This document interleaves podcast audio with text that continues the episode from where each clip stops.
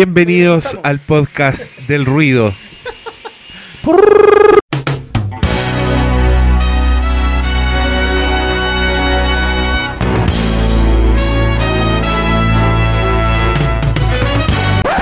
Ya, bienvenido al especial del Oscar. ¿Qué tal? Oscar, Hola. empieza a hablar. ¿Qué tal? Cuéntanos ¿Cómo están? Cuéntanos todo, Bueno, desde el aquí principio. estamos. Todo comenzó un día 15 de octubre de 1976. Mi madre partió raudo al hospital. O te podríamos hacer el cuestionario de Bernard Pivot. el- sí, el de, El de Bouillon de Culture. alguien que se sienta ahí en una silla a preguntarte. Sí, y te preguntamos, ¿cuál es tu garabato favorito, Oscar? Creo que Siempre Oscar lo no, Oscar censuraban. no- Oscar no dice garabato, weón. Sí. No, sí. Sí, dice. Sí, yo me abstengo en este programa. Sí. Eh, eh, es tío fílmico el que no, Sí. No embrutece es el una lenguaje. cosa personal, ¿no? Ah, Ahí de cuando se me sale alguno. No, a mí una vez Oscar me dijo, chúpala, feo culeado. Y yo, qué mal hoyo. Eso es mentira. Yo, No si eso no está grabado, malo no corre. Es una edición especial. No me, no me imagino a este weón diciendo ese nivel de Un montaje del director.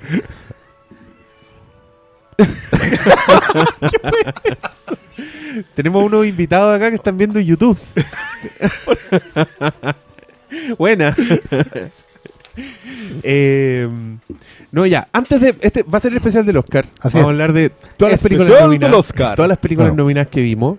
Eh, pero también vamos a hablar de. Vamos a hablar de algo en serio, que vamos a sacarnos una nuestra faceta más en serio, que va a ser difícil en el estado en que estamos, pero no importa. ¿En qué estado? Eufórico, eufórico. Está eufórico. Muchas ganas de hablar. Hojas Eh, impresas por doquier. sí, estamos. Y bueno, hoja impresa, dejémoslo en impresa. Eh, um, nada, pues. Ahora sí estáis enfocado. Dale. Vamos a hacer un Flimcast on Demand. eh, que le pedimos de nuevo disculpas a la auditora que se ganó el Flimcast on Demand anterior, pero hemos estado con la pauta media ajetreada. Ya se viene. Y ya se viene. Pero la idea es que en el próximo, cuando emitamos el Dex Máquina, anunciemos el ganador de este, que sería más o menos el 28 o la primera semana de marzo, que estaríamos haciendo. Marzo diría yo. Ya, sí, primera marzo. semana de marzo. Nuestra idea es hacer un Flimcast on demand, pero esta vez Otro, no va a ser uno otro. nuevo. Uno nuevo que será solamente ese premio. Sí. No vamos a hacer más, sino que solamente ese premio y que sea como, digamos, una, una Reflimcast Flash. Pero Vamos- con una intención. Sí, vamos a hacer una nueva Refilmcast, la tercera, pero esta vez no va a haber ningún premio, como dice el amigo fílmico, va a haber un premio único, va a ser un, un on demand, eso significa que el que gane nos dice qué película tenemos que ver y esa película nosotros la vemos y le dedicamos el podcast completo. Eh, y para eso van a tener que ir a comprar números a la página que va a estar habilitada para ello. Pero la gracia es que todo lo que se junte en esta Refilmcast va a ir en ayuda de una familia dañada por los incendios forestales Así es. que es una persona, es un, eh, son, es un matrimonio, es una, una familia que lo perdió todo básicamente y que está un poco fuera del radar de la ayuda de todos, porque no, no, no, no califica, como que no están pescando a, a esta, a esta familia en particular, entonces nosotros le vamos a mandar esas luquitas. Que no, puta, lo que sea va a ser bacán, espero. Espero que, espero que va a ser. Todo, todo suma. Todos. Entonces, mm, sí, Trataremos de juntar lo más posible.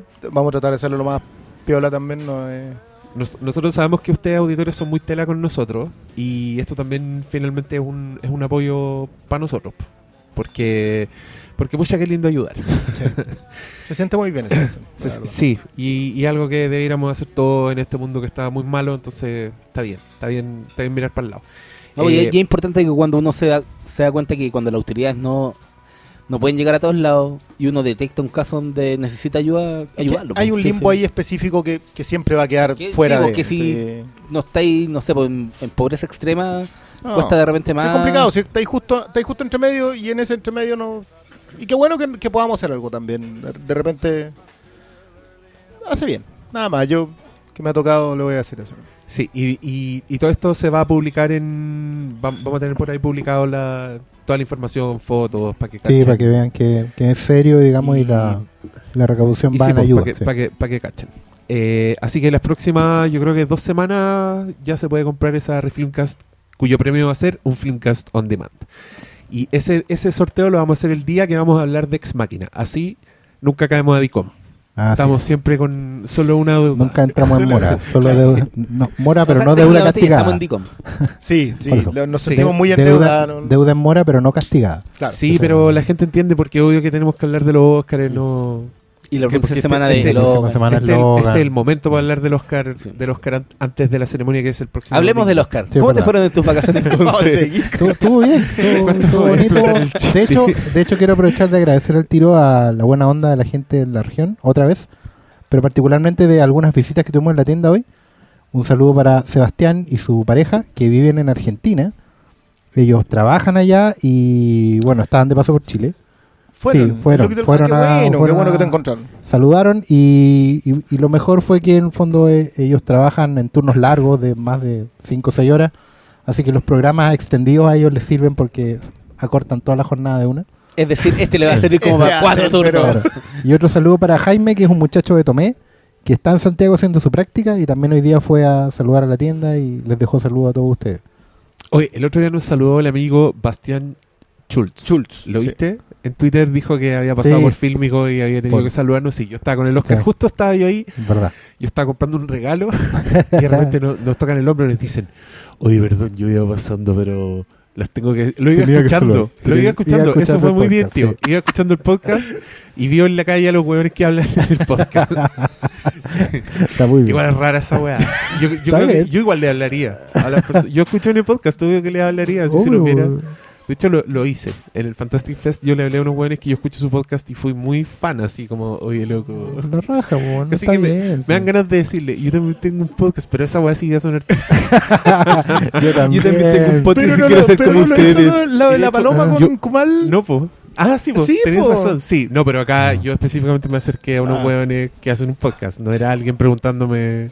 Ah, ya. Bueno, el amigo- el estaba amigo- el contestando. amigo- Era el, El- mío era información no El amigo de. Tomé era tan fan que ahora iba también a un stand-up de la paloma. Ah, se, hace el, todo bien. se hace el tour completo. Sí, está súper bien. No, pues esa misma insisto- buena onda, insisto que, que Yo creo que bueno que se deberíamos hacer un traspase la festival de ayuda. podcast. Deberíamos hacer un, un Filmcast ¿Qué? ¿Un palusa. Ah, un día, palusa, onda, 10 ¿sí? horas, 10 horas. Todo- Ahí el que más trabaja soy yo. Pero las últimas 4 horas son ustedes.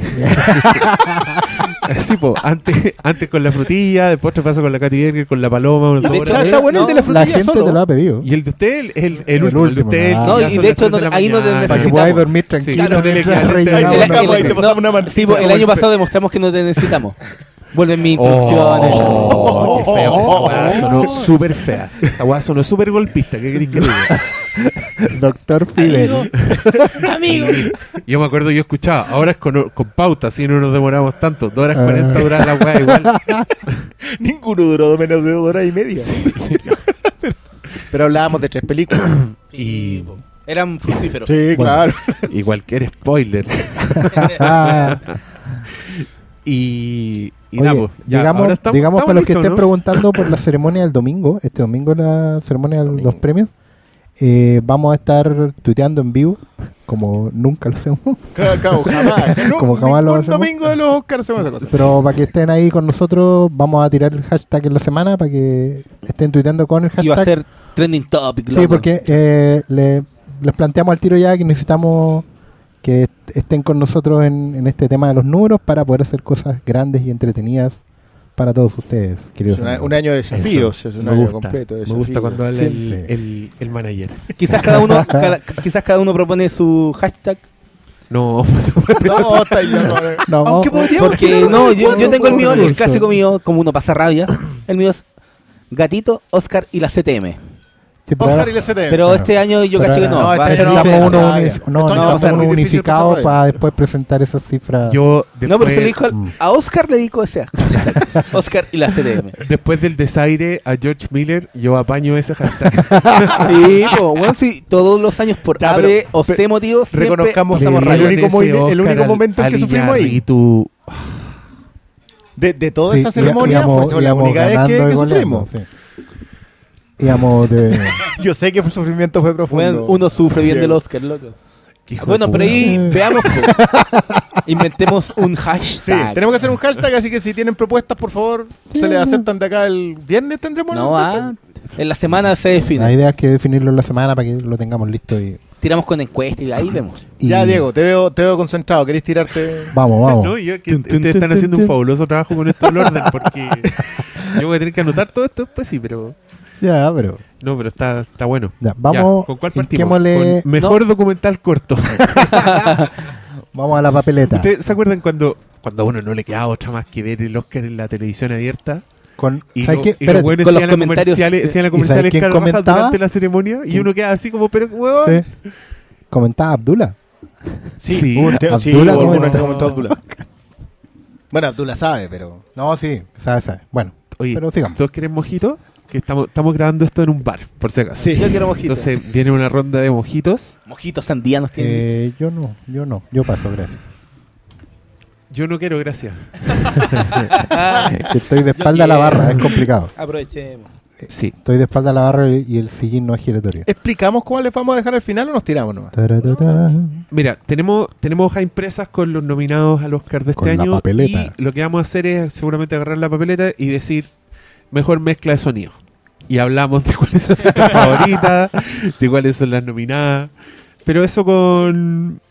con ¿Qué? Mira, mejor No, corto animado. No, pero co- comencemos con mejores efectos visuales. Ya, es más fácil. más rápido, más. Ya, tenemos. Me cago, los nominados Ya, son. léetelo Yo tú, maleta. otra wea ya.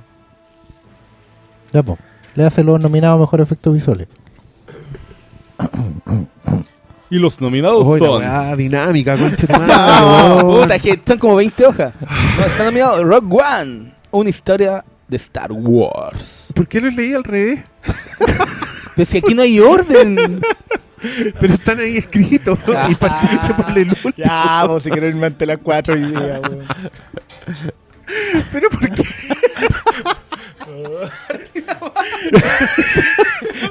es como, es como tenemos, orden. tenemos la wea escrita. Aquí. Doc- doctor Oriental. Lee de abajo hacia arriba. Y el doctor malo lee el de derecha último punto. izquierda. Parte por el final. Pero que después vamos a estar. Buenas noches. Los mejores efectos, dominados a mejores efectos visuales son Rogue One, Cubo on the True Strings, Jungle Book, Doctor Strange y Deepwater Horizon. Ya, yo hay una que no vi. No vi Deepwater Horizon. Tampoco- ¿Alguien la vio? Que se supone que es de un derrame petrolífero. Sí, Es un claro, Basado en un- un- historia tema real. Y un incendio en una plataforma petrolera, que igual es peludo. digo. ¿Cómo vaya a pagar esa vez? Y Sí. dirigida por Peter Berg. que, que el hombre se maneja con los efectos especiales, lo, lo- Sí. lo funde muy bien, pero no, ninguno lo vio seguir poniendo. No. Ya, pero yo aquí tengo. mí, en esta categoría, yo siento que la academia no existe. Como que siento que nunca le achuntan No. a esta categoría. El, Acuerda año, que- el a- el año pasado fue Ex Machina, ¿o no?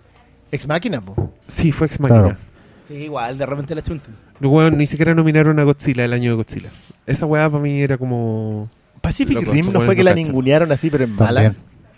También. Puede ser. Sí, pero ponte también. tú de acá. Bueno, yo creo que. eh, O sea, yo creo que hay una favorita. Yo creo que es la que debería Personal, ganar. sí. yo creo que va a ganar el libro de la Yo selva. también Yo creo que también. gana el Diablo de la Selva. Ojo que esta categoría es yo creo que la que la que le puede dar algo a Cubo si es que no se la dan en la otra. O sea, los que van a votar por Cubo mejor película, acá se la van a dar al libro de la selva. Y viceversa. Los que van a votar por Zootopia en mejor película animada, le van a dar a Cubo mejores efectos visuales. Que ya igual tuvieron Es que- el premio en la Para, para, asociación de pero efectos ¿alguna visuales. película animada alguna vez ha ganado mejor efecto? Me parece que No, estuvo po. nominada, Nominada, pues, el este. extraño mundo Jack. Sí. ¿Pero de ahí a ganar? No, po. Estuvo nomi- ese año estuvo nominada con. Con Jurassic Park, sí, pues estaba cagada. No tenía por dónde. Digamos, Sí. Bueno, pero el Pero punto un poco... en ese... No, y acá yo tengo que decir que mi favorita es Rogue One. Porque encuentro que es la weá. ¿Por el salto o por el total? ¿Qué significa eso? ¿El salto en el sentido tecnológico de haber hecho a, a Catching o en el total en general? no, en el total. En el total. Ni, Ya, está, siquiera, bien, ni siquiera estaba pensando en está cachar. bien, está bien, está bien. Siento que estos buenos hicieron un mundo cuando la cámara sobrevuela los planetas, las texturas de las naves. Onda, cuando pensáis que ni una de esas weas es una maqueta. No construyeron ni una de esas weas. Tú decís, este weón lo logró. Este weón sabe. Y cuando yo Mm. pienso en Godzilla, también siento que el weón es de los weones grosos que tiene como el efecto especial metido en, el, en la cámara. ¿Cachai? Como que el weón sabe cómo mostrar efectos especiales. Esa es la wea como su Spielberg en su momento, ¿no? Ahora, ahora yo siento que como podía hacer cualquier weá, los locos no tienen el ojo para filmar Sí, los es efectos verdad especiales. ¿cachai? No, no han pasado por el round Entonces, de hecho, eso que estáis diciendo se aplica perfectamente a Doctor Strange. Oh, weón, es que Doctor Strange son increíbles Claro, los efectos especiales. pero no weón. tiene nada que ver con el ojo del director. No hay autor Sí, usándolos. sí, sí. Claro, que- eh, Pero, ¿cachai? Ese clímax con la weá destruyéndose al revés es una weá que no se puede creer. Claro. Así. pero no, pero eso Pero no, no tiene- está, no está- claro. no tiene- pero, pero ojo que sin quitarle el mérito, yo creo que los efectos especiales de Doctor Strange son eh, meritorios de una nominación al Oscar. Lo que pasa es que acá, yo sé que va a sonar a traición, pero yo creo que acá el libro de la selva tiene mérito. Es que El es la tema- el Yo, yo creo tema que. del motion capture sí, no, y, y impresionante, el, el- el efecto fotorrealista. Que fue, que fue no por ahí sé, el oso po, les falla un poco y nada más. pero el, el. ¿Cómo se llama el rey Louis? Bueno, No, impresionante. Entonces yo digo. Es como la, la, para mí la película que estaba con la vara un poco más alta que el resto. Mm, Sí. Eh, son- en términos de, de experticia en el, en, el, en el diseño, la weá es demasiado. No, se y- pasaron. y ¿Te esta- gusta o no la y- película? Sí, no, yo, yo le doy sus méritos, pero, pero en general creo que si es que tiene uno, es este. Y, y lo, lo digo con, con un cierto tono de Bueno, y por eso este pero es solo el, por esta nomás está nominado, po. Creo que sí, creo que el libro de la selva no tiene otra nominación. Pero, pero ojo con el salto, yo creo que el, el- es tan impresionante lo que hizo el libro de la selva que hay que prepararse para que ese sea el estándar de ahora en No, adelante. Claro que el cubo también tiene. Es esto mucho y la weá de la calavera también, po. Sí, no, sí, Entonces, no, Claro, pues uno dice, eh, como que en el live action, como que luce más el efecto, pero no hay que desconocer lo que el logro de Cubo. Yo no, no lo desconozco, sí, es que simplemente creo que es mucho más grande lo que hizo eh, el libro de la selva con lo que tiene que el cubo con la técnica. O sea, porque yo creo que ya lo vienen haciendo y depurando hace tanto tiempo que no es, no es el salto, es eso nomás. Yo, todos aquí ya saben, yo he hablado bastante de cubo, pero, pero creo que ahí es donde se lo puedo ceder perfectamente al libro. de la selva. Puede que no gane ninguna de las dos. No, pero- sí, esa es la una siempre cuando habla de estas películas es como ya. ¿Cómo votará? con- Ya, ¿cuál es tu favorita? ¿Y cómo crees que votará la academia? Yo creo que la academia va, va a votar por el, el salto de del libro de la selva o Puede que eh, incluso es- Rogue o One. Rogue One, Mm, ¿cachai? Rogue One, Rogue One. Pero yo igual me gustaría que ganara Cubo. po. por supuesto. Yo creo, ¿sabes qué? Yo creo que la academia, no sé, puedo estar muy equivocado, pero yo creo que se van a inclinar por Doctor Strange. Porque hay un hay una variable de, de blockbuster acá y de memoria a corto plazo que me pesa harto. Pero Yo siento que yo One. siento que el libro La Selva se ha ido quedando olvidada atrás. Y Rogue One y Rogue One tiene tiene una cosa que si bien es es súper eh, potente lo que presenta visualmente, sobre todo en la cinematografía del efecto visual, siento que la gente en general con Star Wars se, se queda en que es como lo mismo, hay como una continuidad en, en el imaginario. Claro, pero- pero- pero es como que si no hay una nave nueva, no es nuevo, ¿cachai? Ya, pero, pero yo sí lo siento Mm. nuevo, de nuevo, mirándolo en otra perspectiva, pero sí yo siento que este es Star Wars de día. Eso, Sí, no, me, po, eso sí. no me pasó a mí con este Star Pero, Wars. pero sí, mm, se me ocurre que los bonito. que votan... ¿Cómo? Qué bonito. Sí, pues, es Star Wars de 10, es verdad.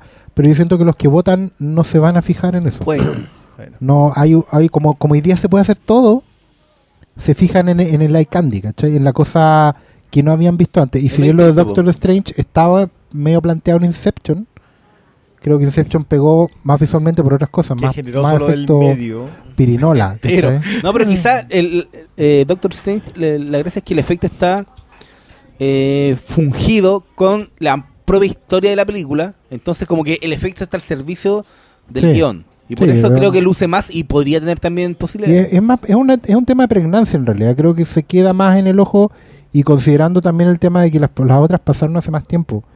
Yo siento que a Cubo también le Salvo juegan Star contra Wars. eso. Claro, salvo Star Wars. Pero siento que Star Wars en, en el imaginario se queda anclada en, la- en las anteriores, ¿cachai? Eh, todavía se me ocurre que a, a nivel de calle hay una confusión entre Force Awakens y Rogue One, ¿cachai? Como, como que todo entra en el mismo saco, ¿cachai? Espero que no sea así porque en realidad creo que hay más mérito en el efecto visual para votar y para evaluar. Sí. Para mí está entre Cubo y el libro La Selva, uno por la innovación y otro por volver a recuperar el estado del arte. Mm. Encuentro que en Cubo en verdad que no inventaron nada, pero le sacaron el máximo potencial a lo que te- a lo que a lo que estaban usando, ni siquiera a lo que tenían. O sea, volver a hacer efectos de oleaje con, con papel, a mí me parece glorioso, porque es un efecto antiquísimo. Por ejemplo, pero son un montón de cosas que ahí no Ah, sé para dónde se va a inclinar la Y el balanza. homenaje a Harryhausen. Si hay unas cosas Todo rato. a nivel de... Todo el Pero rato. Los esqueletos y todo eso. Pero, pero no sé, ahí. ¿Pero eh, quién gana? Dígame uno. Yo, di- yo eso decía yo, yo creo que va a ganar Doctor Strange. Hoy día voy a estar muy a la nivel, con- a nivel de comentario nomás. Yo como que Pero me, ¿Quién me cuesta, me cuesta mojármelo en esta pasada. no, yo, Yo digo- yo digo cómo van a digo votar. Pero dilo, yo digo el libro de la selva. Eh, voy a compartir contigo con el libro de la selva. Ya, y el Diego ya dijo que era. Libro del Salvador. Ya. Sí, no, pues yo dije mi Sí, favorito. pues, sí, una cosa, claro. No, obviamente todos saben cuál es mi favorito, pero no. Perdón, yo igual, yo también estoy entre el Goku, cualquiera de los dos que gane- vestuario. Ya, acá yo he visto tres. Vamos, vamos a hablar de esto. Sí, Mejor pero diseño de rapidito. vestuario. A ver. Mejor diseño de vestuario. La La Land. Jackie, Flores Folsten Jenkins, Animales Fantásticos y Dónde Encontrarlos y Aliados. Nada, yo vi Flores Folsten Jenkins, Jackie y La La Land y creo que se lo lleva Jackie. O La La Land, Que es lo que, las que más lucen. las que más lucen. Lo de Jackie es... Bueno, igual Animales Fantásticos luce, pero como es fantasía... Pero Warner no tiene fuerza. Mm. Pero No, es Colin- claro, pero es Colin Atwood, también se ha ganado mil premios. así que- Colinado, debe tener como es, 10 es como Oscar la Meryl Streep de- del vestuario. No, y, y aquí en- No es Este- la este no sé cuánto. El año pasado se lo ¿Ah? ganó Mad Max, entonces como... Claro. La, la- vara está muy alta. ¿De qué estamos ¿De qué hablando? estamos hablando? ¿Qué Ni siquiera hablemos de? ¿Qué? Vamos a maquillaje. No, pero- Vamos a la, a la categoría de chiste. No, pero sabéis que eh, lo de Jackie está. Porque los vestidos más encima hay como cinco vestidos que son clave en la historia. Ah, Entonces No. igual está, está muy pensado para lo que Sí, está o- contando. O puede que por el número Pero de nominaciones Eran vestidos que ya estaban hechos. Claro, pero, pero están pensados Se lo para- fueron a ¿dónde está sacar el a mérito? Jackie. ¿Dónde está el mérito, mérito? ya, digamos que Mad Max pero también mejor. el, también el doctor tiene un punto acá. Sí, po, que- como La La Land tiene tantas nominaciones, quizás ya démosle a la, a la película que más... Sí, yo, yo La La Land creo que le puede pasar el, El guatazo. el guatazo técnico. Que, Que le tenga- empiecen a dar todos los técnicos y no les den los principales. Ya. Ahora, ojo que Es lo que Jackie. le hicieron a Mad Max. Claro, que lo, Pero lo de Jackie también hay un tema con la pregnancia, otra vez.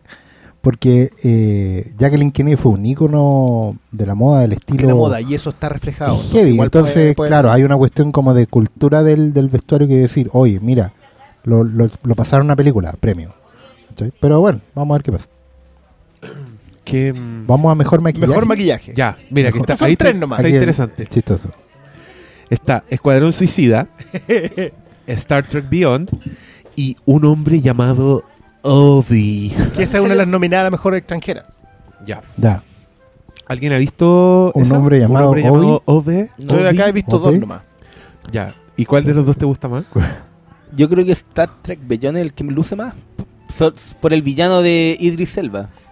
Pero y el cocodrilo culiado y el guasón lucen caleta. Yo creo que acá maquillaje se lo Sí. va a hallar el cuadro suicida no para doler del No, alma, no güey. quiero, no quiero que gane nada así. esta mierda, loco. Pero hay que o sea, de O hecho sea, yo sí. creo que ya la nominación es un tremendo mérito. Academy Award winner Suicide, Suicide Squad. qué terrible. güey. No, pero sé que por un premio como mejor maquillaje, que es técnico y no narrativo de premio a guion, está bien. Sí, una, una película de mierda puede tener cosas técnicas buenas. No, el No, Blu-ray no aquí, nos, no aquí apuntan eso. Que el, apuntan. el- el Blu-ray va a decir ganadora del Oscar. No va a decir Madre, cuál. Va a decir Oscar. Award winner. reestrenar No, para. en el, IMAX. Yo creo que Para, claro, claro, que no. Mad Max, todas las reediciones post-Oscar, ¿Mm? ninguna nunca ha salido con ganadora de tanto. Porque no lo necesito. Porque no lo necesita. Porque esa película es ganadora de mi corazón. No, igual lo Ah, triste es verdad. es que sería winning movie. el primer Oscar para una película de C. O de superhéroes del último tiempo. Porque Marvel no ha ganado nada. yo creo un poco- No, ¿Te imaginas? Suicide Squad le ganó a todo Bueno, Marvel. A no ser que, Ya, que gane Suicide Squad. a no- Solamente por- a no ser que Doctor Strange gane el claro. visuales. Mejor diseño de producción. Animales Ya. Fantásticos, Hail Caesar, La La Land, Arrival y Passengers. Oh, esta está- Acá entraron dos de los pesos pesados. Mm. Porque La La Land está en las anteriores, pero, pero en diseño de vestuario, digamos, puede entrar a competir con, con menos, con menos posibilidades frente a las otras. Pero, pero aquí está La La Land y Arrival. Sí. Oye, Passengers se metió con dos Oye, nominaciones y, al Oscar. y- weón. y no es menor la de los Cohen en este término. Lo de los Cohen tenía que estar aquí. Yo Tenía creo, que- yo tenía que creo, estar aquí. yo creo que lo, lo de Caesar es súper meritorio. weón. Yo de verdad les daría el premio a ellos. Yo esperaría que ganaran. y sobre porque- todo como esa recreación de set Porque antiguo. toda ¿no? la Todo. recreación, cada, cada cosa que está puesta en pantalla tiene un significado. Nada es gratuito, todo es un chiste interno si lo quieren ver así, pero todo es... Desde la pieza de los guionistas comunistas, loco. sí. Desde ahí el diseño de producción parte para el otro lado. O sea, es la, una cosa sali- la salita de maravillosa. montaje, la recreación de, lo, de todas las tomas, weón. El cartón piedra en el western. No, Esa es que esa la weá, como que hay películas donde están hechas para lucir estas cosas, como La La Land también, pero en eh, Arrival Pe- no sé si a uno se le llaman tanto en la retina eso, aunque sea espectacular, ¿cachai? Pero hay cosas como eh, de producción old school, ¿cachai? De hecho, producción acá, vieja acá escuela. harto, ¿eh? Por porque La eso, La po. Land eh, y Hell Caesar tienen eso. Eso, po. Y Tienen- son las que claro. más lucen esto. las que más lucen. La- Y ya, claro, Animales Fantásticos también tiene algo de eso, pero como la como Ya, pero- la fotografía de esa película es tan parca, pierde un poco los bonos para mí. Pero sabes que lo de- entre Hell Caesar y La La Land, las dos apuestan a lo mismo. Las dos repiten, digamos, un tiempo. Pero Pero que- ninguna de las dos, o sea, entre las dos, Hell Caesar apuesta a otra cosa menos artificial. Mm. No, y, y no sé, encuentro que lo de Hell Caesar es mucho más perno. ¿Cachai? En, en el sentido de, de, de acucioso y... No, igual a mí me sorprende que esté pasajeros. A mí me sorprende Yo- el pasajero en general. Yo no sé cómo Sí. llegó a música y acá. No, mm. Bueno, hay, hay cosas que se llaman low. O sea, si hay una película irre- irrelevante que yo vi Ya- a fin de año, bueno, es esta. Mm. ¿Qué Pero, hiciste, don Diego? pero era, era bastante impresionante el diseño de producción. Era bastante. O sea, sí, el, el, futurismo. No, a lo que voy es que es como que estaba estaba como súper encima. Como que si un buen ve esa película va a decir, ¡ay, qué bueno el diseño de producción! ¿Cachai? Como que por ahí me creo que una academia. Lo sentí set completamente. O sea, está ahí Sí, dentro de la nave todo el sí, rato. Ya, sí. eso igual es. Y hay. Y está Es como muy cinerama como bien la weá, ¿no? pensadito. Así como tiene su lógica, ¿cachai? Como unas piscinas con. con Ah, sí, la- el- falla la gravedad. sin ¿cachai? gravedad. Como que es una piscina redonda porque está en un rincón de la nave y te muestran la nave. No, si la weá es, es, es como. Pero o sea, los méritos los pero- tiene para estar aquí. Sí, pero es que a lo que voy es que es como. Yo siento que es un poco lustrosa, un poco como. Production design porn. Así como que no Ya. tiene mucha lógica en su mundo. Pero- ¿Cachai? Que yo, pero está y bonito. yo siento que esa weá Sí, también. Por eso no me gusta esta categoría porque siento que premian las weas aisladamente. ¿Cachai? Siento que la, Ah. lo ven como. No lo integran tanto a, a- a la película. Lo mismo que el mejor maquillaje. Porque que- en ese que- caso, ponte tú, yo encuentro así, y te lo digo si- sin arrugarme siquiera, onda, el diseño de producción de Hell or High Water para mí es más interesante que el de Passengers. ¿Cachai? Ya es un diseño de producción así que era o sea, weá. Nada, o sea, te metiste Claro, un pueblucho en Texas y ya te lo armaste. ya. Pero es No, y consistente, ¿cachai? ya Y está- Como que la weá tiene sentido dentro de la película cuando lo encuentro más, más, más jugado. Pero- como que pero- el de Passengers es como. Pero ahí entramos a hablar Sí, de un el- enfoque el dinero- derechamente del, de la categoría. sí, no es solamente de la película que está ahí. yo. Sí, sí, pues, en ese punto, para mí, el, el mundo de Moana también, pues, y- pero uno cree ya, pues, ¿cómo vaya a premiar algo animado en, Ese- en- ese- en una ese es un categoría tema. como esta, ¿Habrá ¿cachai? habido alguna vez alguna cosa así? Es No, cierto. creo que no. Pero es probablemente es justamente ese enfoque y que en general le cae a todos los técnicos. O sea, no hablamos de técnico, es justamente porque pensamos en premios que son aislados Claro. del Del fenómeno total. integral de la película. ¿Cachai? Nadie puede pensar, por ejemplo, que una película con buen guion sea una mala película. ¿Cachai? Pero con los premios técnicos pasa al revés.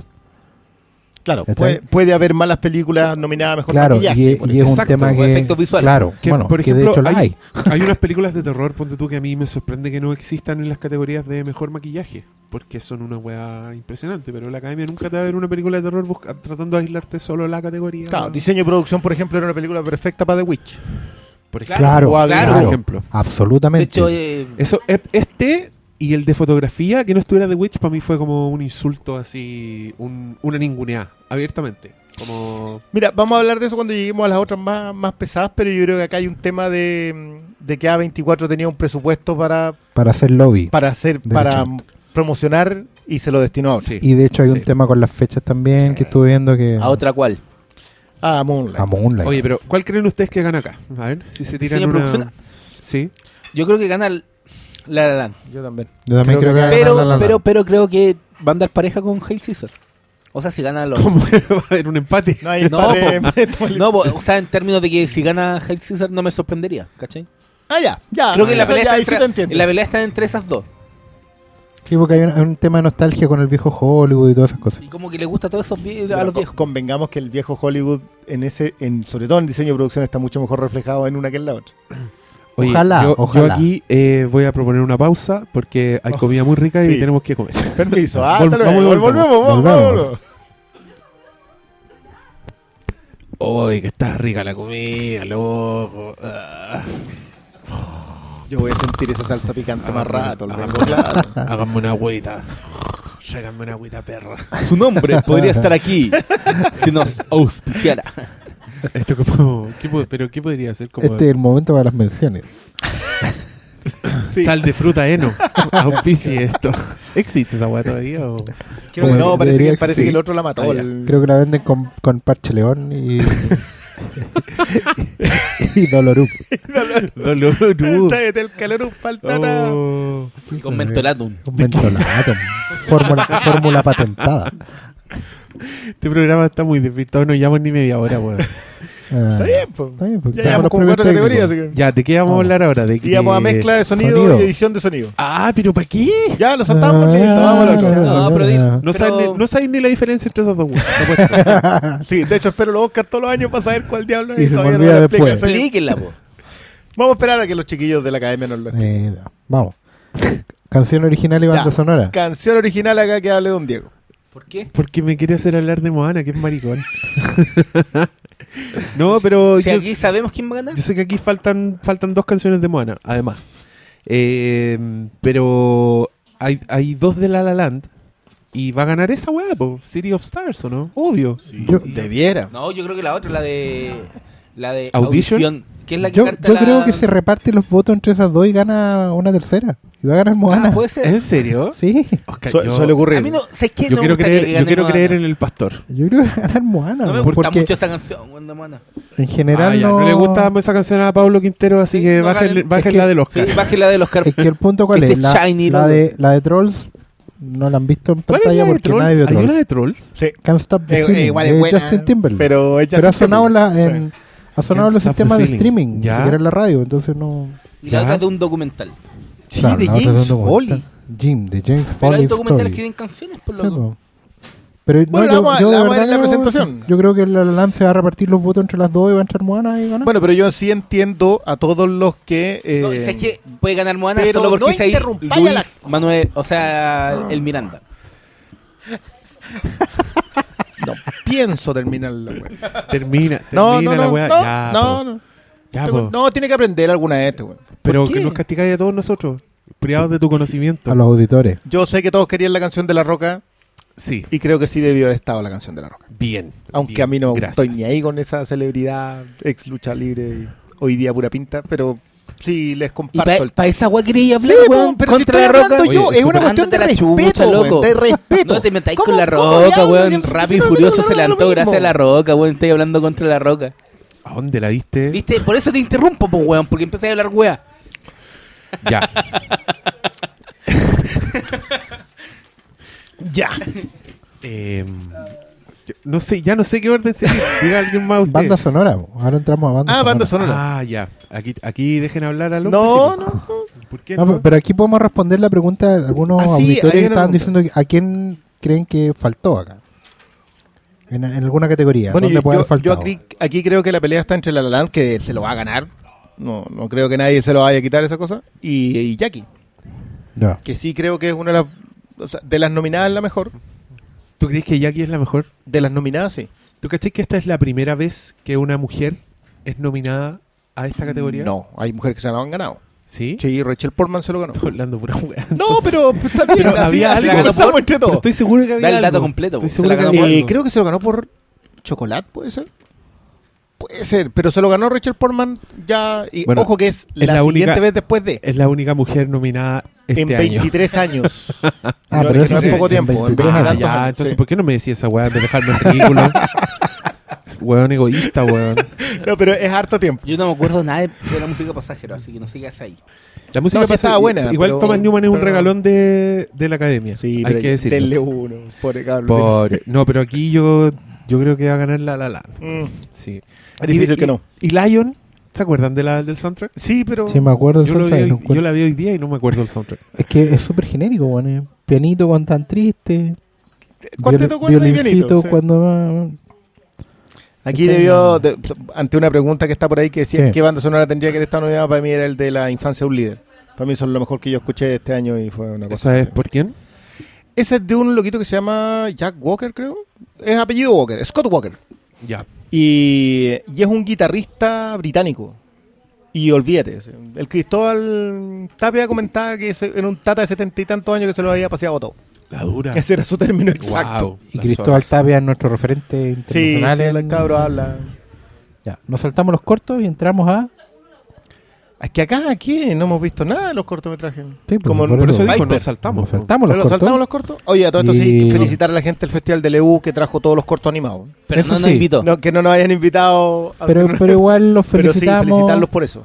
y- Está buenísimo. ¿Y Santiago cuándo? Si Leo, Y Métanse el festival por la raja. No. Leo, no, no es Chile, weón.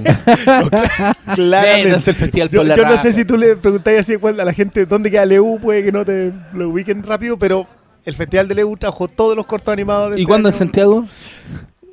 Está en bien, Santiago, pues, hay ¿qué que organizarse. haciendo? Y ahí en el GAM, que pura weá. El, el Bafochi. ya. Ah, ya. Eh, mejor- ¿Entremos película extranjera? Puta, ahí yo no cacho nada. Mira, documental corto no vimos nada. Nada. Nada. Y Documental. mejor documental yo vi una y un 0,5 más de uno porque vi Life Animated, que es un buen documental. Y vi un capítulo de OJ porque son como siete. Ya, Entonces, acá, acá esto el- a mí me llama mucho la atención porque yo también cuando vi que OJ Made in America era un documental de 7 horas. Sí. ESPN. Lo transmitido ¿cómo- por televisión. Pero ¿cómo entra acá a esta categoría? No, Puta, no la categoría de mejor documental tiene cláusulas distintas de las otras. Por eso puedo, puedo- Sí, por- porque sí. no o sea, no necesita, no requiere estar estrenado en Claro. salas O sea, claro, probablemente. pues, no sé si la de Netflix la estrenaron en sala en Estados Unidos. A O mí, no, OJ, OJ Made in America me apareció en los top 10 de muchos críticos gringos. Y de, Como- y de películas. Claro, Sí, que que ni la siquiera cuentan en solo como un largometraje Sí, pues de yo vi siete el horas. primer capítulo, pero son siete, entonces... Y la, no y la el pregunta, la pregunta Gil obviamente es por O.J. Simpson, ¿verdad? Sí, po. Sí, Sí. No, no es Como por- auge, auge y caída. Auge. Porque Cacho, parten coinciden, contando la creo que- historia creo que cuenta la misma historia que cuenta la serie. ya. La, Ujú. La, la de Netflix. La- La, que está la- en Netflix ahora, American Sí. Crime Story. Pero no, no cuentan a- No de cuentan- su llegada como... cuentan, como... sí, lo- Ah, ya. par- parte del cómo es- O sea- este loco era la estrella del, Del fútbol, fútbol. americano colegial y de ahí parte para adelante. Ya. Ah, ya. Ah, ya, es, es, Y- y de es completo. cuenta Yo paso- eh, auge y caída. cuenta su paso por puro, donde está quiero puro ver esa wea. Quiero puro verla. Me tinca mucho. Y, pero no vi, no vi nada más tampoco. Nada más. ¿no? Y Life Animated es un documental de un de un cabro con ¿Del eh, chico Asperger o autista? de autista, de autista y que Mm. como que su visión de mundo está definida por las películas Disney entonces él, él se, se fija en, eh, en los personajes secundarios de Disney ¿cachai? y como que toda su es muy cuática la con eso su historia es buena ¿eh? pero no sé si va a ganar porque igual no he visto la otra Y- Acá, acá yo creo que el año, por el año, se lo va a ganar eh, la enmienda 13. Claro, y El la de otra, eh, Fire at Sea, es como de la crisis de los refugiados en Italia. Entonces también es, Ah. es Igual es. mm. contingente. Pero no Pero, la hemos visto. pero nada, de cierto, de cierto. Mejor película extranjera. Aquí hemos visto con suerte una, ¿no? Yo acá vi solamente... Sí, acá, acá yo creo que no solamente estamos en deuda nosotros, está en deuda la distribución internacional y claramente la nacional. una, solamente Tony Herman. La de Farhadi no llegó y Farhadi igual le ha ido bien acá en general. Eh, y no leí buenos comentarios de Aman. Le- leí harta crítica negativa de cómo diablos podía estar nominado eso y no haber entrado él, Él. por ejemplo, a la... a la- De hecho, a la- que era la tiene- que más sonaba. Y tiene dos nominaciones, Man Call Sí, me, me acordé la Mm. del, del año pasado cuando hablábamos del hombre que cumplió 100 años y se arrancó por la ventana. Sí, sí, verdad. Como que tenía otra nominación y que también creo que era maquillaje. Sí. Probablemente era andaba Oye, pero. ¿tú crees que gana Tony Erdman? Que no habéis visto el resto. Yo no he visto las demás, pero pero el camión que es Tony Erdman y la buena promoción que tiene, ya, ya que esté listo el remake eh, y todo ese tipo de cuestiones, igual le ayuda. Sí, igual. Eh, y probablemente es la única que han visto, si seamos, Sí. seamos claros con eso. si el tema de la distribución internacional Sí. influye caleta. o sea, Sí, que- que- bueno. Ya. ¿Qué otra categoría quieren ver? Entramos a mejor película animada. Dale. Ya. entramos a mejor película animada y de ahí nos lanzamos. Mejor, mejor película animada. Yo creo que aquí, aquí todos saben cuál es la favorita de cuál. y da lo mismo porque va a ganar su utopia. De hecho, ese era mi comentario. No, no hablen mucho porque esta weá la va a ganar Zootopia. Ya, pero igual podemos hablar. Pues podemos hablar, por ejemplo, de que mi favorita aquí es Lejos My Life a Zucchini. Ni hay visto. No, no la he visto. Nadie la ha visto, si no hay cómo verla. Esa sí yo no, la no está. No, No. yo no la pillé por ningún lado. No, el- yo la, la intenté buscar y no, no hay forma. Está Cubo, la favorita de tres cuartos de esta mesa. Que ya se ha hablado bastante de sus Sí. méritos, que yo comparto por lo demás. Eh, pero mi favorita del corazón es Moana Y Eh, está la tortuga roja. y la tortuga roja. Yo acá vi las, las otras cuatro, o sea, no vi mi vida como ¿Ya? zucchini porque, porque de verdad la tuve No, no no, no hubo como. Yo, yo voy a decir que tengo un torrente en la casa. ¿Ya? Voy a revisarlo. Porque si, si no es un tráiler extendido de cuatro horas y si es la película, ahí les, les aviso. Pero es verdad, me costó mucho también encontrar algo que no estuviera en. Creo que ni siquiera está en- con ese título. ¿cachai? Está como con el Ah. título original italiano. No, yo, yo no dónde pillé ni, ni pero en, es como muy ni raro los proveedores búlgaros y esas cosas Claro, como esos, raras esos torrentes ucranianos de. que, que vienen con la voz en ruso hablado encima. así. Claro, doblado encima. Qué gran documental es. Pero Sí, aquí Yo la, pe- volver, la- la a, pelea volver está... a recomendar, eh, volver a Chuck Norris recomendar Chuck el Norris versus el comunismo. Sí. No, la, la pelea yo creo que está entre Zootopia y Zootopia. Sí, sí, hay que asumirlo. Yo creo que este es antimufa. Sí. estamos estamos tratando de... Mufemos esa weá. Igual, igual quiero decir, no, yo quiero decir algo. Yo encuentro que Zootopia ni cagando es una mala película. Y me alegra mucho por uno de los directores que es Rich Moore, que es un loco que partió en Los Simpsons y después se pasó para Futurama. Chucha, el weón. Después se pasó para Futurama y, y el weón hizo grandes jugadas en ambos, en ambos programas. Ya. Yo lo sé porque cuando recién me compré esos DVD escuchaba los comentarios. Dale. Y es un weón que es muy talentoso, me lo banco, como que le tengo buena. Entonces, igual me alegra que... Yo creo Que que, se gane un que- Oscar que sabéis que tenéis toda la razón. Acá no hay ninguna de las cuatro que yo he visto, por lo menos, que no tenga los méritos. Creo que, lo sé, sé que esta no es una, una conversación que debamos tener, pero creo que Moana es, de hecho, de esas cuatro, la que menos posibilidades tiene en el premio. Sin restarle mérito alguno. O sea, creo que todas tienen mérito en lo propio. Pero. mm, Pero claro, Sotopia convoca la taquilla y convoca el total. No, Y el, y el, y el, mu- el, el mundo. ¿Para qué estamos? Lo que les gusta a los gringos de esta weá fue la el mensaje de Zootopia. Como que yo creo que les cayó en un momento que es justamente lo que querían ver en pantalla. Es verdad eso, Zootopia en ese Y- sentido es más un poco como no, es más integradora. O sea, yo una de la- una de los- las taras que le veo, por ejemplo, a Moana es la misma que le veo a Cubo, que es que, por ejemplo, yo medio en broma, medio en serio, yo planteo que Moana no alcanza los niveles de popula- popularidad de Frozen porque Moana es morenita. ¿Cachai? Y es verdad, o sea, ella al, al, al contar una historia que es parte un poco del folclore polinésico en general, a mí me recuerda, siempre me recuerda mucho a Lava, ¿cachai? Hay gente el corto de, de Pixar, que era como, ay, pero no, ni un brillo aparte de la cosa romántica. Loco, hay toda una cosmogonía y una visión de mundo de los polinésicos ahí, que también está en Moana. También, fuera de todo atado, con, con Rocky Maivia, eh, el luchador convertido en actor, conocido como La Roca. Es que eh, em, también es medio broma porque el buen partió llamándose así como Rocky Johnson, Rocky Maivia, porque él es también viene de una de una De familia sí, es de luchadores, ¿cachai? Rocky es su papá, Rocky Claro, Johnson, un Rocky luchador. Johnson es su papá. Y, y el otro era. Y el abuelo es gran el jefe Maivia, el jefe Maivia.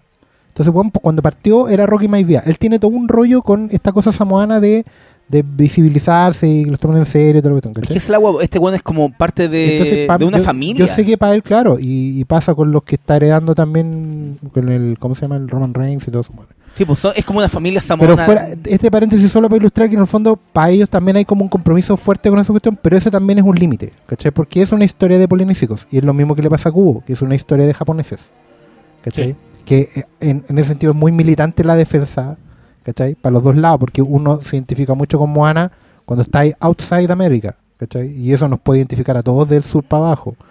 Y con, y con Cubo pasa esta cosa de outside the world, o sea, fuera de Occidente, que es lo que identifica a todos los japos, lovers, eh, otaku en general. O tacos. ¿Cachai? En general. Entonces, esa misma fortaleza es su, de- es su, su contra, sobre todo cuando el núcleo de votantes es norteamericano. ¿Cachai? Y su utopia es el sueño americano. Si al final es, es que alguien que es inmigrante, que es chiquitito, que en el campo de la afuera todas las lecturas que le di Minoría. son de sueño americano. Sí, y de hecho ese, ese sueño americano mentiroso porque en realidad no es que... Sí, pues no es que ella cambie algo. Claro. ah, no, y muy por el se contrario, acopla. Se acopla, se integra y más, y encima se integra a lejos el peor ejemplo de integración que es convertirte en la fuerza represiva del resto de la las minorías. Entonces, yo a mí ese discurso lo encuentro súper venenoso, pero no podría jamás decir que Zootopia es una película mal contada. De hecho, la, la repasé, repasé de nuevo las cuatro animadas que, a las que tenía acceso, excepto Moana, que la vi una sola vez en el cine. Y, y no y no podría negarlo. No podría negar que es una película que está bien contada. Creo que la otra está mejor, o sea, creo que... Y la Tortuga Roja, perdón, pero creo que es una maravilla. Yo creo que el ejercicio de contar hoy día una película sin diálogo del 2016 es un tremendo ejercicio. Y está muy bien contada y es muy bella como película. Son otros los méritos que uno le coloca a las demás, pero al final, creo que con todas las películas, no solamente en animada, es la que más le llega a uno Sí. por gustos personales. Y, y en ese mismo, y bajo esa misma mm, premisa, no hay forma de detener a Zootopia. Claro. Independiente de lo que uno opine, eh, no, hay, no hay mucho que hacer. Y eso, Nada. Ya. mejor guion adaptado. No, no, no, no, no. Volvamos Ah, a volvamos edi- a edición fotografía. y Ya, cinematografía, que están entre los técnicos aunque no deberían estarlo. Ese es el punto. Por Eso eso, es volvemos lo- sobre lo- ellos. Mejor guion. No, ¿o no? Perdón. ¿Qué edición? Ya, po. Es que Edición. Conéctate, Es que, soy, Oscar. es que soy malo para las matemáticas. ¿Qué tiene que ver? yo, yo después voy a preguntar por esa anécdota, pero... Puta, el, el moto de hoy. Mejor edición. Hasta el último hombre. John Gilbert. Hell or High Water. Jake Roberts. La La Land. Tom Cruise. Arrival. Joe Walker. Moonlight. Nat Sanders and John McMillan. Está, está peluda esta. ¿eh? Acá ya entramos en las que vimos todas. Sí, Sí. aquí Acá estamos en Todos hemos visto hasta cinco. No, yo no, no vi Moonlight. Oh, Qué racista. no, no, no, no, qué No ha llegado. homofóbico. Qué homofóbico. no ha llegado al cine. qué clasista. No ha llegado al cine, loco. No ha llegado Sí, al cine. hay que reconocer que yo, independiente que por razones de tienda ya esta película está comprada y pagada, digamos, Sí, eh, esta es una que hubo que recurrir a los oscuros artes de la piratería. aunque Moonlight llega este viernes a Filmico. Sí. La estrenan, bueno, acá en una decisión marzo. muy 2 de sabia, la estrenan en marzo. Sí, secos. No, no, no, yo creo que es una decisión muy sabia. Es una película que viene solamente si es que se gana Sí, Algo. muchos Sí. premios, es la única opción que tiene de aguantar una semana.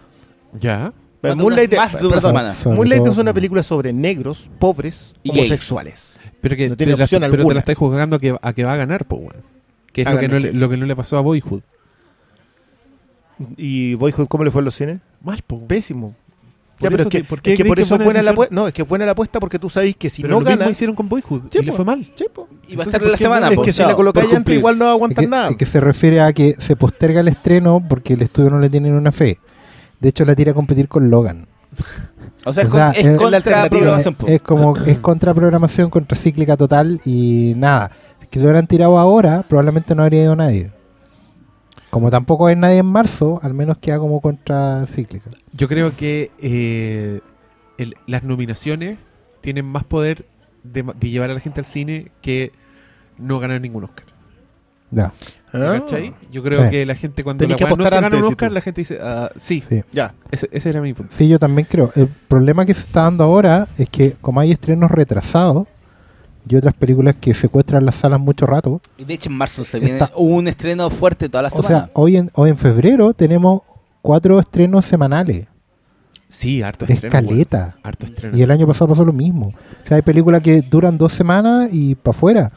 Lo que reclamaba gente que se vio el programa anterior, que Hidden Figures en regiones estuvo tres, cuatro días. Oh, qué mal. ¿Cachai? O sea, ni O sea, una a mí- oportunidad. A mí, eso me llama la atención que no aguanten la semana las cosas. Está brutal. Está brutal la weá, cabrón. Está mal, Vayan- po, vayan al Tienen que ir al tiro No, al pero cine. mejor edición. Mejor edición. No sean no. A ver, Ese consejo que salió cristalino. Hasta el último hombre. hasta el último hombre. Un tipo de edición tradicional, clásica, Pero vistosa porque es escuela, guerra. porque es guerra.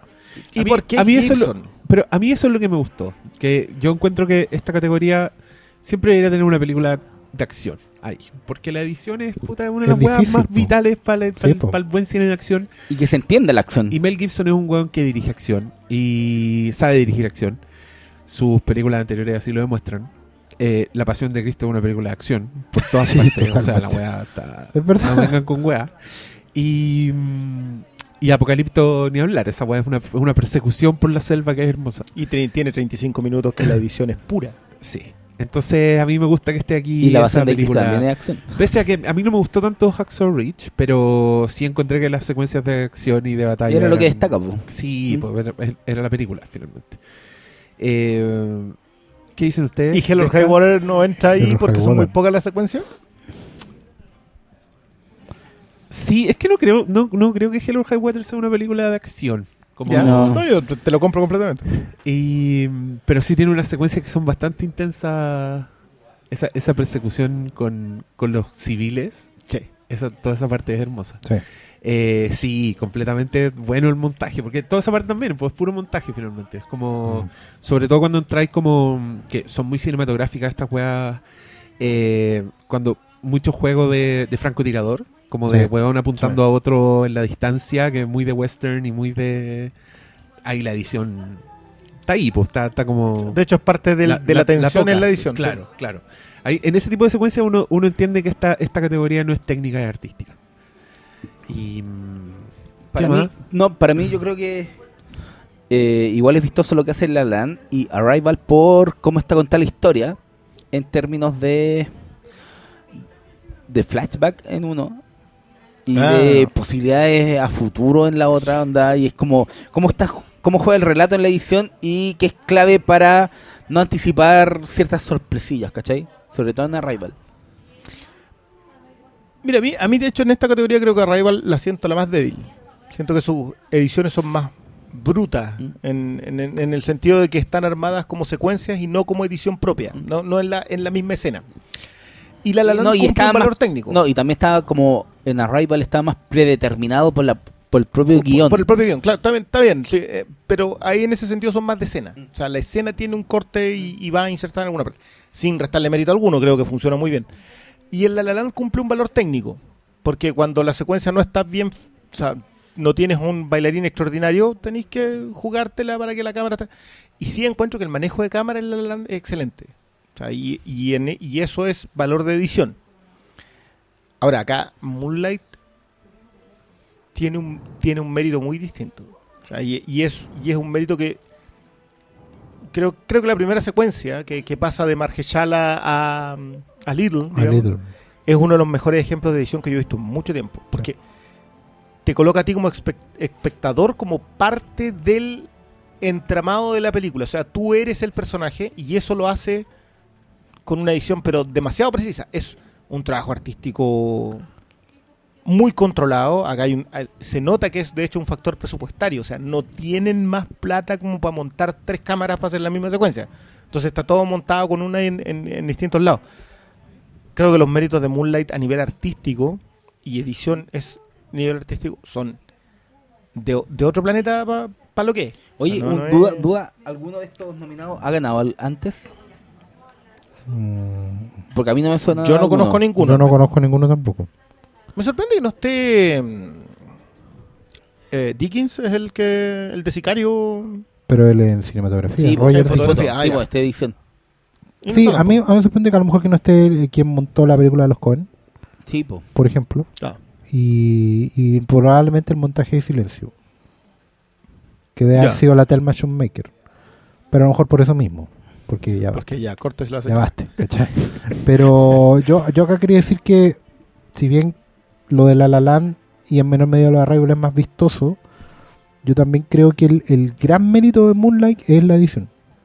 Porque, sobre todo cuando vi Moonlight, pensaba que esta es una película que, que en Estados Unidos debe haber caus- causado mucho impacto, no solo por el tema, sino por el tipo de cine, de cine que es. Es un cine muy francés, ¿cachai? Muy cinearte. No que normalmente no se ve allá. De hecho, hay momentos que yo sentía como que estaba viendo una película chilena. Porque como que bebe de las mismas fuentes, ¿cachai? Del Cahiers du Cinema y de, Sí, todo el rato. ¿cachai? Y del, cine francés, ¿cachai? Como que, como que agarra toda esa toda esa escuela que permite disimular, como tú bien dijiste, lo, lo- las- Las carencias. las carencias de presupuesto, ¿cachai? Tenís super- de hecho, es la más corta de las nueve nominadas. es la única que no pasa las y es dos horas. probable que la más barata. ¿Cachai? Entonces, y yo creo que eso es un gran mérito de, eh, de la edición. ¿Cachai? Porque en el fondo no hay aquí un guion que te haga saltar de la silla ni que esté lleno de guiños. Tampoco hay un- una salida de presupuesto así grande. eh, montaje, secuencia, cosas así. Ni efectos visuales. Entonces yo creo que el gran mérito de Moonlight y por el cual creo yo que debería ganarse algo, eh, porque soy súper pesimista con ella al, al respecto, Completamente. eh, sería este, ¿cachai? El de edición. Pero pero me tinca que va a ganar La La Land por una cuestión de, de vistosidad, porque probablemente se confunda montaje con plano secuencia, con, con, ¿cachai? con puesta y en con la- escena. las secuencias de puesta en escena, Sí. sobre todo el de los números musicales en, en, En- en La La Land, en hacen meritorio su edición. sin- en No, o sea, tampoco estamos diciendo de, que no. de hecho, entramos ya como en el, en el proceso en las que todas las que están nominadas a algo Tienen algún mérito. tienen demasiados méritos para estar ahí, entonces como que cuesta, como que cuesta aislarla. Yo creo, yo creo que la edición más vistosa es de Arrival, weón. Siento que Eh, por el ahí tema del está- flashback. sí, Sí, como que ahí sí, está, sobre todo en el montaje como mucho final. más en Y, superficie. de y hecho, se yo, queda más en el ojo. yo aquí habría cambiado Arrival por Nocturnal Animals, que para mí es, una, la- es una de las grandes basureadas en esta nominación. Yo pensé que le iban a nominar a más. Sa- cosas. ¿Sabes qué me, me llama la atención de Nocturnal Animals? Yo, en general... ¿La viste? eh, sí. Ya, La aproveché ir allá al- donde se, vea, se veía bonito, bacán. porque no iba a verla en otro lado. Eh, a mí me pasó con Nocturnal Animals de que de todo lo que le leí posterior, yo traté de evitar leer todo antes, solamente conozco a Tom Ford porque Single Man me parece una Sí. obra de arte a respetar. Sí. Eh, todo lo que le leí era bueno, excepto una crítica acá que, decía, que el tipo decía, no, esta es mala. No, no, no justificaba más allá y como que todos decían que la persecución estética de Ford Ya, interrumpía su narrativa. ya. Con lo cual yo discrepo completamente porque si tú logras apartar la estética de la narrativa en un director, estás equivocado en su forma de, Sí. de revisarlo. No, Sí. no, no, no, no. creo. Pero de verdad que no entiendo cómo solo tiene una nominación. Ah, bacán. O Estamos sea, de acuerdo. no, no, no. La cagó, ¿cierto? Una cuestión que no podía entenderlo. O sea, foto, no sé por qué no está. Foto es una Es weá que hermosa. No podía entenderlo. Sí. Diseño producción no está. No está en diseño de vestuario. No está en edición. O sea, ya con todas esas, mínimo los técnicos, ni hablar de. Creo que lo de los guiones eh, es porque los guiones está más peleado que. Sí. Debe, debe ser Sí. como mejor actriz de peleado, pero no logro entenderlo. Yo. Fue, fue toda una sorpresa. Después, como que revisando las otras, decía, no, acá, acá hay como otros méritos donde conversarlo, pero. Pero pasemos al tiro mejor fotografía. Ya, mejor fotografía. Aquí está. La La Land, La Llegada, Lion, Moonlight y Silencio. Y ahí te cambia el tiro Lion por Nocturnal Animals. También, Al, al tiro, toque. al tiro. sí. sí. ¿Quién gana en mejor fotografía? ¿Se le irá a ganar silencio por, por darle algo a, a, a la ninguneada también silencio? Yo creo que aquí puede ganar. eh, No, yo creo que aquí gana La La Land. Es la más vistosa. Y, No, y- eh, y también porque aquí- tiene esta conexión con, con LA.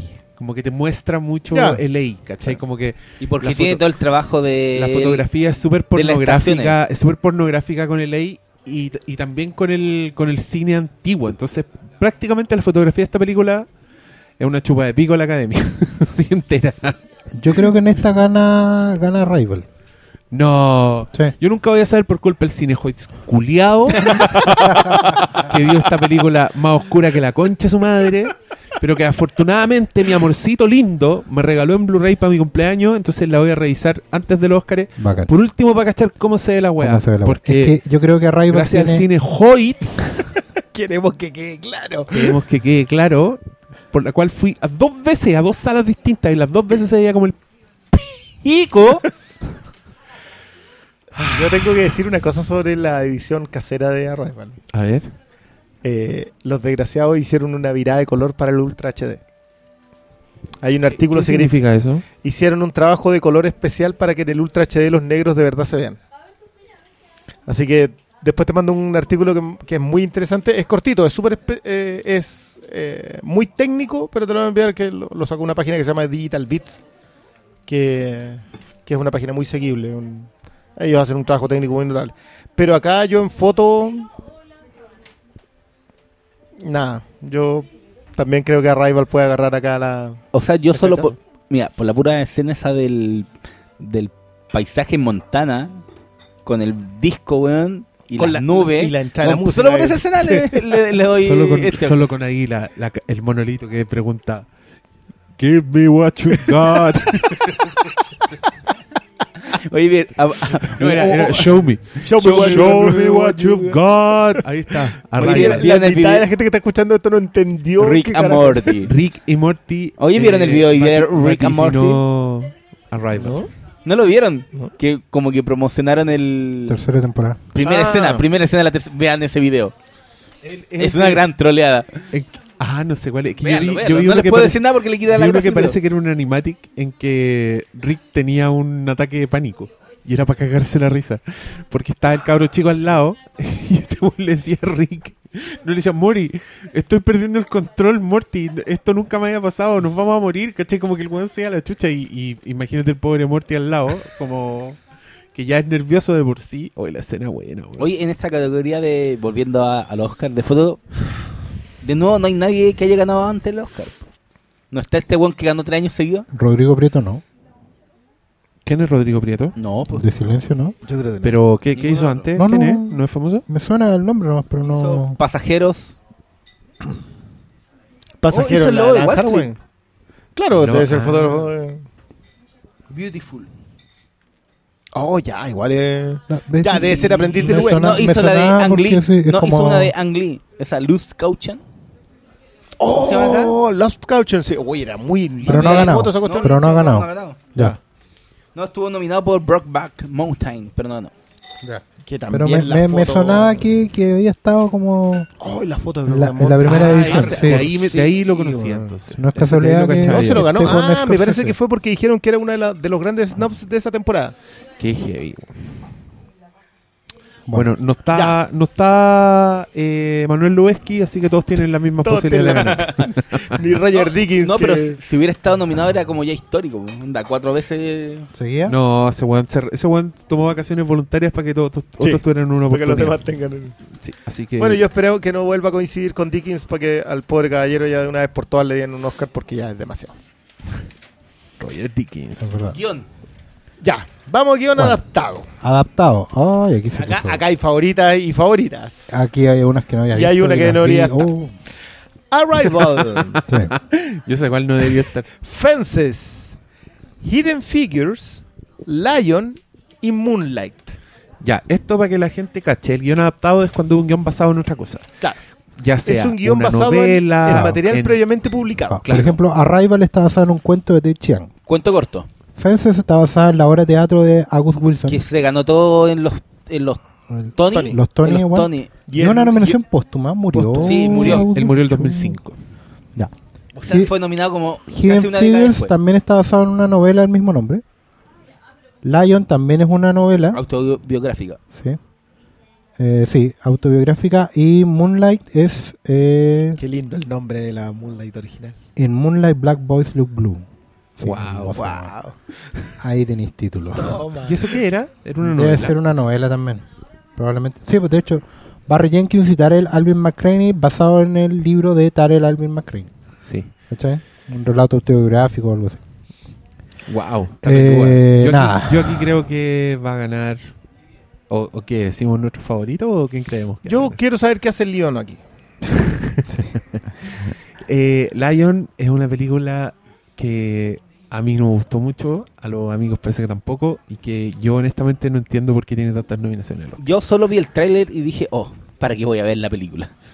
No, yo Lo reconozco. Llegué a tres cuartos. Yo había leído que esto era fruto del lobby de los hermanos Weinstein. Hay que, Completamente. hay que Ah, aplaudirlo. es sí. absolutamente lobby. O sea, es una película, a ver, una película feel good movie, ¿cómo se dice? Sí. Una película hecha para este tipo de cosas. Es como. es la- a ver, es la historia de la vida real. De un, es, que, así? es que hay un mote con la vida real acá. Como bien planteó Diego en redes sociales un rato, con la foto al final. Sí. Eh, es la historia de un, de un niño indio que se pierde en una estación de tren, eh, se convierte en vagabundo a muy temprana edad y por lo tanto es dado en adopción a una pareja en Occidente, en Australia. Después de 20 años... Que le da la mansa vida. Claro, básicamente vida de, de primer mundo y después de 20 años él empieza a buscar sus orígenes Porque está aburrido de conocer rubia en Australia. de conocer a Ronnie Mara y volver con ella, así como que lata.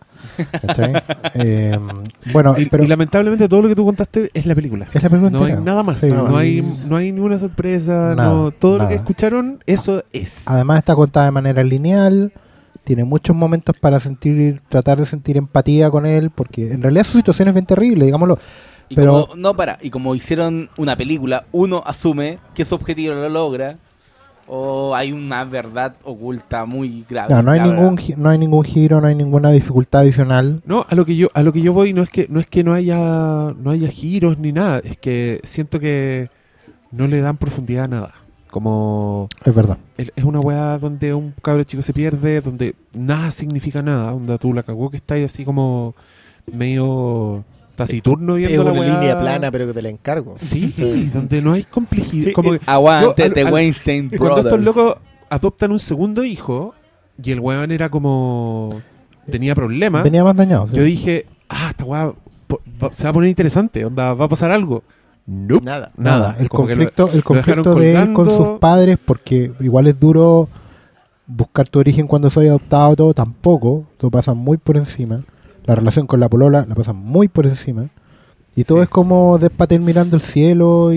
y- ¿Qué onda está? Y con ¿Por qué su melena. ¿Por qué está ahí? Oh, mira, no tengo nada en contra de la película. Está está súper correcta. Si te gustan ese tipo de historias, o sea, es súper fácil sentir, ¿cachai? O sea, si de hecho en una escena, como en la escena climática, yo estaba así como, guau, como muy interesado viendo porque porque igual O sea, no podéis no sentir empatía, claro, seres po, weón, humanos. un pendejo que se perdió 25 años un poco Claro, o sea, pero fuera de eso no no hay nada weón Sé- sé nada. que yo, yo reclamo más. Yo, yo puedo entender que alguien considere eso buena dirección. No, no tengo, no tengo. Creo que los méritos son muy cuestionables. Yo creo que esta y otra película más yo la sacaría de las nueve. ¿Figura Pe- oculta? Fi- Sí. Pero de hecho, no, y ya se están nominadas en mejor guion y había como una polémica. Porque cambiaron la historia de estas mujeres negras. Que- sí, po, y, no, y de hecho también la relación que tenían ellas en la vida real. Po. Ah, mira. Que Bueno, pero, no pero eso es parte de la adaptación. Pero, pero a mí me.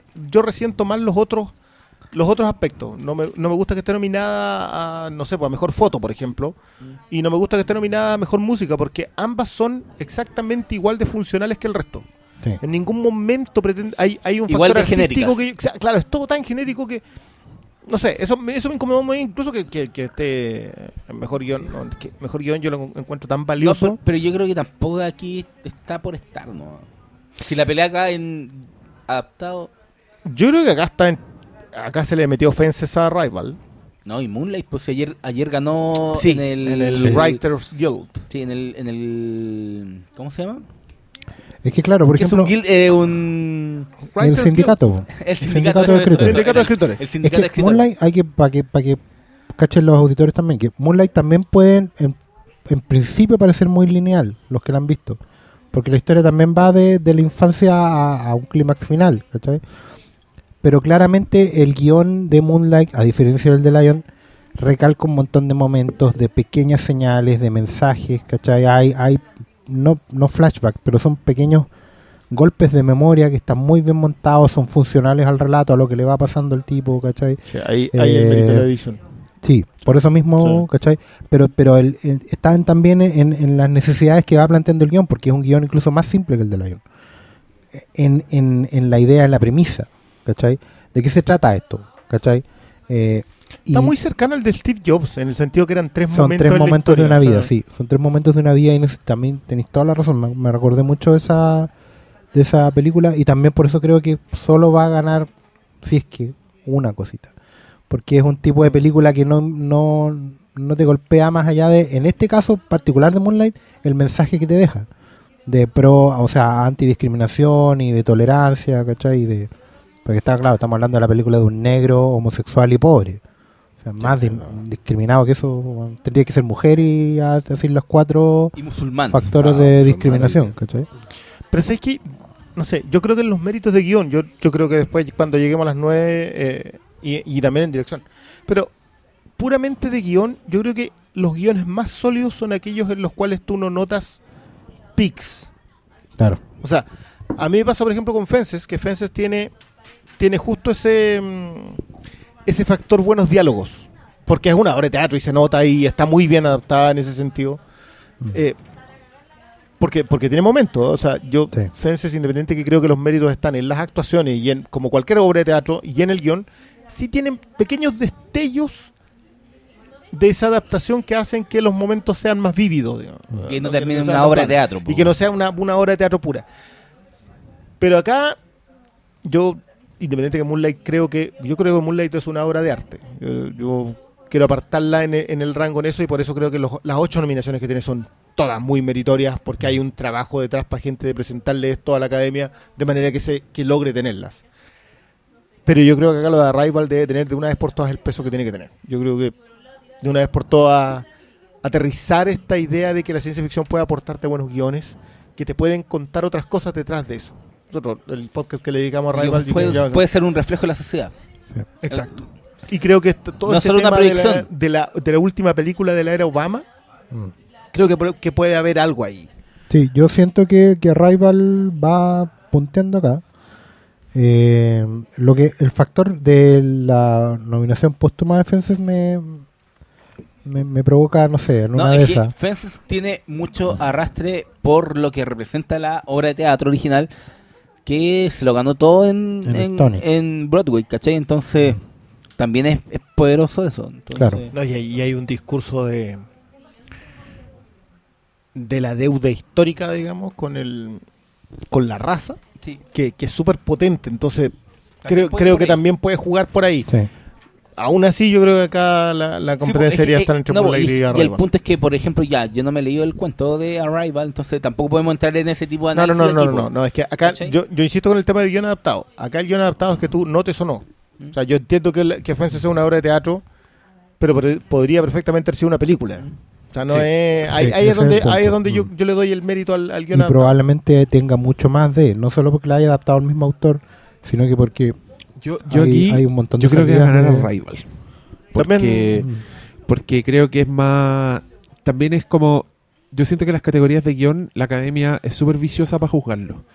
Y juzga, ponte tú, juzga la superficie. Juzga como el... el el giro, el el, truco, el diálogo el diálogo muy, muy sonado, ¿cachai? Y en este caso yo creo que les va a gustar la pirueta narrativa. Como Claro. la sorpresa, el haber transformado flashbacks y esas weas y como el, el momento como... Y el factor lenguaje. También. Sí. No, ese, no, ese yo no, no se lo doy tanto mérito a la academia. Yo creo que la academia es más... ¿Crees que no lo van a ver? de superficie. Más simplona, sí, sí, creo que les creo gusta que- más la pirueta y por eso yo creo que podría ganar esta Y, es probable que sea ganar el premio que le den como de reconocimiento. Sí, yo ¿cachai? también Que creo. digan Sí. como que Sí, sí, sí. También a esta, siento película, a esta cosa de apocalipsis. ciencia ficción le damos el premio a guion Sí, que le podemos por dar. eso yo creo que Moonlight se puede meter. Pues yo creo que está en las dos. También Ahora, si es está cualquiera de ahí. las otras, me molestaría mucho que fuera aquí en Figures o Leon. O No, Lion. eso sería... O sea, esas son las dos que no tienen. Esa Esas son, la- las- esas son la- las más, menos meritorias de todas. sí. Mejor guion original. Aquí está la zorra. Aquí, Aquí- esta entramos, pero loco, yo yo creo que de aquí en adelante está todo peludo. No, La- pero las es- siete que nos quedan están Está, peludas. está peludísima. Porque Hell or High Water es un guion de la puta madre. De la puta- Así. Y redondito, loco. pico de bueno, Y weón. difícil, weón. Sí. Y difícil no entrar en un cliché y no, no caer en, en vicios, weón. Y esta weá no tiene ninguno. Eh, La La Land es el otro. La La Land, que para mí es la, es la puta, no he visto 20th Century Women, me estoy así que me Acá estoy estamos todos pe- pendientes con esa, porque esa también es, de- es como la, la My Life as- as a Zucchini. Pero aquí, Claro. ante Hell or High Water, The Lobster y Manchester by the Sea, el guion de La La Land se me da la chucha, sí. Siento Sí, que no, sí, está- no tiene nada que está- hacer ahí. No tiene nada que No hacer. tiene nada que hacer acá. Pero hablemos de las otras tres, ya que vamos a dejar 20th Century Women fuera por... No, para, y, y si hablamos de mi mejor guion original, The Lobster, por loco. ¿Dónde sacar esa idea, weón? Sí, The Lobster, weón. Es, es que The Lobster Demasiado está, The, The Lobster es un, es un Claro. Titanic acá. Es como Está, una está el factor originalidad nunca antes visto. Está Sí, ahí. está la inversión. Lo que a mí me preocupa es que no hayan tanto, visto weón. Lobster, insisto. Yo creo que eso le juega muy Sí, en no contra, la weón. hayan muy en visto, contra, weón. Muy en contra, ¿cachai? Y aquí, claro, y también, ustedes saben, pues, guion en general se premia como a la película buena que no va a ganar. La pasada de Tarantino toda la Y vida. puede ser Manchester by the Sea. Y puede ser Manchester by the Puede Sea también. A Yo mí me que encantaría que, fuera Hello Hell Water. Aquí yo, yo, yo creo, por lo mismo que se gana el Oscar Arrival, creo que se lo puede ganar Manchester by the Sea porque Sí. tiene esa weá. es el factor. Tiene la chispeza, tiene, el, tiene Sí. diálogo y es como... Yo, le- yo esta película igual le emparenté harto con Good Will Hunting, porque encontré que también era una película como de personajes muy tristes, pero mostrándotelo desde el prisma de la vida. Así Pero como también- hueones así muy. con un diálogo, un diálogo muy prendidos como personajes ¿Sabes como con humor es y toda un la hueá. gran paralelo el que acabáis de hacer, porque en el fondo es Manchester by the Sea es como el lado gris de esa. Porque los dos tienen, tienen la misma estructura. O sea, hay un weón que quiere sanar y al final se Sí. termina sanando a sí mismo. ¿Cachai? Pero acá no hay. Pero- Este no lo logra. Yo creo que sí. No lo pero puedo eso superar. lo podemos debater. Pero, pero eso es una aceptación de lo que es. Ah, sí. Esa weá no podía superar eso. Pero lo que él necesitaba era aceptarlo. Es verdad, tiene un punto. Tiene un punto. Era aceptarlo. Cuando él acepta, puede volver a pescar con su sobrino. No, yo creo. Es que yo igual me quiero guardar esto para Pa' la- pa' de la la 9, digamos, pero, pero, pero yo creo que si hay un. Yo aquí me gustaría que ganara. Perdón, yo soy un. Todos ustedes lo saben, soy un fan de Peckinpah irre- irremediable y a esta altura ya, ya Sí, estoy condenado lo en ello. sabemos, Lo sabemos. Y creo que el Hell or High Water es una Peckinpah pura y dura. y que habla mucho. so- y yo creo que tiene posibilidades porque habla mucho de Estados Unidos de hoy. Y sobre, y sobre todo, mira, a mí me molesta un poco cuando la gente parte de la idea que Peckinpah era pura violencia. Ni el mismo Peckinpah a- así- y se iba a eso. Pero Hell or High Water tiene todos los elementos. Tiene eh, gente fuera de su tiempo, son los forajidos y el sheriff, digamos. Tiene el enemigo invisible, que es el banco, que en las otras era los railroad, o la gente de los trenes, o la gente que compraba, no sé, los petroleros, en el caso de la balada del desierto. Y, y tiene toda esa estructura en la cual los pics los va dando la violencia, todo lo que. Con todo ese cariño por Hell or High Water, creo que Taylor Sheridan, se lo, que, lo que comentábamos, que se guarda el mejor diálogo porque el tipo que va cruzando a caballo El en la carretera es Taylor Sheridan. Y el que dice, que ya las vacas. el que ya las vacas dice, puta, sí, pues, hay que llevárselo nomás, po. Mm, Aquí me veis, po, andando a caballo a esta edad. Ahora entiendo por qué mis hijos no quieren andar metidos en esto. Listo. Ese diálogo, tú decís, ya. Pero aún así yo quiero que gane, gane Manchester by the Sea. Ah, Hay, hay algo en Manchester by the Sea que creo que está tan bien construida. Hay, sí, hay un tema, de, hay un tema dirección que, ha- que lo, sí. Hay un Es- tema de dirección que está bien, que yo creo que el tipo logra contarte los flashbacks de la manera precisa. Pero no, hay un hay una forma de la- en la que Manchester by the Sea está escrita en que te duele en el alma. No es de ese dolor meloso de, de Lion. No es de ese dolor de mostrarte lo terrible que puede haber sido. No. Acá es pegártela, pero Es que el combo en el Manchester, hocico. Manchester by the Sea es la verdad, hermano. Sí. Es que él- es, es la Manchester película. by the Sea es la vida, loco. Sí. No, es el dolor que te, recu- te remueve tus propios recuerdos. Es po, que, loco. es que incluso va más allá. Yo no he experimentado eso. ¿Mm? No sé lo que es. No, po, Pero, lo puedo vivir. Porque está tan bien escrito, lo podía tan bien dirigido que lo podía entender. Entonces, eso, Lo sentir, lograr eso es una cuestión que... Y ojo, a la mitad de la película. O sea, en el momento en que te empiezan a revelar todo, yo ya estaba muerto. La Sí. secuencia en la, en, la, en la estación de policía, No, yo estaba listo. conchetumadre. Yo Esa estaba listo. Yo dije, ya, acá esta cuestión ya no me pueden ganar más. Terminen acá. terminen acá, por terminen favor. acá. Y te siguen y te tiran tres más gigantes. Entonces, no, yo con todo el cariño, me encantaría que un homenaje a Peckinpah se llevara el mejor, pero acá de ir a Claro, no, y, y- Lo más triste que hacerle para la Land. no, pero él, él es mi postura también. A mí me encantaría que, puta, por la choreza también ganara el Lobster, ¿cachai? A mí, a mí me gusta en la originalidad, Sí, po. pero creo que el, el guion tiene menos méritos en construcción. Puedo estar completamente equivocado y debería ganar. Ahora, de nuevo, aquí estamos sin haber visto 20 Century Women, que creo que está muy bien. eh, pero todos estamos de acuerdo en que La La Land es la que más flaquea en esta pasada. Yo no sé por qué es tan mejor que el original, de- definitivamente. Sí. Yo, puta, yo le encuentro méritos a La La Land. Encuentro que también toca, toca weas bacanes y mm, a mí me gusta mucho el final de La La Land. El comentadísimo final lo encuentro, lo encuentro hermoso. Lo encuentro súper rico en La, mucha la- weá. lo de la escena de Glenn. ¿Qué significa eso? En la escena, en la, hay una escena de Glenn con Ya. todos los otros personajes de Walking Dead al final del primer episodio de la séptima temporada. Ah, ya, perfecto. Entonces, para mí ese final es lo que no fue. Ya. La escena de Glenn. Pero yo encuentro que es aún más. Me, me arrugo al decirlo, pero siento que es más profundo de lo que le dan crédito a esa, a esa secuencia, lo que significa Para los para esos dos personajes. No, y de hecho creo que eleva a los dos personajes más, más de lo que había hecho toda la película anteriormente. Creo que eh, ese final redondea muy bien la historia. A mí me gustó mucho La Land, bueno, la puse número 2 en mi lista del año pasado. Así es. Pero, claro, pues yo poniéndolo entre la originalidad de Lobster, el dolor al alma, weón, que uno siente con Manchester, vais a decir, claro, pues yo siento que en este apartado, creo que La. Land eh, no debería ganar, porque tenemos otras dos opciones, ¿cachai? Pero Igual creo que La La Land tiene a su favor eso. Y lo que te iba a decir ahora es que yo creo que eh, es muy inteligente el guardarse lo mejor de tu película para el final.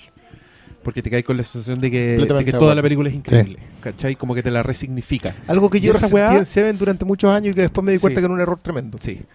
Es un error tremendo. Y, pero ¿cachai? Que por lo mismo yo creo que esta es la versión vistosa también de este lado. Como que también tiene una weá que, que podría encandilar al viejo de la academia y decir, no, si el guion es realmente bueno. Y se le pasen todas las... las- Yo estoy de acuerdo, yo encuentro que Manchester by the Sea es la, es la que tiene que ganar acá. Es una weá impactante.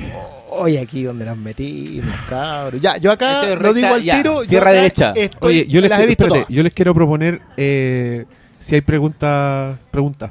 Contestar unas preguntitas Antes entre de medio. tirarnos a las Sí. seis. Ya. Ya, listo. Así le damos más, más dinamismo a esto. Hubo hartas preguntas, pero eh, Egas Venegas nos dice ansiosos para el nuevo capítulo.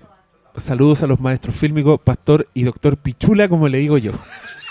¿Qué doctor Pichula? No sé, Me la puede, que- dio. puede ser que utilice ese término habitualmente. Me la dio. Se la y dio. yo loco, el culiao.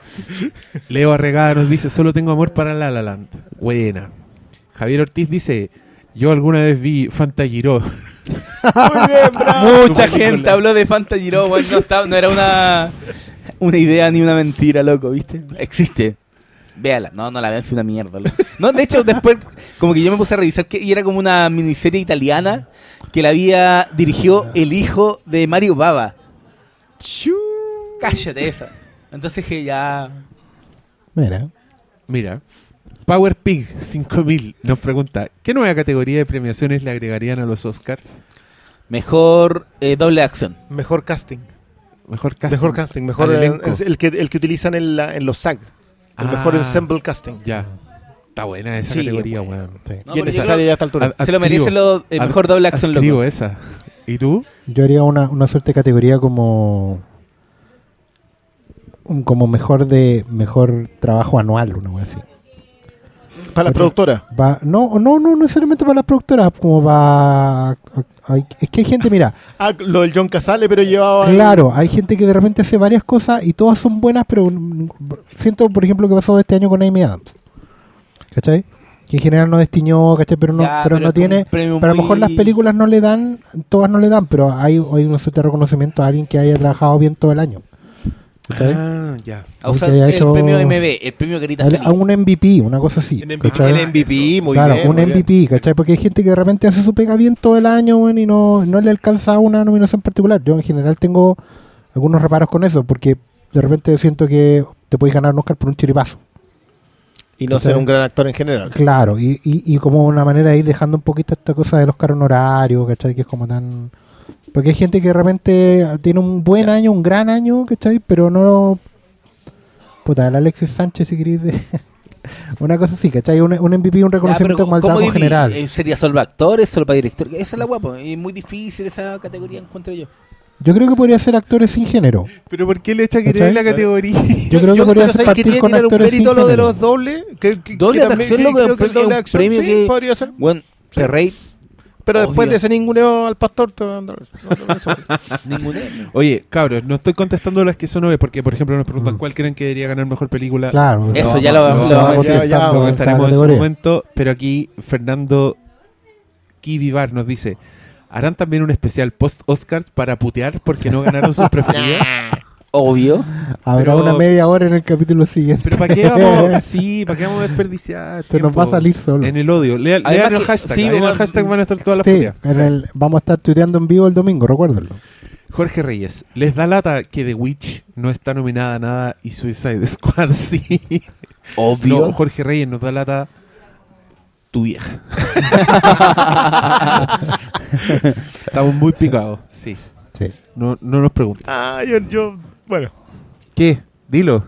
Es que, es que yo de verdad creo que A24 es un sello chico y que había que gastar las lucas en una que llegara lejos. Y se la gastaron en Y Moonlight. se la gastaron en Moonlight. Que igual estaba más reciente, que tiene un tema que golpea más. Sí, es verdad. Aparte sí que hay un tema con, con la fecha de estreno de, de La Bruja, que no sé con, que al final si Sí, puede que haya quedado muy lejos. una limited release en Está muy No, lejos, se estrenó, de en, este se año. estrenó en febrero. Mm, Pero está muy encima, pues, ¿cachai? claro. Es como, no sé, de- la bruja no se va a mandar el Gran Budapest Hotel que se... Ni el Gran Mad Max. Si las dos tienen Sí, ese pues, mérito. Mad Max igual. Ya. Eh, buenas chicos, una pregunta del Oscar. ¿Les gustan los atardeceres nublados y las mañanas soleadas? y poner una foto tuya con un parche en el ojo. Son patúos los, los auditores. ¿Qué les dio confianza a eh, consulta para fílmico? Banda sonora que no fue nominada y que debería, según él, y cuál deberíamos repasar solo por la calidad. Ah, bueno, ya lo Sí, dijiste. sí. La- el- el- Y- ¿Cómo se llama? Repítelo por si a alguien se le pasó. La infancia de un líder, The líder. Childhood of a Leader. Childhood of a Leader. Que es una película con Robert Pattinson. Así es. Míralo. Que tiene la mejor banda sonora del año. Sí. Según el amigo. Eh, ya, sigamos. Sigamos. Después. Sí, sí, después, Sí, sí. Mejor actriz secundaria. Ay, ay, ay. Ay, ay, ay. Viola Davis, por Fences. Naomi Harris, por Moonlight. Ella era la mamá, si no me equivoco. Paula.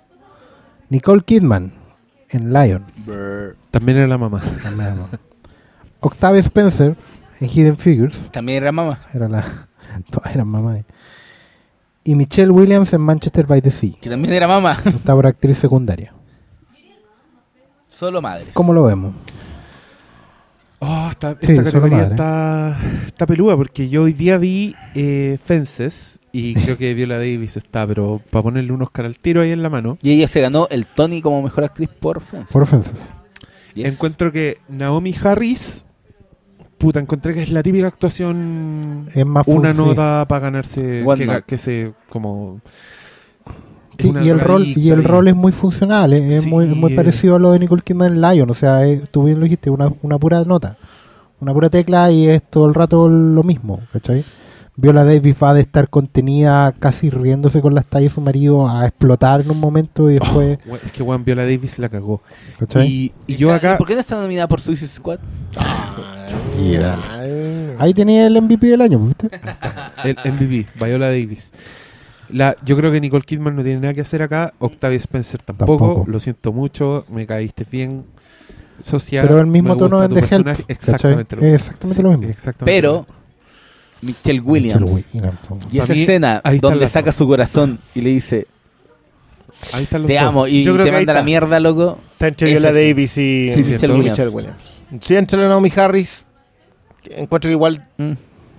No, no sé, igual es un personaje difícil porque pasa por tres estados súper claros, pero pero no. Yo lo digo a la Davis es una cuestión que. Aparte que tiene todo para hacerlo. Sí. Eh, eh, eh, es todos los momentos juntos Es que en, claro, todos para los mí es todo, toda la, la forma en que lo maneja. Lo de la Michelle Williams, yo creo que también, obviamente, está fuera de serie, pero es más es más corto. ¿Cachai? Es, muy, Eh, es, está- mucho, es mucho más breve. lo de, claro, porque, porque, vistoso, porque el tema de Affleck está lo envuelve todo, ¿cachai? Y claro, ahí no hay tanto espacio como para ver la evolución más de ella. Lo No, de ella es más un hecho Yo creo que consumado. cada escena que ella está se- Sí, por supuesto, pero lo de ella, a lo que voy es que lo de ella es más un, hecho- un ella. hecho consumado. Lo de Viola Davis es una transformación en pantalla. Y, y, y más que eso son las sutilezas. Y son, y son, y son hardcore. O sea, yo, yo, yo hacía rato que como que no veía. A, Viola Davis yo me acuerdo que hubo un momento en que se gana el Globo de Oro o el Emmy, me acuerdo, por eh, mm, How to Get Away with Murder. Sí. Y yo dije, "Oye, ¿en serio por qué? Y, loco, hay una escena que es como el capítulo 7 en que ella llega a sacarse el maquillaje. Es una secuencia en que se está sacando el maquillaje. Denle todos los premios que quieran por, por esa secuencia. Entonces, ella es muy maestra de esas sutilezas. De esa, o sea, hay un momento en Fence en que, en que están conversando fuera nomás y que se nota la impericia de Washington para mostrar los fondos todavía. Como que no, como que necesita mostrar el, al personaje con, Sí. con la cámara. Porque obviamente, creo que es su primera película Es su como primera director, película, entonces igual está bien, pero, ¿De pero le falta mucho. De De- Denzel. no es su tercera película ¿En Tercera serio? película, ¿Cuáles sí. son las otras dos? tiene puta una que es un nombre propio weón siempre se me olvida cómo se llaman pero ¿Aston Fisher? no. Esa. Esa, Sí, ah, sí. cierto, la dirigía él. Pero, pero le falta esa pericia todavía y como que necesita enfocarla y, y por ese lado encuentro que se le pierde un poco. Claro. Pero hay momentos en que, en que está de fondo porque está, la- está enfocándose a él mismo Sí. y, y la otra mina está actuando. Está en personaje Está y no en se pierde nunca. Entonces, yo creo que acá se lo debería hallar ella. No. Aunque también. Además, la idea mía o la de Michelle Williams ya se lo ganó, ¿no? Se ganó el Oscar. No. Parece que ha estado muy No, nominada, creo que ha pero estado creo que no muy se lo ha nominada. ganado. No se lo ha Nominada ganado. por- Ay, ¿cómo se ¿No se lo llama ganó esa? por Brokeback?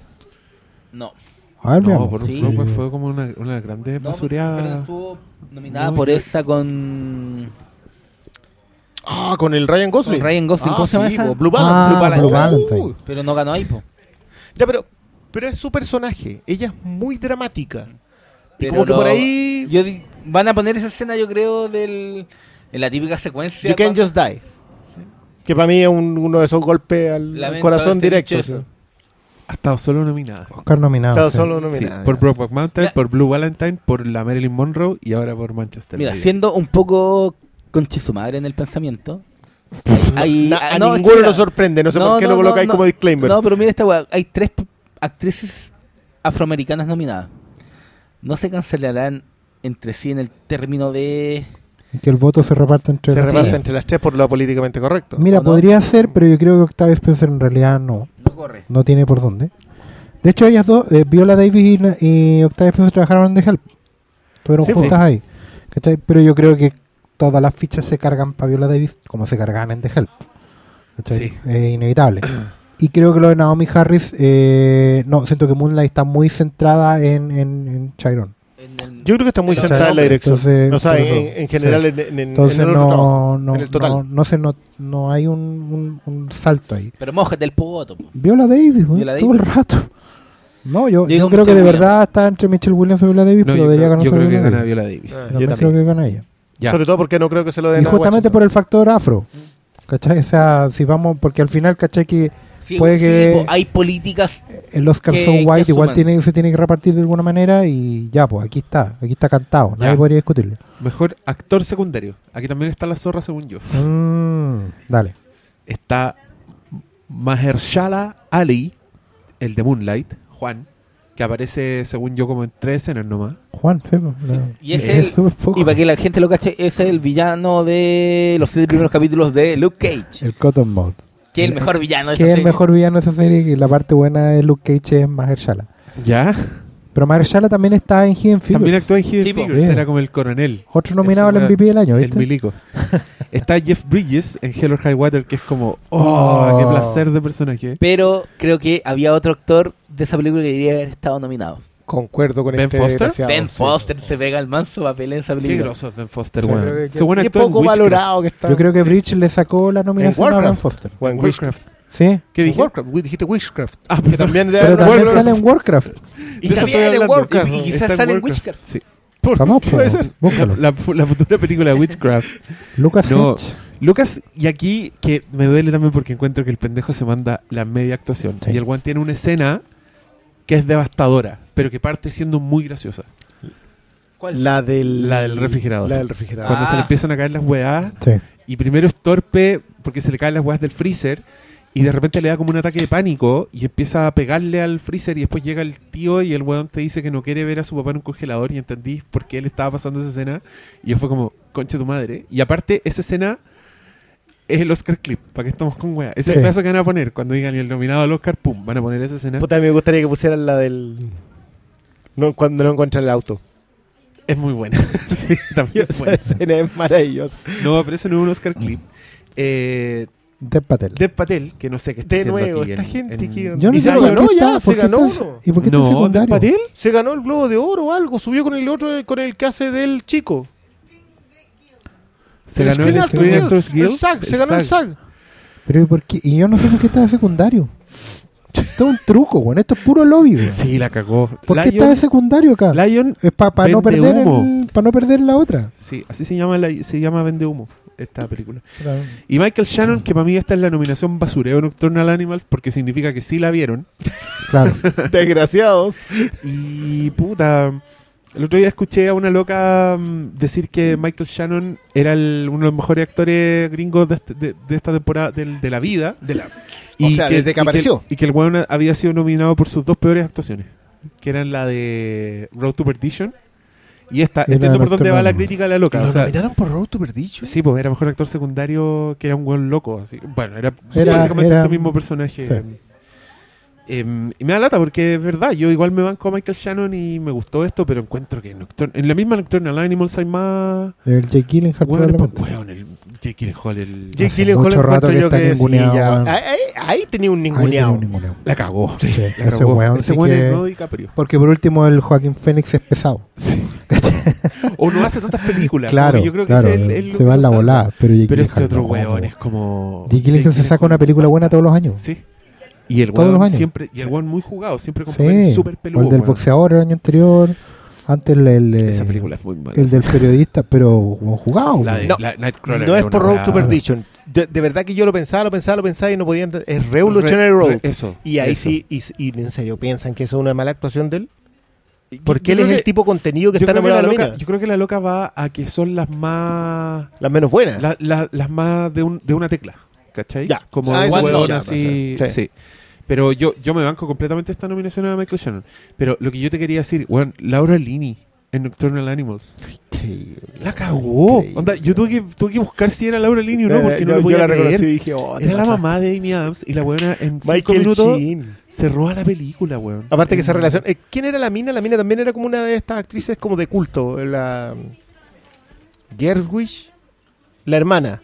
Ah, en la sí, fiesta era la hermana sí, que sí, estaba casada con el gay. Greta Gerwig. Que es la que Sí. sale en todas estas películas de Noah Noah. Baumbach. Sí. Baumbach, ya. Que, que lo. Olvídate, yo esa- toda esa secuencia decía. Bueno, Ay, Gina Malone también. Ay, me acordé. ¿Y Otra Gina vez. Malone? Sí. Otra vez. La que está delante de un cuadro así que decía venganza. Otra vez, ¿viste? esas- esas Entre Neon sutilezas Demon de- y esta, weón, Gina Malone, todo. Ahí está. MVP. MVP. ¿Y Batman Superman? No, porque la saca. nah. Pero sale en la versión buena de la película. pero acá, esto. ¿Existe versión buena? Yo creo Menos que se lo lleva más Chala. Sí. ¿Tú crees que se lo llama Porque Mahershala? si le van a dar un Oscar a alguna película que tenga que ver con todas las discriminaciones, se la da a un negro musulmán. po. Puta, de más, de más. O sea, Te la- sin te la restarle ningún mérito de todos los otros, porque creo que todos están muy, en esta están todos muy parejos. Incluso yo diría que, que bueno, sacando a Dev Patel. Ah, ya, menos Incluso mal. yo diría que. que Hay, hay, en este podcast hay Oye, odio contra Leon. esa, pel- esa película. Ted Patel cambia de gente, weón.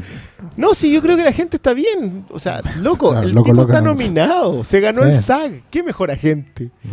El loco Gente, salía en- gente. Gente, gente. Ay, ¿Cómo se llamaba la El serie? Newsroom. El Chapi. No, la- no, no, en la serie antigua. En eh, en. Skins. Ah, Skins. No, Nighty Crow. ¿Quién es el que salía? Era el otro indio. No, que era- Oh, qué, qué discriminador de mi la parte. cagó. Oh. Te falta decirle hindú. Oye, eh, mi voto va aquí con Lucas Hedges. Lo siento, pero cabro chico de Manchester by the Sea, gran valor. Sí, De hecho, además yo- que Jeff la- se lo ha ganado el viejo Jeff. Sí. Y tampoco sea, Sí, no, Sí, ahí, no, ahí haber pero- estado Ben Foster. Pero creo que probablemente va a ganar el que sí. Margechala. Sí. Mahershala. Ya, ¿a Igual qué nos buena vamos ahora? Mejor, mejor, Mejor actriz. Oye, ¿cuánto, cuánto vamos? No, No, creo que hemos no, no, vamos rápido. vamos pero no nos ha faltado nada tampoco. Probablemente mejor película nos No pedimos tres horas. Prepárense para la Nah. no, ahí una hora. No, ya hemos Vamos dicho a harto. hablar 20 minutos de cada película, loco. Hemos dicho harto igual. Mejor actriz. Yo acá les digo al tiro. Isabel esta es lejos, lejos la categoría más pelúa de toda esta. ¿Sí? Sí. ¿Lo Para mí, lejos la más difícil. A ver, Isabel Huppert. Él. Ruth Nega. Loving.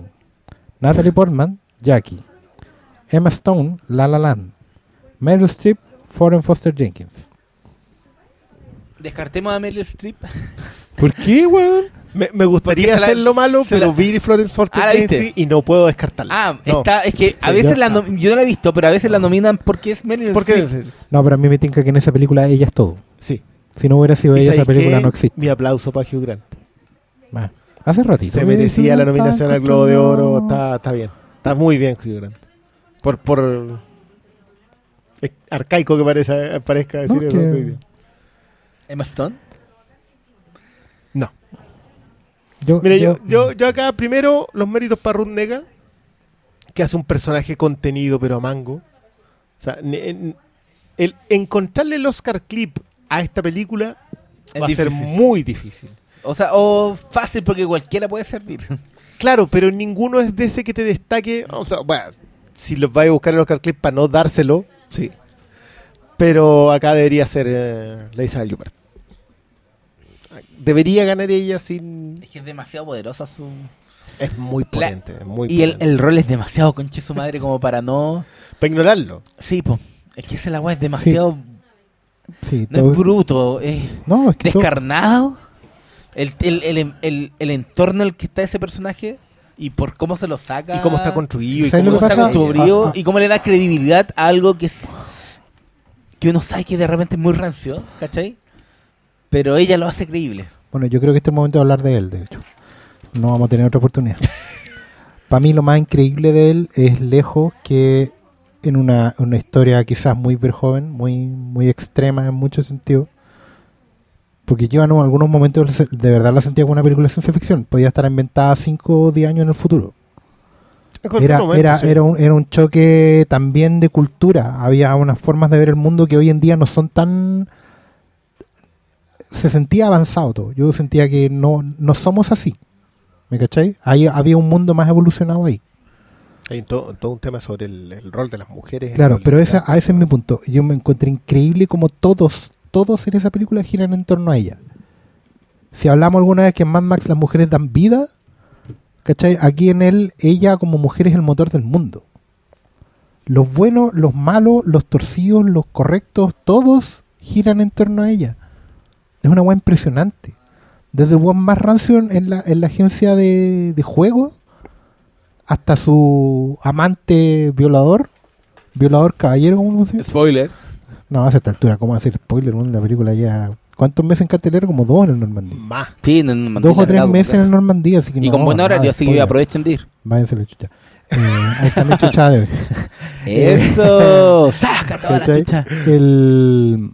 No, es increíble. Todos giran en torno a ella. La mujer, el- la mujer del violador, su hijo, la novia del hijo, la guagua, el, la amiga, el amante, todos giran en torno a ella. Si Por ella no está, llama- si ella no está en esa... Ella, o sea. Pero, pero lograr eso Ah. sin que haya ningún truco, ¿cachai? Porque ni siquiera en Que el no hijo patán. vacío, yo creo que es lo No, importante. porque incluso los roles del hijo patán son funcionales a todo el engranaje de la Ahí, historia. ahí hay un gran mérito que tiene el joven en, en- en entender que el personaje es muy grande y la interpretación es muy grande. Claro. Y se la va dejando nomás, se la va dejando, se la va dejando. Es como, en ese sentido, yo creo que se- está muy cercano a lo que hace mm, Paul Thomas Anderson en eh, The Will Be. Que se Sí. da cuenta en un momento, ya sabéis que déjenselo. Y tú, y tú Es- te das cuenta que se los deja. Es, se lo es deja un torbellino, es un torbellino. Y el ojo del, del, tor- del tornado son ellos. Mm. O en este caso ella. ¿cachai? Ella está ahí, al centro. Ella, el, el frío, el ser absoluto, y todos los demás giran en torno a ella. Es lo impresionante. De verdad es una fuerza de la naturaleza y no por la metáfora barata. Yo, Yo no he visto Jackie, pero y Natalie Portman, porque igual está interpretando a un personaje histórico de Estados Unidos demasiado famoso como para obviar. Yo, yo creo que en, en esa, en esa categoría, yo vi Jackie el fin de semana eh, y creo que ella intenta arrancarse con los tarros. Intenta- in- hay un tema de acento, de la forma de hablar, de cómo se, de cómo se imbuye el personaje, que a ratos te parece casi caricatura. Pero claro, después vais viendo el, el- el- Como era y, y Jackie, te das cuenta que la mina lo caló a la perfección. Eh, pero siento que intenta ella hacerse más grande el tema y, y- y creo que si hay un mérito que tiene eh, la reina en esa película es contenerla. Le va cerrando los espacios de crecimiento a solo el personaje y empieza a armar la historia. Y eso es... Bueno, que eso es habitual en Natalie Portman igual. Ella es como tan mateada con las cosas Que, que que claro, que suele ser arrancarse con los tarros. Ahora, igual yo siento que, sin haber visto Jackie todavía, pero siento que en Jackie igual hay un eje que tiene que ver con el personaje que es. O sea, es Jacqueline que neonazi. Sí. ¿cachai? Hay un icono ahí por construir, hay todo un personaje que tiene un background. Y es una aproximación al fin y al cabo, sin restarle ningún mérito, pero es una aproximación. Lo que pasa es que como, Lo de como él no es completamente nuevo. como no es biográfico porque en realidad son cuatro días, creo- no, creo que es una semana o cuatro días creo, en, la, en la vida de ella, entonces no alcanza, eh, no alcanza a hacer, a tratar de calarle en el resto de ella te explica en más de alguna ocasión cómo llegó ella allí, etcétera, etcétera. Hay, hay- hay- hay varias construcciones muy bien hechas, pero, pero yo de verdad siento que se le va. Lo hace tan grande que, que le queda demasiado grande Te para cacho. contener la película y creo que la reina lo intenta. No, no es no es menor su, su trabajo en eso. Eh, pero ¿sabes lo que pasa? Yo. A mí me pasó con la. mm, eh, cuando ganó la Winner Paltrow por Shakespeare in Love. Ya, Que estaba nominado la Fernanda Montenegro por eh, Estación Central. ya. Y yo creo que si hay un robo gigantesco en los últimos 20 años en el Oscar, es ese. Sí, pero esa cuestión es un robo a mano armada. Yo creo que la Montenegro. Creo que hoy día con Lion me acordaba un poco de eso, me acordaba un poco de lo gigantesco que es eh, esa, esa secuencia, la- la- un montón de secuencias que tiene, que tiene Estación Central. Entonces, creo que volver a hacérselo a una actriz internacional de, de, de- de tal carácter, por favor, si también pueden ver el porvenir de, mm, de la Mian Hansen Love, que es la otra película por la cual ella podría haber estado nominada, eh, es, es otra cosa. O sea, si hay MVP del año, es ella. Yo le, eh. nos- le tiramos el John Casale porque de- son dos tremendos, tremendos papeles. Y creo que si no se lo gana por él acá No, y, se lo lleva la que, Emma Stone, a a- un- aunque Emma Stone tenga más prensa, igual su papel es súper funcional. Onda, Sí. sí, resulta las canciones. Pero ella puede hacer cosas mejores. Sí, sí, no, Puede y- hacer más. y- Tiene futuro. Puede hacer mucho y, más. y no está ahí en ese esquema. ¿Será primordial, fundamental, donde tú dices, bueno, esta actriz tiene que estar aquí? ¿Qué es lo que pasa con la Isabel Hooper, cachai? Pero si me- te ponían a otra actriz en el rol de Emma Stone, tam- Pasa que además lo de ¿Cachai? Isabel Hooper coincide en otras cosas, coincide en una trayectoria que no es menor, que hace mucho rato O venía dando sea. películas buenas, llega en lo que puede ser uno de sus mejores momentos, ni siquiera quiero decir su mejor momento, puede ser uno de sus mejores momentos, coincide con una película, con un momento, probablemente no vaya a volver a tener esta oportunidad, Sí, es que muchas veces se les ha pasado y nunca han logrado Sí, volver a tenerlo. Entonces pero, no es... pero creo que creo que no había visto tantas coincidencias. Es de no que es no como se Scorsese perdido. cuando llegó a, a ciertas nominaciones y terminó ganando un premio por una película menor. Se venía pasando la rueda, ¿cachai? Igual había otras antes que merecían haberle ganado o no, ¿cachai? Acá no, acá hay como una coincidencia feliz, un momento, una tormenta perfecta. Sí, no, no veo por dónde. Le juega a favor el Globo de Oro y el Globo de Oro a Mejor Extranjera por él. Le juega en contra que todo el resto se lo ha ganado la de Maston. Claro. No, no, no o sea, es sí, tan- yo creo que la términos mediáticos la pelea está entre las dos. Sí, Y yo creo que también pega algo que leí por ahí, lo voy a explicar pésimo, pero leí que la academia para nominarla a ella es- se pasó por la raja una, una regla de, tuvo que saltarse sí, una regla del, del, del SAC. del, del gremio. Sí, Y yo Ah, creo ya que no si, hace- si hacen eso es porque pa- se, es lo, se lo quieren dar. No, Sí, y, y pero, lo pero otro, qué regla del gremio.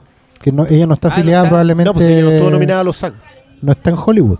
Ay, No está en Claro, nómina. como una y si no está en Hollywood, no. No, No, pues, no. probablemente ella no está inscrita al Screen Actors Guild de Estados Unidos. Claro. Y como no está inscrita Sí, ahí, no puede mira, estar nominada. Piensa que gana y va a entrar a la academia por derecho, siendo que nunca había estado sindicalizada.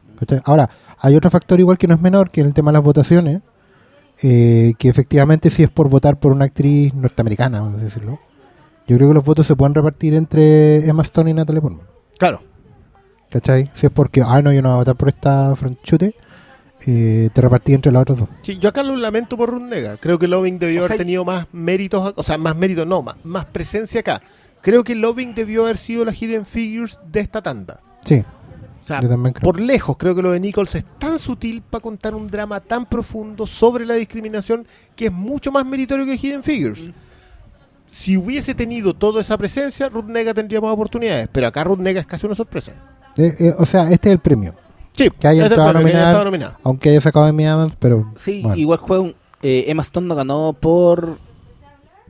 eh, la otra que estuvo nominada, que fue la de Iñárritu. Por Birdman. ¿Estuvo nominada por Berman? Sí, po, secundaria. Sí, ya estaba nominada antes. Y por pero, nominada. claro, pero Portman ya ganó por Black Swan. Y vos caché que de repente igual. Sí, hay, eso como- pesa. factores hay, hay un factor de, de recompensa, entonces ya también. creo- para la casa. Sí. Sí, bueno, no sé si Portman. Ahora, yo igual quiero decir por, por un afán con la justicia que Emma Stone está increíble en La La Land. Está Sí, sí, la loca, ella es uno de los pilares de Es esa película. ¿Sabes qué? impresionante. Igual es un buen punto. Está Repitámoslo. que A esta altura no encontramos nada malo. Aquí, de aquí hasta el final, no hay nada malo. No, no, no. O sea, ¿Cómo acá- que no? acá- Excepto Lion. Lion. Eso Sí, quería decir. Aquí está Es que había que recalcarlo. Nicole Bueno, Kidman, pues weón. De en ¿Todavía está secundaria. Por Lion. En secundaria. Por ¿de Lion. Pero sí, por no, Lion. Si cualquier por cosa que tenga que ver con Lion de aquí, desde que empezamos hasta Para- el Para, para, para, un Instant punto. Man. Dev, Pa- Dev Patel es el protagonista de Lion, po, ¿o Sí, no? pues, ¿por qué está de ¿Y por qué secundario? está en secundario? Por lobby. Por, Por lobby. el Ah. lobby de los putos Weinstein. Lo- mira, yo, yo Y porque Pero- la mitad de la película es un cabro chico también, ¿no? Yo también lo entendí así un poco. Sí, po. De todas maneras. es la mitad. Sí, pues la mitad. Es un truco, todo es una trampa. Ya, eh, mejor actor. Casey Affleck, Manchester by the Sea. Andrew Garfield, Hacksaw Ridge. Ay, ¿no por Spider-Man? Ah. Ah, Ryan Gosling, La La Land. Vigo Mortensen, Capitán Fantástico. Y Denzel por Fences. Que es una guay impresionante. También hay que decir. Puta la sí. ¿Sabes qué? ¿Sabes qué? Yo, mira, yo hoy día leí un artículo. Yo estaba con esta sensación. Aquí están todos con pesar. No. Así como todos, puta la wea. Yo acá estaba con, con esta misma sensación desde que eh, supe que estaba nominado Mortensen. Me pasa lo siguiente, me pasa que siento que Casey Affleck coincido con mucha gente que dice es- que es el mejor actor de su generación, pero creo que es un tipo demasiado encasillado en un personaje específico, en una exigencia actoral específica, que es lo que me pasa a mí con Paul Dano que creo que es un tremendo actor, pero él es un actor, el tremendo actor indie. Siempre es el personaje indie. Y creo que, que mm, Washington acá se dirige a sí mismo pensando en un personaje que es Denzel Washington. Sí. O sea, el registro, el, tú le mirás y el registro tiene secuencias que son, oh, mira, es Denzel Washington. Es Denzel. Es Denzel. Es Así Denzel. no, no, ni siquiera. Claro. Eh, yo no sé cómo llegó Ryan Gosling aquí.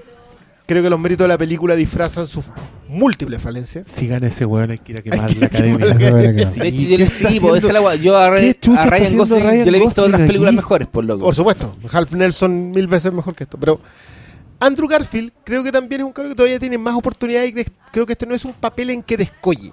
Está bien, pero no es un papel descollante. Puede dar más, igual que la de Stone. en- Y creo que Vigo Mortensen acá se sacó los zapatos haciendo un personaje que no es él, siendo él, teniendo un viaje, un crecimiento como personaje durante la película que se ve, que se transmite. Y para mí es, mira, a pesar de que está, creo que una de mis películas favoritas de la temporada, que es Manchester by the Sea, creo que Casey Affleck es un pilar en esa película. Creo que Denzel Washington está extraordinario dirigiéndose en una obra de teatro magnífica. Pero esto se lo debería llevar Vigo Mortensen. Mira, Uh. mira. Y además que se lo merecía hace hartos años por ¿Sabes una qué? película de. David Cronenberg que no lo premiaron. Eh, es que en general el razonamiento yo creo que es irrefutable. O sea, si, ¿a ¿qué le pedimos a un actor? Al actor le pedimos que cambie, que se transforme delante de nosotros, que nos, nos construya una historia nueva, ¿cachai? Y es verdad lo de Affleck. O sea, no es que esté en un puro tono, pero, pero el papel el papel es más demoledor que transformador. Claro. ¿cachai? Y lo de Mortensen por último es levantar una peliculita que sería más bien resultona en el papel, levantarlo a una, a una experiencia... Puta, a mí, aprovechemos lo de Capitán Fantástico, a mí me tocó mucho la película. Yo entiendo que a otra gente le pueda pasar por el lado. A mí me tocó porque estoy criando es imposible no sentirte removido por esa película en su en su sencillez, casi su, su, su fábula wesandorceniana, weón. ¿Cachai? Pero sin, pero sin, pero con toda la suciedad o toda la corrosión que implica ya ser padre. Wes Anderson todavía no es padre. Ha sido hijo en los Tenenbaum. Pero esta weá es una historia de padre. Y es heavy, weón. Pero, o sea, uno cree que está listo, uno cree que está preparado, uno cree que lo está haciendo bien y nunca lo estás haciendo bien. ¿Cachai? Esa es la gran, la gran historia de, de acá y, y cómo lo construye sin caer en un cliché con una cantidad de humor impresionante. No, esa película está muy bien. weón. Yo, debo decirlo, creo que esa es una de las películas que tendría que haber desbancado al menos dos de acá. A Lion. A Lion definitivamente, porque yo creo que Capitán Fantástico está muy poco reconocida. Y un guion Muy poco reconocida. O sea, perfectamente guion. Pero lo que tú, yo sé que se la debemos. Pensamos que iban a estrenar Capitán Fantástico en los cines, no pasó. Y, y Nos cagaron. Pretendíamos comentarla al respecto, pero yo creo que sí. Hay un tema sobre. que también, también lo tiene Cubo. Con respecto a la paternidad. en la que fallas constantemente porque, porque uno aprende a ser papá, digamos, no- y no termina nunca de aprenderlo y, y está ahí condenado. Pero te lo transmite tan bien Mortensen acá, te transmite tan bien toda esa idea durante toda la película de que él está convencido de que está siendo un buen papá y cada vez que eso no resulta, cambia, se intenta adaptar, intenta, intenta ser otra persona, asume el error sin poder cambiarlo porque, porque ya está ahí en eso. Y, y de verdad, es un personaje que los matices, hay unos diálogos que tiene, que tiene Mortensen que son, no sé, la secuencia cuando le cuenta a los hijos, la secuencia cuando le explica al, al hijo con, con respecto a los temas reproductivos, que la conversación de las cosas- la conversación sobre Lolita. Lo del día de Noam Chomsky, un montón de secuencias específicas que tú decís, ese tipo está haciéndome un personaje. Ese es Ben, no es Vigo. Y, y eso es un mérito aparte. Yo siento que Casey Affleck es Casey Affleck en Manchester by the que es un Yo- tremendo actor, pero no... quiero mandarlo a la chucha. Creo que es que en Manchester by the Sea vemos a dos Casey Affleck, por loco. Cuando está feliz, cuando está con su familia, cuando un concha su madre, cuando está disfrutando con los amigos, cuando está regaloneando con la esposa, es muy, muy diferente a cuando ya es el one de que le pasó toda la tragedia. Pero ese es el mérito de Casey Affleck. Por eso, Casey po, Affleck hace esos personajes. pero no es, eh, no es one not. po, no, pe- pero es- esos son los personajes que hace él. A eso es lo que me mí, refiero. a mí No lo que yo lo que tanto, yo lo que rescato de la actuación de Casey Affleck más que la, el- el- la creación de un personaje es que el weón te lleva por un viaje que es una weá que no se puede creer y yo creo que gran parte del Y- mérito sí, y de es. Casey Affleck ¿cachai? el weón a mí lo que me sorprende de su actuación es como lo que decían como esto como el gran actor como el gran actor cuando tiene que hacer una escena borracho no hace lo posible por estar borracho hace lo posible por estar sobrio ¿cachai? Como que yo creo que Casey Affleck hace esa actuación como con, con la explosión, como con, con el sentir, ¿cachai? El buen está, siento que está todo el tiempo tratando de no sentir, como reprimiendo, reprimiendo, reprimiendo, reprimiendo. Y esa weá a mí me hizo involucrarme con la, con la película más que otra cosa al principio, porque es por ahí entra y como, Claro. weón, ¿qué, ¿qué tiene este weón sobre los hombros, cachai? ¿Qué le Cuando lo descubrí, es una weá como que el, el weón renace a tus ojos así como que entendís todo. Y yo encuentro que esa weá es mérito del weón. Independiente que te haga, de que no Yo- te haga una weá fuera de Casey Affleck, ¿cachai? yo- es que yo siento que eso es un... Bueno, vamos a llegar a la parte Ya, de pero director, para, pero para, ¿qué Casey Affleck estáis hablando? ¿Del de, de Gone Baby Gone? Es que en Gone Baby Gone es un personaje también, loco con una hizo culpa. una trilogía de de la gran estafa donde no era Casey Affleck, No, po, pero era un huevo, un wea, po. Terciario, no alcanzaba ni para secundario. Pero igual está actuando ahí, po. Sí, pero tú me decís que pero me refiero a que lo su personaje- Poldano, por loco. su personaje es un... Es siempre alguien con un peso sobre los hombros. O sea, el- en, em, en la que tú recomendabas el otro día a propósito de las películas con título de spoiler. el, el, el el cobarde Robert El Ford. cobarde Sí, Robert Ford. Él era el cobarde Robert Ford. Eh, o, de- o en Gone Baby Gone, que también es un personaje con, con culpas encima. No sé si culpas, pero trae un peso y lo carga y te lo muestra. Yo lo que tú, lo que tú mencionas con respecto a de qué le pasa a este tipo, Ajá. siento que hay un mucho mérito de dirección. Ya. Porque la entrega de información es. O sea, sí hay una película hecha, pero con un cronómetro para la entrega precisa de la información que te produzca una emoción específica en Manchester by the Sea. Ajá. O sea, eso es. Loco, eso, esa parte es una obra de arte aparte en Manchester by the Sea. Medir los tiempos que el tipo te entrega el flashback es, es otro cuento. Sí. Me imagino que hay mérito también del guion, pero hay un, hay un de la dirección. Y creo que eso construye el personaje que Casey Affleck puede hacer. A eso es a lo que me refiero. Denzel Washington puede hacer este personaje. Casey Affleck puede hacer este personaje. Viggo Mortensen no. si me lo decía ahí hace cinco años, para mí no podía hacer a este tipo. Por eso yo creo que, que debería ser. Sé que no se lo va a ganar y creo que acá está la pelea entre los otros dos, pero quería solamente hacer Pero- mi pero saludo a la- ¿Entre cuáles, cuáles otros dos? entre Denzel Washington y Casey Affleck. Ya, una cosa que Yo quiero creo que decir. gana Casey Affleck. Ya, sí, pero hay un tema muy recurrente que está como en los medios gringos, que es l- Ah. la demanda que está Casey Affleck. Hay una película que estaba a comienzos del año como la gran candidata del Oscar, que era Birth of a Nation. Birth of a Nation, ¿cachai? Estaba, bueno, pagaron como 20 millones de dólares después de que la weá se ganó todo en Sundance. Es la más cara vendida en Sundance. Y se fue a la mierda Pero no se ganó nada en Sundance. Sí, se ganó la. Sí, se ganó mejor película y todo. Del año pasado. No este año, fue del año pasado. Ya. Sí, la, la compraron el año Y puta, él se fue a la mierda pasado. Pues, todo el Mm, plan del estudio para tirar al Oscar porque surgió la eh, denuncia, o sea, surgió como, eh, revivieron como que estos buenos habían estado, Reflotaron un caso Sí, que un- hubo en sus años universitarios que estuvieron acusados de abuso sexual. po. de violación. No, de violación. Es violación derechamente. Lo que Con- pasa es que era el guionista, su co-guionista el y él como guionista director que es de la película y él Parker, como no me acuerdo director. cómo se llama el Trey. Parker. Nate Park. Nate Parker, eso. Trey Parker es Matt Stone. Sí. Y todo eso surgió a propósito, puta, como en septiembre del año pasado. Y aprovecharon de reflotar a las críticas contra Mel Gibson, que el one ya dejó de ser paria. Bueno, está- le, le están ofreciendo a Suicide Squad 2, un blockbuster.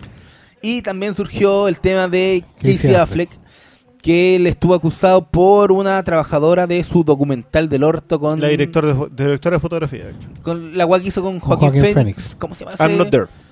Ah, no, y, I'm not sí, here. y como que este loco no fue eh, el, el que le hizo acoso directo, pero fue como que el que impulsó el acoso a esta mina y se creó toda una polémica y como los últimos dos o tres meses yo leí mucho de eso. La acusación, la acusación en, en- en rigor es eh, por acoso laboral sexual y el caso fue desestimado después de que las partes llegaron a un acuerdo. Sí, Ese pues, caso se está cerrado. sí, pues. claro, después de un acuerdo económico, pero el caso está cerrado, digamos. No, no, es, no es como lo que pasó con Nate Parker, que es mucho más hardcore porque la mina se suicidó Sí, po. posteriormente. Entonces, claro, hay una reflota. Yo leí mucho artículo a propósito de que por qué perdonaron a Gibson ya, mm, Ya Affleck, ya Affleck que son blancos, digamos. Claro. Y, y gente de la industria. Porque Casey Affleck sigue siendo un Affleck, digamos. Y, y Mel Gibson es parte de la historia de la Hollywood de los últimos 30 años. Cameron Parker era su primera película y todo. Exacto. Y, y hay todo un, un tema sobre- Pero yo, puta, yo vi las, las tres. Ya. Yo vi Birth of a Nation, vi eh, Hawks of Rich y Manchester by the Sea. Y la verdad es que Birth of a Nation no tiene nada que hacer acá. Sí, po. O sea, no es una buena película. Ya. Perdón, tú. O sea, no es sí mala, que acá no es mala, pero es muy discursiva, es mucho discurso. discursivo. Es súper de, es súper de, de papel cliché. No, y, y- y es más cercana a no y es más cercana a Django Unchained, weón, de repente. Es que claro, a- porque ah, es la historia de un, de un esclavo negro que después de- es una suerte de Lautaro, ¿cachai? Juan después de recibir cierto nivel de educación entiende el mundo que Sí, al pues, que está weón a la, la comienza a predicar. claro, se convierte en se- predicador y de ahí y el el- se convierte en, en- sí. tiene una visión y se libera de la esclavitud. de la esclavitud y esa revolución obviamente está condenada al fracaso porque es ¿cachai? Pero la película mm, fuera de tener algunos momentos visuales es un guion súper lineal súper cliché tiene algunos ripios también en la dirección el- sí, y básicamente por elevar a héroe a un weón que, que no que tiene en la vida real mató cabros chicos. Claro, y, y la película tampoco te logra convencer. O sea, tú veis que primero que el bueno es una causa perdida y después que no tenía ningún mérito para ser recordado, sobre todo cuando hay tantas otras figuras para recordar. ¿Cachai? Ya, pues, y ese es el punto con Casey Affleck que no sé si... Pero Yo, siento que... yo creo que o sea, claramente sí, no le juegan en contra. Sí, ¿ah? Yo creo que no le claramente juegan en contra. porque- creo- No, o sea, igual, mira, es que yo he leído hartas críticas No, sobre pero son todas de, de outsiders de la industria. O sea, yo sé que hay gente que dándole la pelea contra el tema. Yo creo que esto es algo que hemos conversado acá al- al- en, respecto de que queremos juzgar a la gente por su obra y no por, sobre todo cuando la obra está comprometida con la persona y no por su y no por la persona.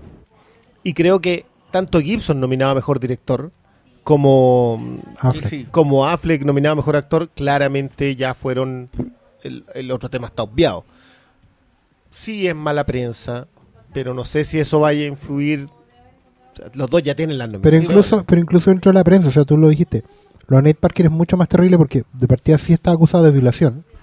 Nunca fue absuelto, sino que el caso prescribió y la mina se suicidó después.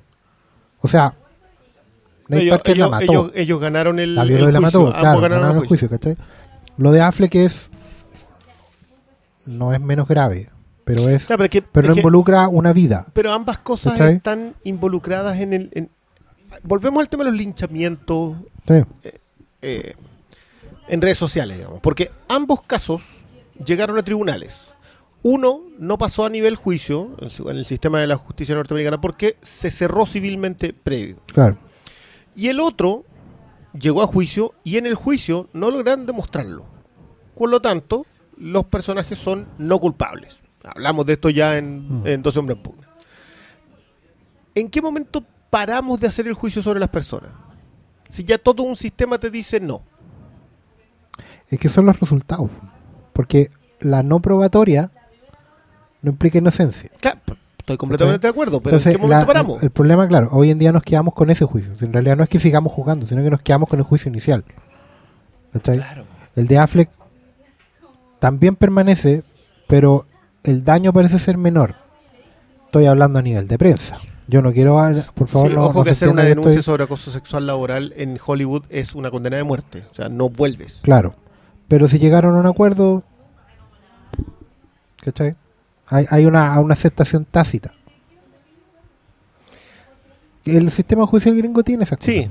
Sí, es que Por último, te ayuda a lavar la prensa. ¿Cachai? te Y ayuda a eso yo evitar creo que es lo que pasó. Es que hoy día yo no creo que puedas evitar con un acuerdo que te enloden. No, no. es que, es no. volvemos a eso. ¿En qué momento en qué momento paramos? ¿En qué momento decimos ya sabéis que a este lo acusaron pero puede no ser culpable? Yo creo que el juicio no para nunca. El juicio es. Lo que podía ser la contraparte es control de daño. ¿Cachai? Y ahí Affleck hizo control de daño. Pagó lo que tenía que pagar, le bajó el perfil de la weá, no habló del tema, se blindó con los contactos que tiene, porque también digámoslo, porque él no los tenía. ¿Cachai? Ni los tiene todavía. ¿cachai? Entonces, es un poco lo que le pasa al loco, al loco Mel. po. El loco Mel Ya, el para, control de da- daño es justamente ese, convertirse en el loco Mel. ¿Cachai? que, que no lo Sí, era. pues, y- no, porque no era tanto, pero fue una weá que el- en fondo uno, si el loco Mel vuelve a hacer, a salir pilucho a la carretera, a hacer weá, ya todos lo vamos a tomar a risa, ¿cachai? Porque el buen han construido toda una, una imagen en torno a eso con la cual pueden vivir. ¿Cachai? Porque Yo el creo- juicio está igual. Yo creo que no le juega en contra, yendo a la- al postulado de, de Malo, no, creo que no le juega en contra. Creo que los méritos como actor están separados acá. Creo que la academia, eh, la academia los separa al colocar a dos personas cuestionadas, como Gibson y, y Affleck, en distintas nominaciones. Entonces, como que siento que no es necesario considerarlo. Sí encuentro bueno que se ventile Eso sí. en el sentido de que también es un, es un cuento, mm, eh, un cautionary tale, es un cuento de advertencia para el resto, para decirle, sabes que estos comportamientos ya no son aceptados acá. Pero encuentro que ya no es necesario traerlos a colación, ya son cosas que se detuvieron en su momento y listo nomás. En el caso de Gibson es más complicado todavía para mi gusto, porque ahí no hubo, no hay juicios, no hay nada, fue un exilio largo nomás y un castigo el terrible. buen fue paria. El buen está... Por no poco tiempo. No, y acuérdate que estaba como listo para Hangover y como que el resto de los actores dijeron, bueno, no bueno, bueno esta y, de todas maneras todavía, o sea, igual en Hawksaw Ridge eh, el Mel dirige nomás. A diferencia de sus otros proyectos en que él escribe, produce. No, pero ha ¿Cachai? actuado en el último... Sí, pero, pero me refiero a que tampoco- hay un tampoco- tampoco control mayor. autor. Ya no es el No, autor no que es nos un entregó autor. Apocalipsis. Si bien la película le calza perfectamente a lo que él es, ¿cachai? No es una película que él no habría Ya, y producido. aprovechemos esto para hablar de mejor director. ¿cachai? Mejor director. Ya. O digo que eres cierto, no. Sí, ¿no? Es un tema que no que a don Diego no le gusta un poco en lata. Sí, me parece muy razonable. Encuentro demasiado extra. No, pero yo, no, yo lo traje a colación porque por si no gana casi Casey Affleck, va a Ah. salir eso a, a Gane, colación. gane o no gane no tiene nada que ver con eso. Ya la nominación va a no tiene salir. que ver con eso. Va a salir. Ah. Ya, estamos con. Mejor director. Aquí están: Denis Villeneuve con Arrival, Mel Gibson con Hacksaw Ridge, Damien Chazelle con La La Land, Kenneth Lonergan, Manchester by the Sea y Barry Jenkins con Moonlight. ¿Qué dice ahí la galla? ¿Qué dice los chuches su madre? Como que el- los tarros son para Chazelle, po. Como que todo apunta a ella. ¿Sabéis que yo tengo, tengo un tema acá? Un, un- un- un postulado que tiene que ver con cuando tú tienes. Yo, yo sé que esto va a despertar. Ira. No, y. Resistencia. re- no, y que digámoslo así como resentimientos que ya están medianamente aplastados y ocultos por el tiempo, no tan lejano, pero Tengo la sensación de que eso es para mí. Ah, no, no he terminado. Ah, Creo que cuando, cuando un director logra manejar tan bien tantos aspectos técnicos que son, que son fundamentales para mí cuando tenéis un discurso, cuando logras un guion que, que contar, cuando logras que tus actores actúen a, a- a un determinado nivel, cuando logras que los efectos especiales funcionen, con la edición funcione, que la fotografía funcione, eso es puro mérito del director. Si todas funcionan a un 78%, si hay otro director al lado tuyo que hizo que una funcionara al 20 y otra al 100, tu promedio todavía es mejor. Yo encuentro que lo de Chazelle acá es casi indiscutible. Puede No, a mí no ser La La Land la película me haya- más me haya gustado el año, a diferencia de con la que la estoy comparando de otros años, pero sí lo de Chazelle acá es Es el titiritero que hace funcionar la, la- y con una precisión enorme. Entonces yo, independiente que mi- haya pre- películas en el... Me gusta más Moonlight, me gusta más Manchester by the Sea, pero eh, creo que lo de Chazelle acá es extra meritorio y no se puede seguir ignorando la capacidad de un director para juntar todo eso. Es que justamente tiene que ver con, con definir lo que es ser director. O sea, director no es solo... La gente se confunde, a veces piensa que el director es una suerte de autor del guion o autor de la fotografía, ¿cachai? O autor de, de la edición. de la edición, exactamente. No, pues el director es un... Por eso a mí como que recelo harto cuando dicen de los productores de, ¿cachai? Porque si los productores ponen la plata y todo, hacen la película, Eso viene de tiempo Pero- donde valía. sí, pero... Sí, pues, era cuando los, los productores tomaban la decisión final de todas las huevas. Claro, pero el director es el, es el tipo que está ahí en el campo de batalla, po, ¿cachai? El que está dirigiendo a la tropa de todos los trabajadores, coordinando un montón de temas para llevar una visión que es propia igual, ¿cachai? Y sobre todo en estas películas que tienen cierta mayor libertad. Porque los blockbusters están definidos por la plata y por los productores los y por, el, productores. y por el estudio y por la mano ajena y porque Y yo quiero creo que- esta escena acá. Claro, y ese y eso es justamente lo que está diciendo Malito es el punto, o sea, no es solo que el, el director consigue que la película tenga la visión artística y creativa y, y- y- y de, y de calidad, como puede ser el caso de Villeneuve o Lonergan, ¿cachai? O el mismo Jenkins en el lado artístico. Sí. Tiene también que ver con la taquilla. Es innegable. ¿Cómo vendís el producto? Si un director no sabe vender una película, no sabe moverle la mano a su productor, ¿cachai? Por mucho que los productores tengan la última palabra, el director tiene que ser capaz de manejar eso también. Entonces, si la la lana el taquillazo que es, también tiene que ver con, con la dirección. ¿Cachai? Hay directores que por no transar ciertos puntos han hecho fracasar sus películas. ¿Cachai? Y otros que también las han levantado a pesar de que no tenían ninguna posibilidad. Hoy día todos reconocen, por ejemplo, para poner un ejemplo súper claro para este programa, para los auditores de este programa, todos reconocemos el valor de George Miller. ¿Cachai? Pero no es solo porque haya hecho lo que hizo dentro de la pantalla, sino también tiene que ver con lo que hace para afuera. ¿Cachai? Con cómo vende el proyecto, con cómo termina enseñando, haciendo clases de cine y de resiliencia cinematográfica, porque aguantarte, no sé, 20, 30 años para poner tu visión en la pantalla y sigáis teniendo el respeto, esa guay no la veía desde Terrence Malick, po. y Malick le va mal en taquilla, Y ¿cachai? Y por eso en ese sentido George Miller es mejor director que Terrence Malick, Ya, pero. aunque se enojen. Claro, pero, pero para mí es eso, sí, y por eso me molestaría mucho que lo ignoraran. O sea, yo creo que Chazelle acá puede perder, siempre está la posibilidad, pero es, es eso mismo, es, cuando le dais todo los, los, los premios anteriores que implican el trabajo de director, implican que un director sepa combinar los ingredientes de todos esos méritos. Exacto. O sea, cuando todas las otras lo ganan y no lo gane eh, el, el director es porque algo que no estáis analizando bien. O sea, Claro. hay algo que no estás visualizando bien del trabajo del director. Y, y siento que acá lo de Chazelle es, innegable. Sí. Oye, de nuevo, no es mi película favorita del año, creo que. No, no, no estamos hablando de mejor película. Pero claro, estamos hablando de mejor director.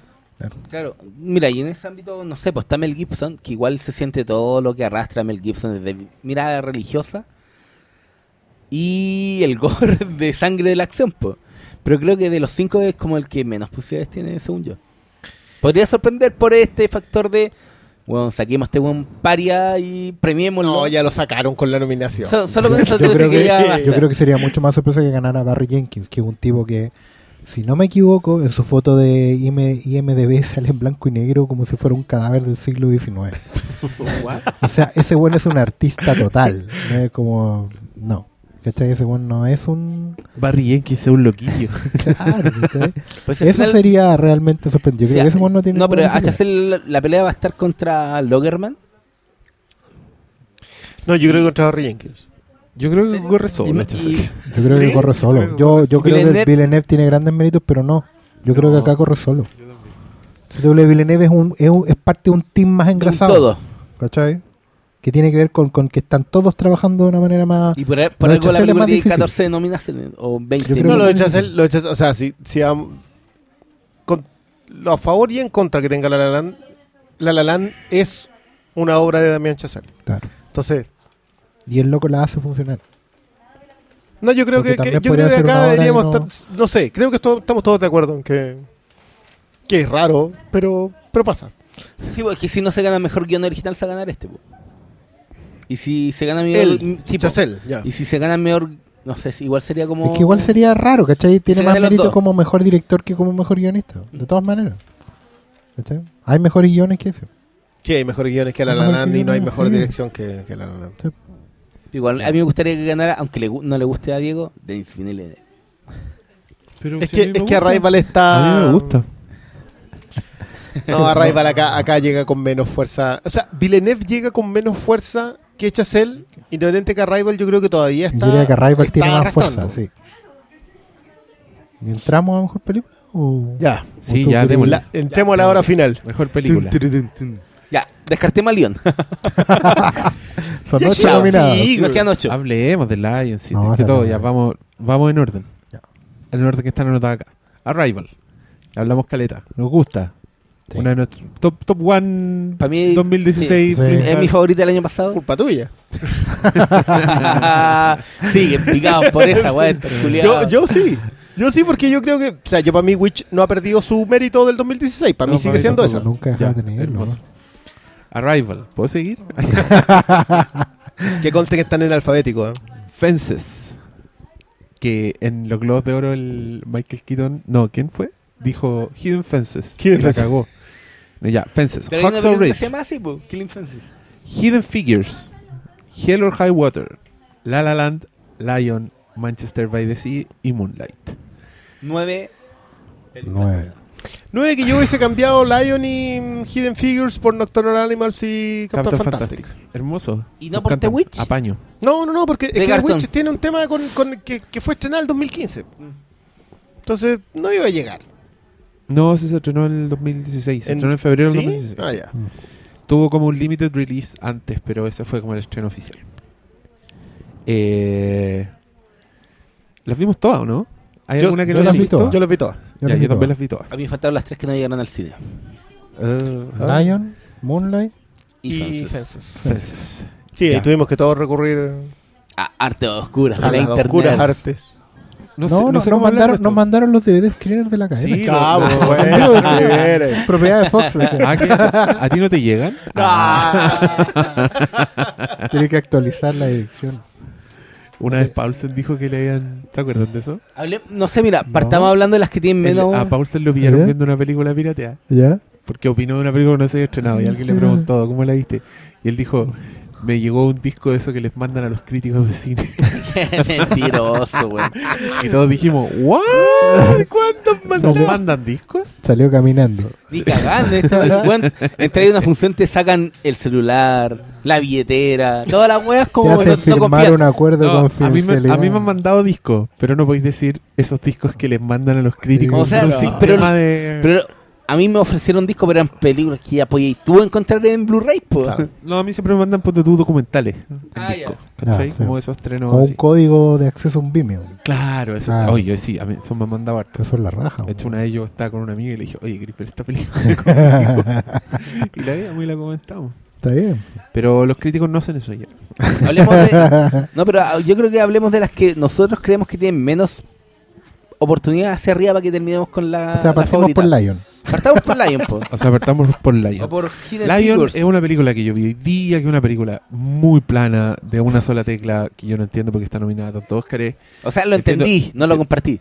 No, no lo entiendo. Pero no sabí- entiendo No, porque- está- es hiciste la verdad. mano de los. Es verdad, porque Independiente del Lobby no. Sí, veis la weá y es Ya, como... pero- bueno, na- es una película, nada en contra de la película. Una weá que feliz pueden ver en un canal de cable en la tarde un Sí, es día. como y- Hallmark ¿Cómo se llama ese canal? Eh, Es como, Hallmark. es como. Hallmark, pero con alto presupuesto. Sí. Igual hay unas tomas de drone así aérea. Pero una película donde, donde Slumdog Millionaire pareciera que es como Dostoyevsky al lado de la weá, es, es porque ya no pasa nada con, con, con Lion.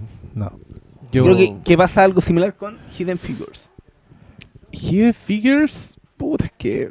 Es que la, la historia tiene más recovecos, quizás. No, la, la Sí, historia es tiene- muy tiene más interesante. no, merece, es interesante. no sé. Porque sí, Y la- es- y las una tres historia que merece ser contada, sí, de todas maneras. Claro. No, y las tres actrices principales igual le ponen, le ponen pino.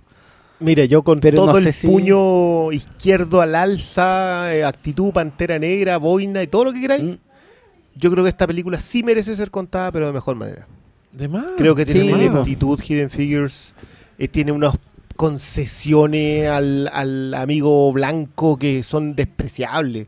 Yo encuentro súper bueno el aporte en el sentido de mostrarte que había científicas, que había mujeres súper valiosas en, y de raza negra que aportaron, pero no lo conté así de, perdón el término, así de mamón. No, pues, eh, eso mi y tema te con abordan la historia de, de la segregación, pero igual de una forma Es media mucho mejor el Loving. endulcorada. Es mucho mejor el loving. El loving Y además que te repitan tres veces el mismo McGuffin para contarte la historia de la discriminación, la tonterita del baño, porque va tres veces al baño. Es decir, me quedó claro que queda lejos. Sí, Había mira, muchas otras una- fórmulas. una película, para es una película, es una película bien redundante, Sí, donde te pues, dicen refiero, abiertamente el mensaje, como que está armada para que, para que, pa' que la masa así se sienta bien. Y desde ese Mm. punto de vista yo encuentro que está bien, como que obvio, sí. Eh, funciona y todo, pero no es. no Pero es aquí la vara película, está... no es sí, nada. Y aquí, curiosamente, estas dos películas que nombramos son de esas películas que en el montaje final, en los créditos, te aparece Fotos de el la- personaje real, el que está basado. Que es como una manera, y yo siento que los directores te dicen, mira, si la verdad, weón, esta weá, Sí, pues, pasó, loco. Refuerza el tema de, oye, mira, qué, qué inspirador. Es Claro. más inspirador Pero si es Ya real. igual, Pero cabros- igual uno se distrae cuando dice, "Ch, oye, pero era harto feo el weón. Claro, oye. oye, Pero oye, pero la Nicole Kidman era una, una señora. Era una ¿Qué está- dama. ¿Qué está pasando aquí? pero mira tú, otra película que tiene eso es Hacksaw Hacksaw Ridge. Eh, Tiene lo mismo. Hasta el último hombre. La película de guerra que yo acá también encontré que estaba un poquito hecha para el, anciano de la academia. Sí, Como es muy, es muy mostrarte- vieja escuela. Mostrarte, al- mostrarte al joven de, de esa época, de entrada, como un protagonista. Un weón con ideales, que son más encima ideales así, del pasado, Añe. pero, weón, claro, como... Yo creo que esta película es para abuelito. Acá, de hecho, los que muestran al final, yo creo que ellos es el público objetivo. Como... Sí, de todas maneras. Yo le, yo le decía a Kristen cuando la vi que. O sea, Andrew Garfield encuentro que está súper bien. Aplauso por su actuación. Creo que es una de las mejores guas que le he visto. Pero es básicamente porque se convierte en, en una suerte de Montgomery Cliff, ¿cachai? Para actuar con Bob Lancaster y con. Puta, Henry Fonda. Así como. Y sé que nombre por los actores que ustedes no conocen, amigos, porque estoy hablando de actores de antes de los años 50. Mira, el, mira, el punto. Para mí, Andrew Garfield es este weón, ¿cómo se llama? Eh, Norman Bates. sí. Es, Anthony Hopkins, bueno, es Anthony igual, Perkins. es igual. Es Anthony Perkins. Tiene Anthony harto Perkins eso. Y Anthony Perkins hacía Mira, el, esos roles. Esos roles. sí. No, eh, eh, sí, es muy anticuada, pero yo creo que la dirección de Mel Gibson y su fijación culiada por la sangre le da como el toque más contemporáneo y que la hace más atractiva que las otras dos que habíamos hablado antes. Pero también es una, una visión muy anticuada, de, eh, sobre todo en, en el aspecto religioso. Yo creo que el público objetivo de esta película es el mismo de La Pasión de Cristo. Es que ese, Como- ese para mí es un. Es, o sea, Gibson vuelve hablándole eh, a su gente. A su target. ¿cachai? Y, y le habla a su gente con sus mejores méritos. Si, si hay algo indesmentible acá es que Gibson es Filma- uno de los muy buenos narradores del último tiempo. O sea, es un tipo que. ah, perdón, pero la primera, los primeros 40, 50 minutos de, de Hawks Ridge son melosos en el mejor de los momentos. Y, y después cuando agarra el ritmo es Gibson. O sea, se nota, se nota que estaba acá director por contrato. eh, Sí. y incluso un director por contrato vuelve a funcionar. Lo que pasa es que los clichés que tiene Hawks Rich son demasiados porque la historia probablemente se lo permitía. Ahora, Igual hay, tiene- hay una, hay un plano en que, que es un plano casi de iluminación, que es el cuando lo están bajando a él por el por las cuerdas con el sol de fondo, con la Claro. música. Son Hawks Rich es una sarta de clichés. Sí, Todos los posibles los tenía. El amigo que queréis que no se va a morir y se muere, el que se va a morir y no se muere. Todo, todo está. hasta el de los japoneses que tiene algo unas cosas interesantes al mostrar como la cultura japonesa de del harakiri y todas esas weas, pero igual también es este... Pero- No, pero, no es, no es Iwo Jima. No, pero, Pero es eso es- tipo, claro. es este enemigo difuso Pero, que lo igual- veis de lejos y... pero no es con un afán cultural, es No, con un afán de manifestar la derrota, ¿no? Y que eso está en las películas viejas. Ahora, yo creo que igual a mí Hawkson Rich me molestó menos que La Pasión de Cristo, mucho menos. Porque sentí que, si bien el tema religioso es súper fuerte, alcanza por muy poquito a ser más accesorio. Porque está Yo creo que, creo que, la película es tan vieja escuela que al final lo que prima más es, lo- es la banda de hermanos. Sí, Prima más el lote. sí, sí, y yo sí. creo que eso, eso la salva raspando de ser un, un panfleto. Pero raspando. Si el bueno hubiera convertido a alguien ateo a religioso, la weá se hubiera ido a la chucha. Pero no lo necesita porque en el fondo todos son cristianos. Porque estamos en los años 40, porque ¿quién, quién no era cristiano en los años 40? ¿Cachai? Eh, pero solo por eso, o sea, ahora, yo creo que igual por eso mismo se deja ver y pasa y... Pero es que y- se deja ver porque tiene ¿Cachai? unas secuencias de la puta madre también, pues sí hay que No, reconocerlo. pero es que sí, si no, no te lo niego, pero también eh, siento que he visto mejores, ¿cachai? O que he visto weas más crueles. Yo creo que esta wea es carnaza, pero no es cruel. Bueno, a mí, a mí- Carnaza ¿cachai? cruel, es Mel No es cruel porque, ¿sabes por qué no es cruel? Porque nadie es sádico en esta wea. Los weones están en guerra. Sí. Y si te dicen, ¿sabes que el japonés te quiere matar? no, no es Bueno, la secuencia pues, de los latigazos de la pasión. claro. Ah, claro. Esa weá es sadismo. No, no, no, eso es claro. Esa wea es cruel y sádica. Esta wea no. Pero es que, Pero sé es que que, me es pasó una guapo. el- La otra es como el. Una visión cristiana y esta ya es como ese. ¿Cómo es la religión que tenía el loco? ¿Adventista? Adventista y. Sí, pues, de hecho, creo que también que es- a eso responde un poco. Yo, yo a mí me pasa con, con, con lo que lo comenté en algún momento en Twitter de que yo había visto tres películas sobre el estado de Virginia Sí. eh, que son Hidden Figures, House of Rich y Loving. Y yo de verdad creo que hay dos cargadas al cliché, que son Hawks of Rich y Hidden Figures, y una a la sutileza, que es Loving. Y yo sé, hay una que lo, realmente me transmitió lo desolador, desamparador de la, del, del- la discriminación racial En de Virginia. El- el- Sí, porque, digámoslo, Virginia es, Loving. es el corazón de, de- Claro. de este Y- problema. Y todas te racial, mostraban héroes, entre comillas, anónimos, pero habían unos exultados y otros que no. O sea, el Joel Edgerton, quien es, por cierto, a mí, quien uno de los que debe haber estado nominado a Mejor Actor por sobre Ryan Gosling. Ahí está. Edgerton, Edgerton da un papelazo. O sea, pero de esas cosas que sutiles, el tema de los dientes, que el tipo no hable exactamente bien, que sea un campesino de tomo y lomo, que sea el tipo que, que se pone a construir una casa porque él hace eso. Está muy cercano después a lo de, a lo de Washington con Fences. Sí. Que es eso, que no es, no es otra cosa, no está más allá y que es mucho más difícil interpretar a un campesino que a un loco. El maníaco serial killer es más simple de, interpre- de interpretar que un, que un tipo común y corriente. Claro. Y, y yo siento que, que esa fue una de las deudas y creo que también la tiene Hawks of Rich. Exulta demasiado y se pierde un poco en, ese, en, en eso y se cae demasiado en el cliché. No, no es... Creo que, que si no hubiesen estado las nueve, que acá hubiesen sido las cinco, O sea, mira, Claro. van nueve ya hemos descartado tres. Claro, no entra. Pero, No es Traten de descartar las otras seis. pues. No sé si descartar Hawks of Rich. Creo que cumple con un No, montón pero- de. Pero O sea, a mí no me gustaría, pelea, digamos, de Pero la si hubiera sido una quiniela, no entra. po. Sí, po. ¿Tú crees? que no yo no sé. no, yo creo que no entra Fences. No, perdón, no entra Hell or High Water.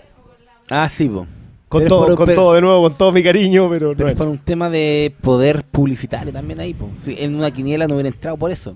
No porque sea menos, sino porque el estudio po- Igual, convengamos en que Hawks of Rich está, aparte de los otros. No sé, ¿tenía técnico Hawks of Rich? Puede que ¿Tenía tenga qué? alguno. Premios técnicos en sonido, creo que por ahí. Ya, Pero tiene Edición, mejor po. película. Edición, edición. edición. Mejor, tiene mejor película, tiene mejor director y tiene mejor actor. Sí. que no es una, una terna menor para llegar a los a las posiciones más altas. Entonces, yo creo que igual esta no llegaba. Igual puede tener un factor spotlight. Puede tener un factor Claro. spotlight. tenía edición de sonido, mezcla de sonido y Actor, director y película. Mejor edición. No, Y igual, edición, igual seis está, está bien. Ya, pero Lion también tiene seis nominaciones. Ah, Lion. Oye, em, hablemos de Fences. Ya. Hablemos de Fences. que es una película que yo la empecé a ver y no sabía de qué chucha se trataba. Aparte que es una película de- donde los negros empiezan a hablar como negros a mil por hora. Sí. Wea, parecía una película de Tarantino los primeros cinco minutos. ¿no? Es una, y es una obra de teatro. Estaba basada en una obra de teatro que Denzel Washington actuó en ese mismo personaje como 145 veces. Entonces el weón. Entonces lo sabe el rey del se- y se nota esa weá. Se nota que el loco ha habitado ese personaje. Y, y es bien impresionante. Y es, es básicamente un jefe de familia distorsionado por su, por su contexto. Es un weón. Es un negro tratando de salir adelante en los años Es como el año 50. 50. Sí. Entonces tiene toda una 50, carga, sí. el weón es anticuado de, de, alguna, de una forma, es como un resignado al racismo y es un, es un abusador. O sea, como no, no, no lo muestran sacándole la cresta a la esposa ni haciendo weas demasiado violentas, pero el loco es como... Él se impone, po. El Impone. dictador El del- que- el el hombre del castillo. Es, claro, es como esa concepción de el- hombre, el es como el que del- lleva los pantalones puestos, el, Es que, el hombre- que manda a la esposa. El hombre del siglo XX. El cabro chico, El las viejo. cosas se hacen así, tenés que respetar a tu padre, te ponen Esta techo sobre mi- tu... Esta es mi casa. Sí. Yo em, te comís mi comida, dormís en mi, en mi cama y yo te dormí en el techo. Y, y la weá es súper. eh, es opresiva, como empezáis a sentir esta, esta pata encima de un weón que, que es súper amistoso y. Que no es mala persona, Claro, y que es como cariñoso en su.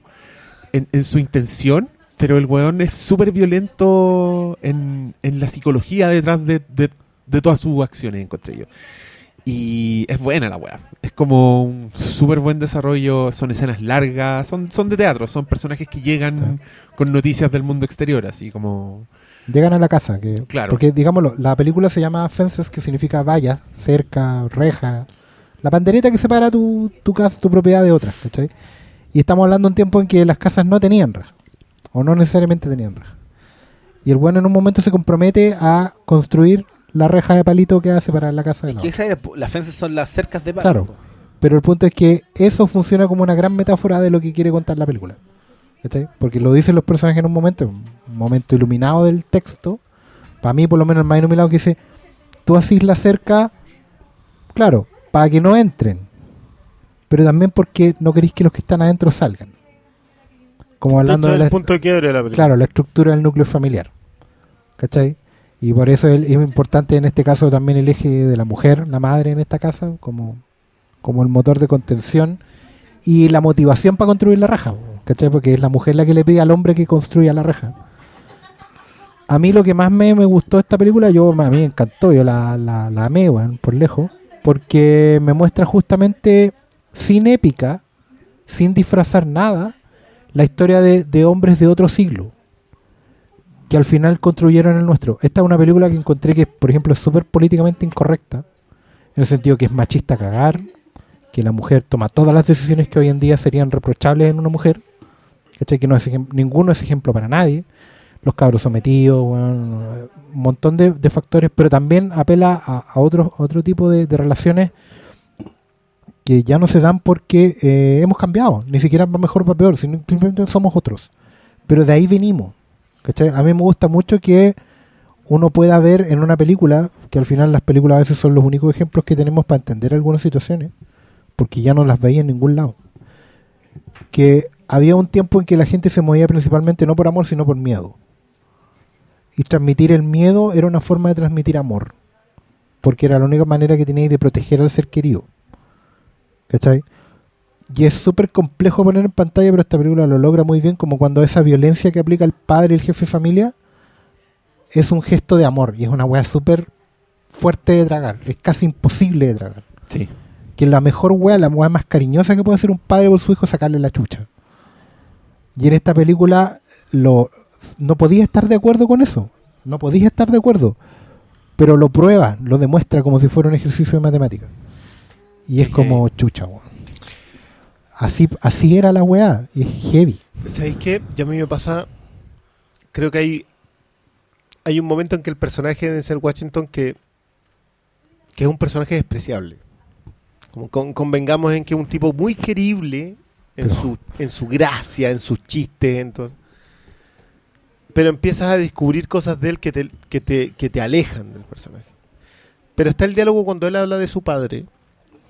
Y habla de esta historia de violencia, de sumisión, de, de pobreza extrema y que es o sea, yo tengo que reconocer que a mí, a mí esa parte es, en general la película no, no me se me sentía identificado con ciertos temas pero no, es esa película que me lleva a identificarme.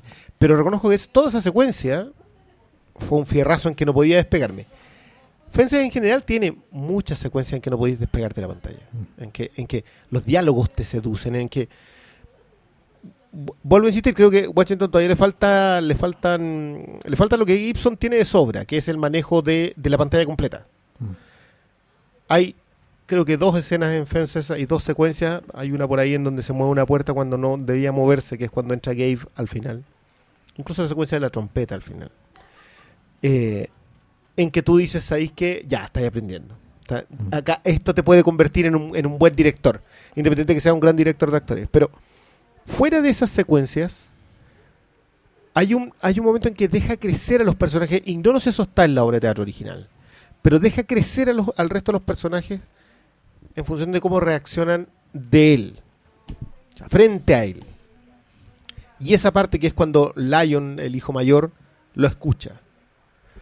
Cuando, cuando todos los demás se alejan de lo que está diciendo, cuando todos los demás le dicen, ah, oh, nunca me había costado eso en que lo sentí menos el personaje al que, al que de- detesto después, digamos. Porque, porque nunca pude quererlo, excepto ahí. ¿Y qué tiene que ver con eso? Tiene que ver con quien- quienes somos más, digamos, del, del... Quienes venimos de otra generación y del mundo rural en donde esa forma de comportarse de, de, Washington es la forma de comportarse. En donde a mí me vaya a decir señor en la casa. En donde mm, esta es mi casa y tú la respetas, en donde la mujer, independiente que el tipo le pase el sobre con el sueldo completo, en realidad no es la que toma las decisiones grandes porque él puede hacer lo que quiera, pero hace lo que elige hacer, porque ese es el compromiso, porque eso es lo que somos como familia. En donde los padres toman las decisiones por los hijos basadas en su propia experiencia en donde los padres no quieren que tú seas lo que ellos fueron, pero también quieres que sean lo que ellos pueden ser. Claro. Es- tiene tantas aristas, en- sobre todo en el nivel casa. Eso es una película que pasa en una casa, en una familia. Lo que le pasa a una familia, que viene con otros, otros daños. Rose viene con otro daño. Gabe Mm. tiene un daño que tiene que ver con, con ese Estados Unidos que mandaba a sus hijos a pelear. Eh, tiene que ver con la discriminación. El hombre siempre te va a hacer, va a sacarte el jugo y después te va a desechar. Diálogo que, que te permite ver por qué él no quiere que su hijo participe de determinadas cosas. Eh, es un pequeño camioncito que no lo empiezas a ver hasta que lo asimilas. Se empieza. Yo creo que es una de esas películas que no me gusta inflar porque siento que hay menos narrativa cinematográfica detrás de ella pero sí que es muy, muy bueno verla en un cine entregándote a que hay ahí una buena historia y unas actuaciones extremadamente potentes que te permiten ver esa buena historia, ese buen guion. Eh, creo que lo del personaje de Corey es, es un hilo conductor impresionante y de verdad, lo hablamos antes con la Viola Davis, la Viola Davis acá se saca los zapatos de nuevo. Siento que deben ser Washington menos porque es- este es un personaje que se le da muy bien, que es este tipo violento en los diálogos, en todas las cosas. Pero, pero nada, Fences acá entró tarde, porque Fences vinimos a ver como a mediados de diciembre cuando entró en, Sí. la, en la categoría de premio. Eh, pero nada, yo también la sentí mucho. Ese, ese, ese es lo que quizás el mayor mérito que le da a Fences. Es una película que te, te hace sentir mucho. Independiente de que no puedas desmenuzarla de la misma manera que las otras. Sí. Porque en ese sentido yo también, yo creo que no, no se va a ganar en general, creo que ningún premio. Porque, nada, hay, hay, hay otras cosas que se premian acá, ¿cachai? Ojalá se ganara mejor guion adaptado, creo que sería una- una- un gran guion para premiar. Pero, pero pucha, sí, da, da para pensar mucho, ya creo que da para sacarle mucho jugo. Sí, está buena. ¿Malito? ¿No querés decir nada sobre Fences? No ah, la porque vi. no la viste. ya. Eh, ¿Cuál? ¿Cuál más? ¿Cuál Hell or High Water. Hell or High Water. Hero High Water, que igual ya la, la hemos discutido en este. Sí, pero hablamos por- como Yo la puse en mi top 10 del año pasado. Igual. Sí. Sí. Yo quiero decir una cuestión que no he dicho acá en el programa, pero creo que es importante, Hello Harry Potter. eh, no piensen que es una película sobre tejanos y que es muy gringa y la weá. Un western tradicional. Claro, no, saben que hay, hay un montón de lecturas que se pueden sacar de ahí, sobre todo para nosotros como, como sociedad local, ¿cachai? Chilena, todo eso. latinoamericana quizá. Hay, hay una suerte de, de vivir au- fuera del centro, ¿cachai? Estar a- alejado de todo, donde están pasando las... lejos del centro de poder. En general el diálogo de, de los del comisario y su ayudante frente al banco es muy decidor, pero la película no solo tiene ese gran momento, todo el rato está reforzando ese, ese mensaje. La cantidad de avisos que hay de venta, presta plata, arriendo, los problemas que tienen ellos y en general la forma de ver la, la película. Creo que Hello Potter tiene un doble filo que igual es medio peligroso. Yo creo que en Estados Unidos particularmente un, un seguidor de Obama puede sentir que hay una lectura para él ahí y un seguidor de Trump también puede sentir que hay una lectura para él ahí. ¿Cachai? Porque todos ven al, al poderoso en, en- el otro nivel, ¿cachai? Pero independientemente de eso, eh, la película tiene un montón de lecturas que son muy valiosas para, para, toda, para todas nuestras sociedades occidentales, weón, que viven en un sistema capitalista. Creo que tiene muchas muchas lecturas y sobre todo también es un gran ejemplo de cómo actualizar un género. Si tú sentías que el western ya no tenía nada que contar, eh, es que no estás entendiendo que las bases del género están en otro lado. Que como dije yo por ahí, el western es un estado social, no es un estado temporal, no es una época, ¿cachai? Ni un lugar, es un, es un estado social. Y cuando hablan del... De, ah, yo escuchaba gente hablar del western, por ejemplo, en el sur de Chile, en la Araucanía, puta, así. Y, y en la periferia, fuera del anillo Espucio, acá en la región metropolitana, sí. ¿Cachai? Y es una historia que, que no está lejos de nosotros como podemos creer. Por eso yo creo que es muy necesario que también la vean. Y la vean con esos ojos. Eh, mire, yo, yo le he tirado las flores suficientes a Hello High Water. Me han acusado de estar extasiado con ella. en este mismo programa. Eh, y con toda la justa medida, yo creo que Hell- Hello High Water es una de esas. Cuesta hoy día, cuesta mucho hoy día aportar en el western. Porque de alguna manera ya está todo dicho. Entonces cuando, cuando alguien llega y... Es una lástima que acá el, el director tenga menos peso. Acá yo creo que, que Sheridan tiene, tiene otro peso, el, el guionista. Sí, de sale, Sheridan. sale el guionista y de los actores, pero Sí. nunca sale el pero no sale el director. Y creo que es porque la película pesa mucho en, en esa construcción.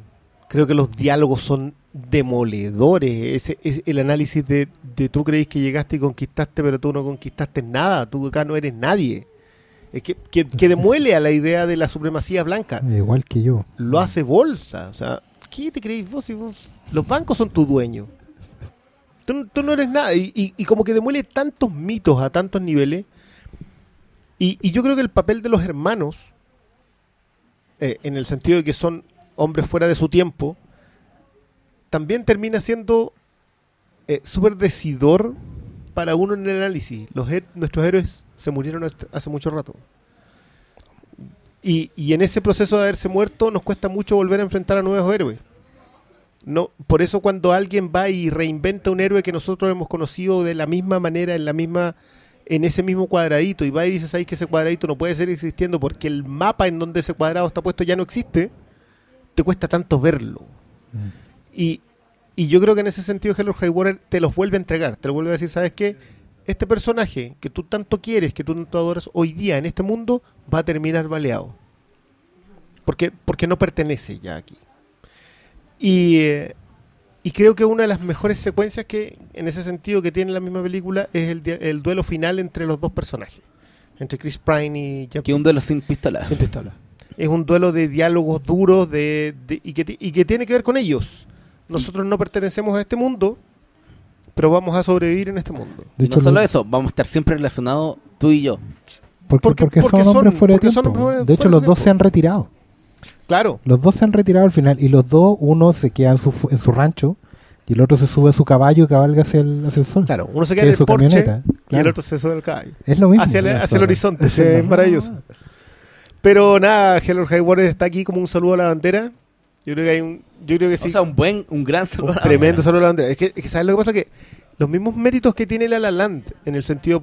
Yo creo que los méritos de La La Land se pololea a ese Hollywood viejo. De manera- forma mi- más- Mira, ¿sabéis qué? Yo voy a volver a traer a colación ese magnífico capítulo de Tommy Jerry. Lo comentamos el otro día. Hay un momento, hay un capítulo de Tommy Jerry en el cual Tom se interesa por una gata de alcurnia, digamos. Y compite contra otro gato que tiene muchas lucas. No sé, no sé si se acuerdan, yo creo que todos los espectadores, o sea, los, los escuchas se van a acordar de este, de este episodio que es cuando el, y Tom mete todo lo que tiene, todo lo que no tiene para tratar de conquistarla. Y el otro gato sin ningún movimiento va y le tira. Que, que en la secuencia es genial cuando este otro invierte así 300, no sé cuántas cuotas, 400 cuotas, eh, firma 10 unos años de su vida, unos pagaré, Para sacar un anillito que. para sacar un anillito de diamante, para pedirle compromiso. Y el otro llega y la, y la gata se tiene que poner un casco de soldar para poder mirar el diamante. Yo siento que La La Land es ese gato. Mm, Y Hell or High Water, El gato Tom. Tom. Es Tom. El gato Tom. porque Tom llega con todo su mérito, con todo su esfuerzo, entrega una joya como High Water, homenajeando un género muerto. Resucitando un género muerto. Tal cual. Yo no sé si, yo no sé si se puede resucitar el western hoy día. Creo que se puede hacer muy buen western, pero tú no puedes volver a Haga el viejo Stern, no, no se va a poder. Ah. Y la lana hace lo mismo, pero con, Sí, que, con, con todo lo otro. Tenéis que Sí. ponerte el casco soldar para sí, en realidad tenéis razón. Yo no creo que Hello High Water vaya a motivar la aparición de más western, así como La La Land no va a motivar más musicales. Claro. Pero, Porque pero se va a quedar con ello. Pero, pero claro, va, va a se va a quedar con la gata blanca. ¿no? Ex- Ahí no hay nada que hacer. y la gata blanca acaba de hacer un Oscar, yo creo. O sea, no, no sé si. No Es que sé mira, si La nos La cuatro. indiscutible. Que- que son las que de una u otra forma son las que están sonando, que tienen más chance y weá en, en los medios especializados, po. que es Arrival, eh, La La Land, que es la que corre con ventaja, Moonlight Y y, Manchester by the Sea. Yo no he visto Moonlight, así que yo me resto de esa conversación. Pero claro, pues yo el año Sacamos pasado... Moonlight al tiro y entramos al final. Ya, pues, ya, saquemos Moonlight. Al tiro. ya. Es que igual hablamos harto de Moonlight. Este... No, yo me guardaba esta frase hasta aquí. Dale. Dale. adelante. Moonlight es un tremendo capítulo de Wire dirigido por Wong Kar Wai. Drop the mic. No, está perfecto. Listo. Sí, está perfecto. Sold out. Tal cual. Eso es. Eso es. Yo Y- también pensé mucho en The Wire, weón. Es mucho. Tiene Sí. demasiado de The Wire. Porque pero- cubre, cubre como dos temporadas de The Wire. Pero en ese mismo sentido, yo creo que no la va a apreciar nadie. Sí, pues. De la misma forma en que las Pero películas de Wong Kar Wai las aprecia la crítica especializada y The Wire no la Es que aprecia claro, nadie. tiene, tiene justamente esa cuestión, ¿cachai? Que tiene esa, esa cosa de cinearte, Sí. de, de escuela francesa, muy bien dicho Wong Kar Wai porque ayuda a aterrizar el concepto, ¿cachai? Pero al mismo tiempo siento que su mensaje, su tema, la discriminación, ¿cachai? Eh, sobre todo la homofobia del, del mundo, le, le tira una sombra encima. Creo que eh, en la mismo que la visibiliza, que ayuda a que Moonlight esté, que las campañas funcione, le pone techo. La hace muy hermética. Pero, Mira, ¿sabes pero, pero, pero, pero, Eh, ¿y si se manda un Spotlight? Una película Mira, ¿sabes lo que pasa a mí? Que, que Podría ser. tipo, el año pasado Spotlight. hay un... Sí, es una película sobre la discriminación racial, porque hay todo un tema de que el cabro que se manda un solo con Doro se va al sistema. Y, en general, y ya viven en un gueto. y que sea, viven en un gueto. Hay, hay un tema racial, hay un tema eh, de discriminación homofóbica, porque el personaje lo es. Hay un tema sobre el círculo vicioso de la droga. Hay un tema sobre el círculo vicioso de la pobreza, de, los espacios de pobreza. Mm. Y está todo eso, y aún así, una historia de amor se abre camino entre medio de todo eso. Entonces, cuando la- las últimas secuencias te caen encima en Moonlight, no, no, no puedes huir de eso. Mm. Y es una cuestión que, claro, yo sentía que Little, eh, Chiron, Chiron y Black, Black. se separaban. Y la última secuencia de Mm. los niños negros se ven Azules, Azules a la luz de la luna, te juro que fue un chalchazo así, pero toma. Ándate para la casa y aprende a ver cine de una vez por todas y volví. Y- no, y cierra, y cierra con lo que le dice Marshall al principio. Tú eres lo que decides ser. Va a llegar un punto en tu vida en que tendrás que Vas decidir que quién vas a ser. y nadie te, nadie te lo va a decir de otra manera. ¿Cachai? Malo se está tapando los oídos para no, No comerse los escuchar, no spoilers quiero y se las. Este Lala. Bueno, Spoilers de Moonlight. Imposible. No, qué bonito. Yo siento que dijeron todo. No, siempre ¿qué, puede. qué- qué sensación siempre te dejó a ti? Tú que la viste. No, esa, un poco esa misma, como haber visto una weá que era muy power, como. como muy mínima. Como tú Sí. dijiste que a ratos parecía estar viendo una película chilena, pico, así. Sí. Eh, pero es, es buenísima y es indiscutible. Como todas esas cosas, como. ah, un- es, es todo. O sea, Moonlight es la poesía del- de los niños azules, es la mano en la arena, es Y secuencias, weón, secuencias tan weón. bellas, sí, weón. las cuando, miradas de los huevones. cuando hace, cuando le enseñan a dar. Sí. Yo pensaba que era un bautizo, un- loco. Yo veía el trailer y Es que era un pensaba que lo estaban bautizando. pero es un bautizo. Pero Es un claro, pero, pero ¿cachai? Que la, no, Es que juega con eso. Yo, yo, yo siento que Jenkins tiene. La nominación a, a mejor director tiene que ver con eso. Tiene que ver Mm. con el reconocimiento a alguien que juega con imágenes sin que lo notes. No es, no es la iluminada del sol mientras lo bajan del puente cuasi crucificado de Hawks Ridge. No. Acá, está, acá, acá son las sutilezas. Y juega tan bien con esa sutileza. La secuencia de la, de la, de la madre entrando, que después la utiliza en reversa en la pieza, con la pieza con otro color que es de iglesia. Olvídate con lo que. Entonces, está claro, uno ve eso y dice, Gracias. ¿por qué se lo lleva? Claro, ¿por qué el mérito se lo lleva a lo otro grandilocuente cuando el cine también es esta sutileza? Que es lo que a mí me pasó con Loving. Claro. Entonces, veo esta otra y no. Yo, de verdad, yo, yo no lo quería comentar eh, todavía en redes sociales porque encuentro que la película tiene que estar en algún momento disponible para poder decir, ¿sabes qué? Esto es una obra de arte. Hay que detenerse para apreciarla. Mm. No es... No, no la podéis mirar a la rápida, no podéis mirarla porque hay que verla antes de, de- de la premiación de los... No, esta hay que, Sí. hay que detenerse y, y volver a revisarla y volver a mirarla y, y, y hacer el esfuerzo también, si no es, no es una película fácil. Pero quizás se manda un spoiler. No, yo no- Puede ser. O sea, la posibilidad siempre está, pero yo, Sí, yo en general difícil. creo que en esta pasada no. ¿No? No hay ninguna. Lo que pasa es que lo de Spotlight el año pasado, para mí, a mí, a mi punto de vista, tiene que ver con que había dos títulos, dos películas que se peleaban muy fuerte el mejor película.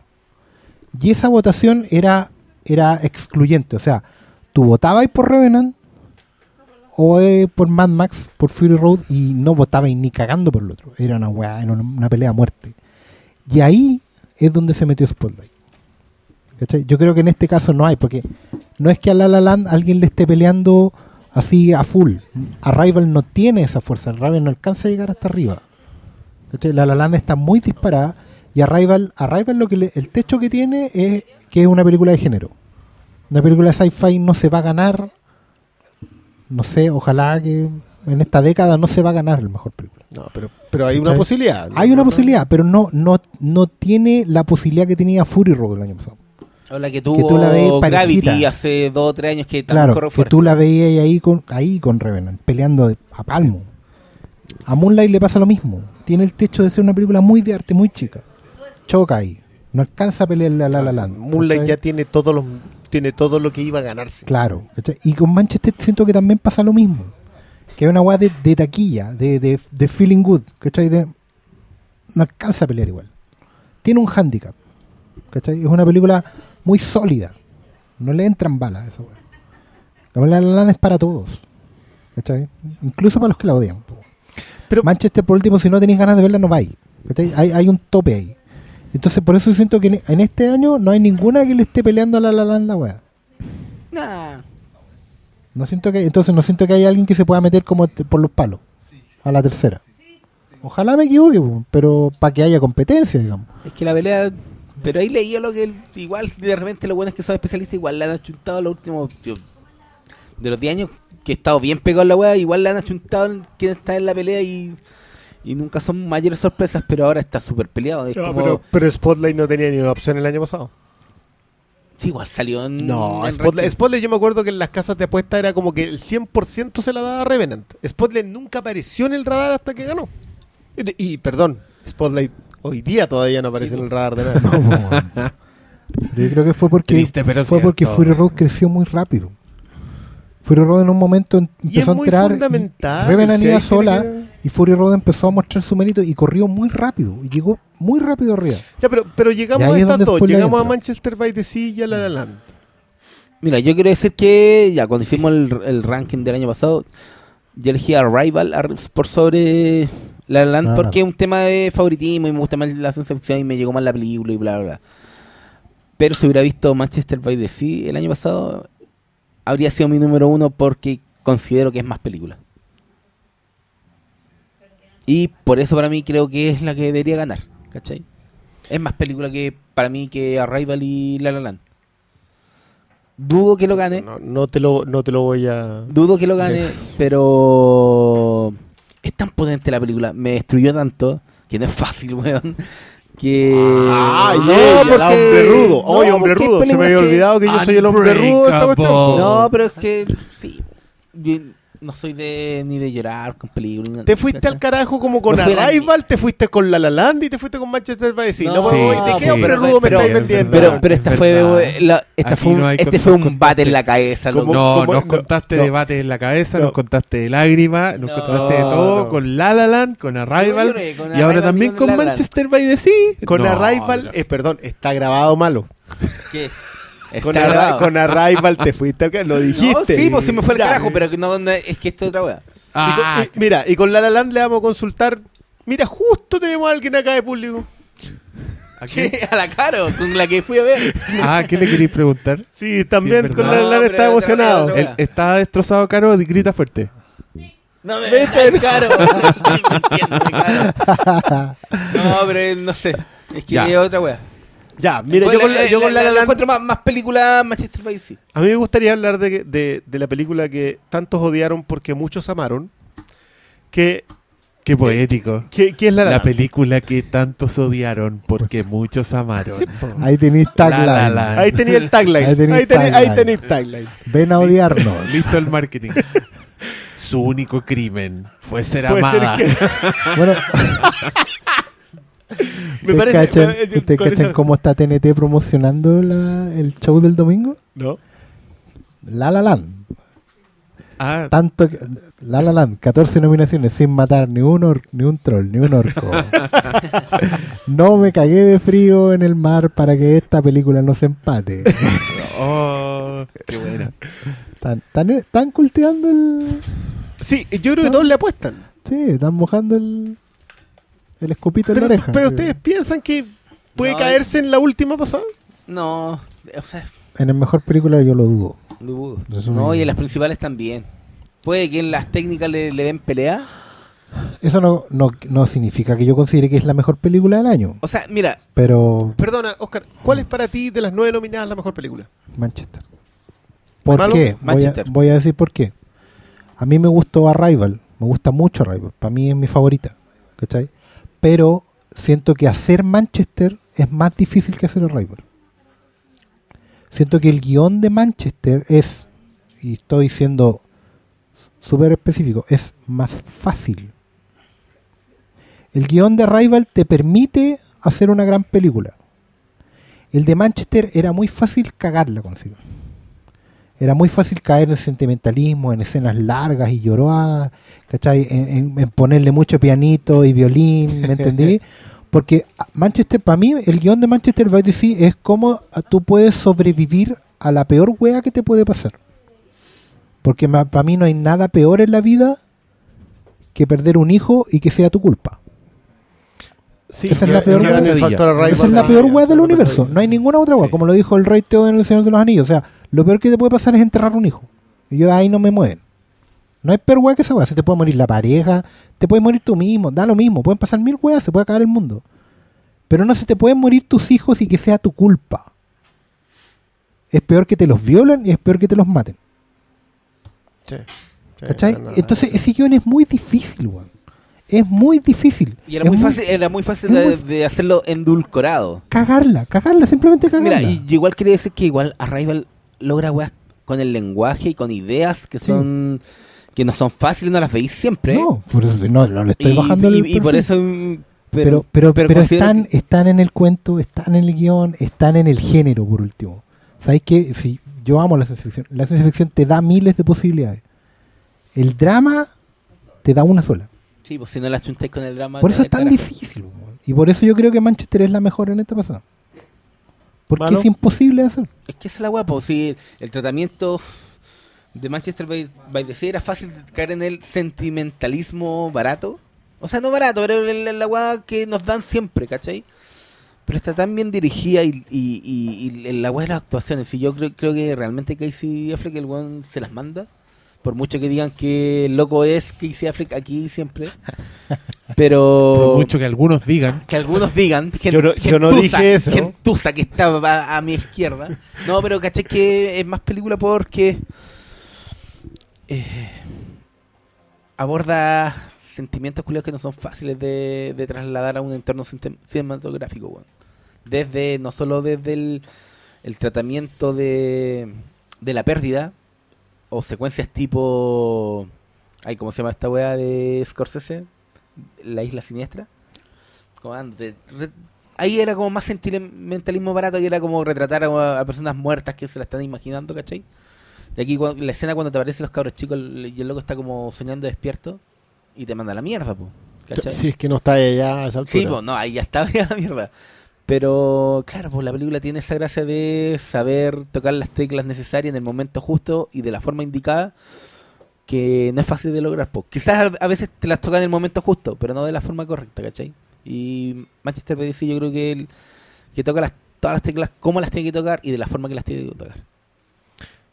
Don Diego, Eh, creo que también mi favorita es Manchester, by the Sea. Por lo puta, por todos los motivos que han dicho y por los motivos que he dicho yo antes.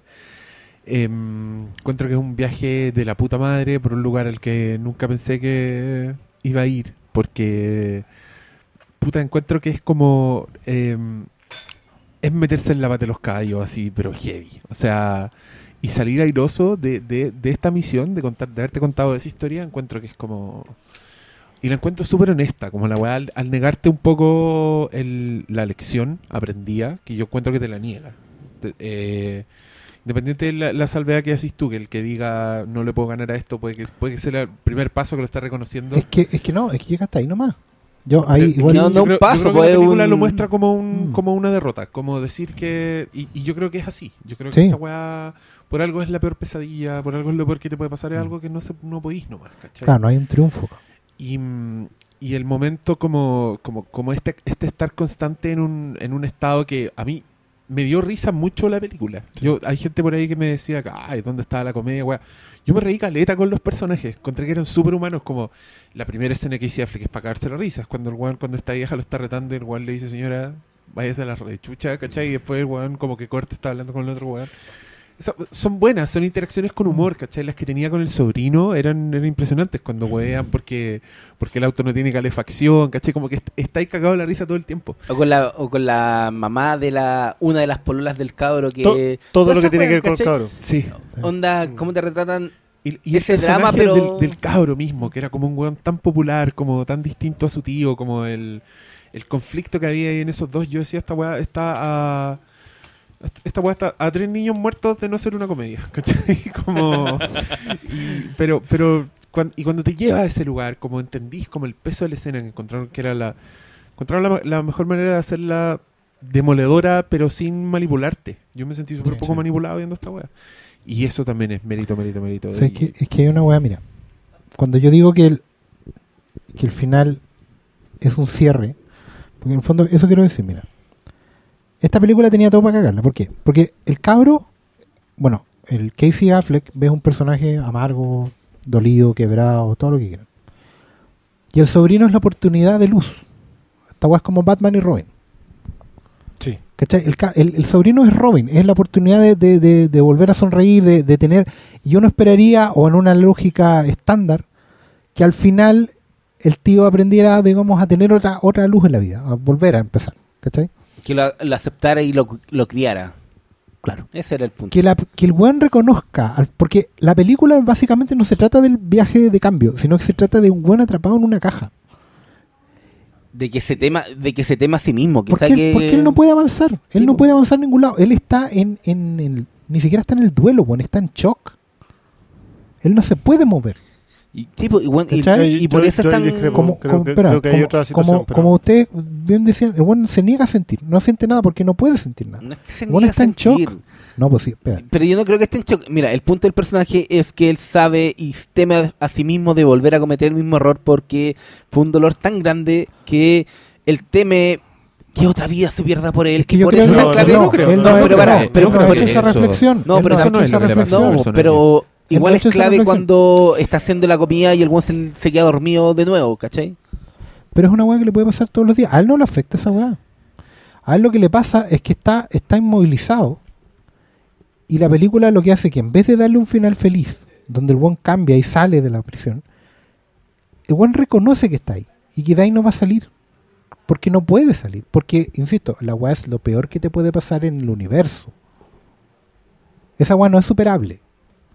Y la película lo que transmite es eso, que esa weá no es superable. El buen no va a ser feliz. Lo que necesita aceptar, mira, el buen lo que necesita aceptar es que está muerto, es que sufre, es que se murió. Pero el buen no lo ha aceptado todavía. El buen vive en un permanente stand-by donde sobrevive. Pero no ha aceptado que está muerto. Cuando el buen al final entiende y dice, es que yo no lo voy a superar. Por eso no te adopto. Por eso no me quedo contigo. Por eso no abrazo la luz que tú tienes. ¿Cachai? ahí el buen se saca el peso. Pero porque muere de una vez por todas. po. Porque, mira, la película, ¿y ¿por qué lo digo? Porque la película tenía varias salidas fáciles. Volver con la mujer.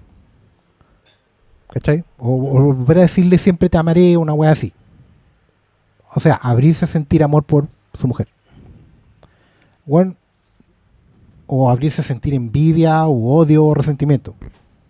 ¿Cachai? El buen simplemente no le entra la wea. Se va para el lado. Por eso esa escena es tan buena. Juan no hace lo que todos esperaríamos que hicieran en una película. O que se volvieran a enamorar o que Juan la odiara o no. Que la odiara directamente. No. Tampoco el Juan acepta su culpa. No se autocastiga.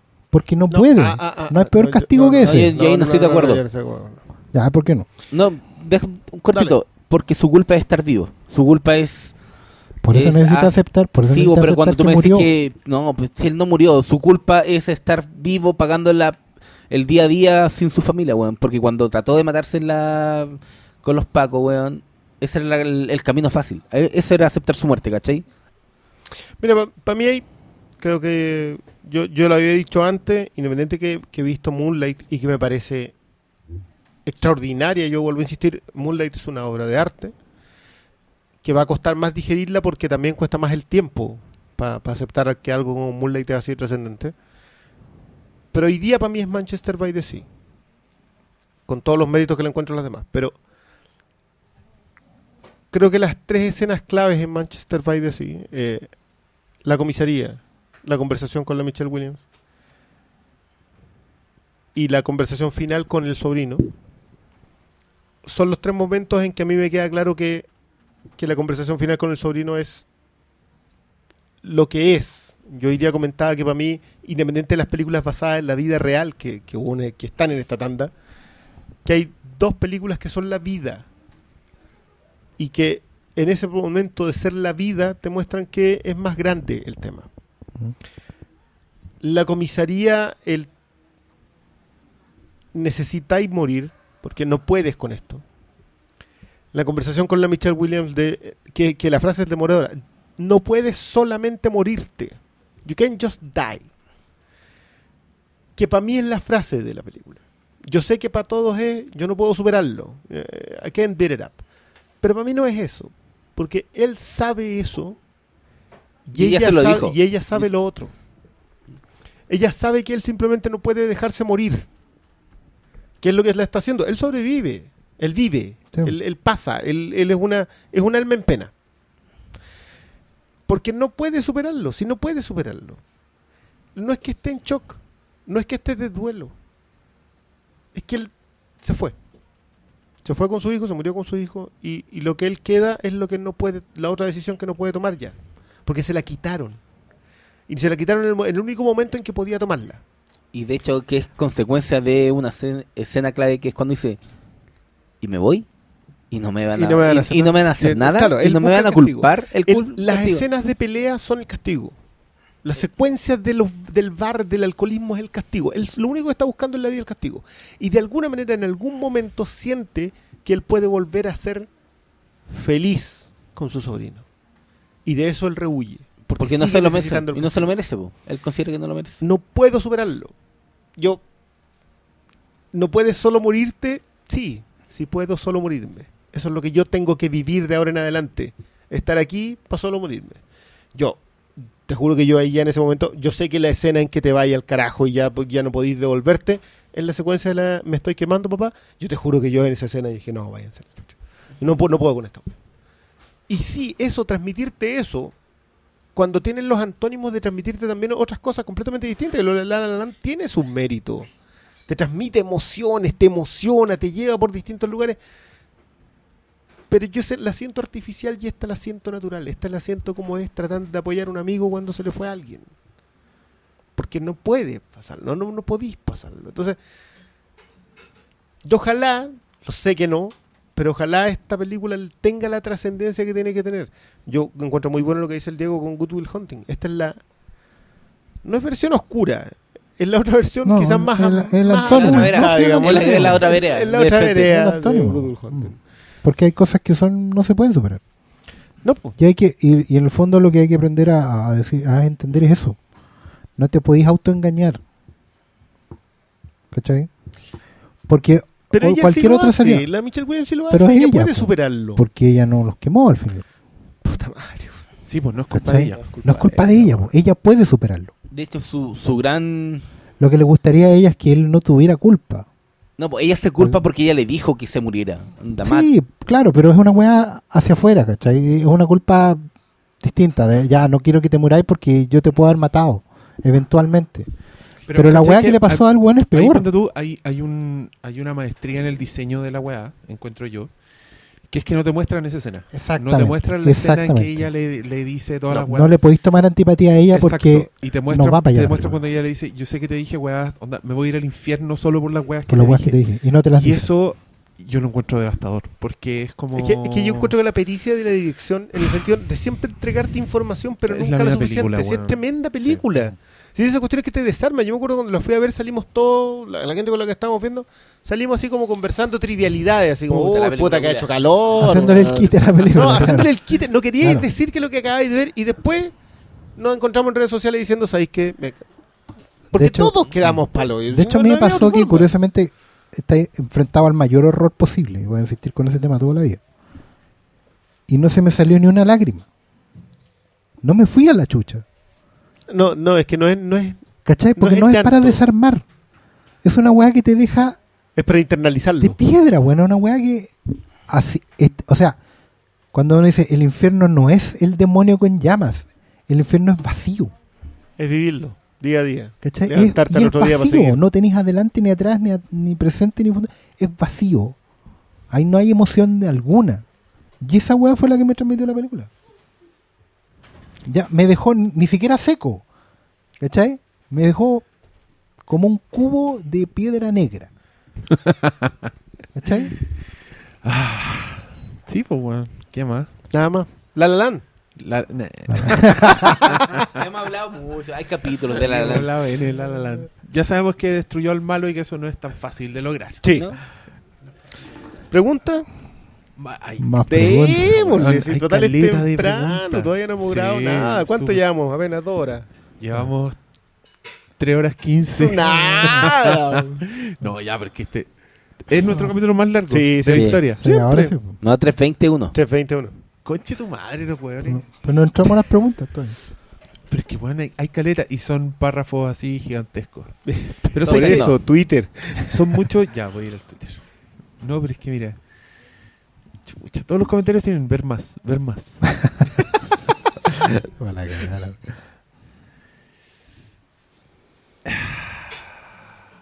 Siento que todas las hemos contestado de alguna forma, porque nos Súper dicen súper bien. cuál es su favorita en esta categoría, qué tal esta, esta otra. Aquí alguien dice Filmcast, Filmcast. ¿Qué onda el final de Animales Nocturnos? Peli que en mi humilde opinión debiera tener unas cuantas nominaciones. Ah, hemos algunos de acuerdo. El final yo lo encuentro glorioso. El final es glorioso. Pero querrá que se lo expliquemos porque no lo vamos a hacer ahora. No. Prefiero Le dedicamos quizá en uno un futuro sí, hagamos, Sí. hagamos uno sobre... Pero sí, creemos que hay, por ejemplo, pero creemos que yo habría nominado a Laura Lini, raja. Si, el, si al Oscar le encantan las actuaciones de dos minutos. Pero, no, muy corto. Pero N, bueno, hay N nominaciones de actor secundario que son la Judy Dench. Esa buena sale dos minutos en Shakespeare Love. Tampoco. Salen dos escenas, sí. Pero no dos minutos. Esta Salen- salen una sola escena. Bueno, salen dos escenas. Y en total creo que son como... Igual es impresionantemente definitorio del personaje de Amy Adams, Sí. Laura Linney, entonces Sí. no es... minutos. Fabián Esteban dice el capítulo más esperado. Ivanov El Sánchez más dice... largo, loco. ¿Alguna película ganadora de un Oscar a mejor película que esté entre sus top 10 personales? Sí, pues nomás que sí, ¿o no? Mm. De padrino. El Padrino. El padrino El tendría que Padrino. hacerse. El padrino.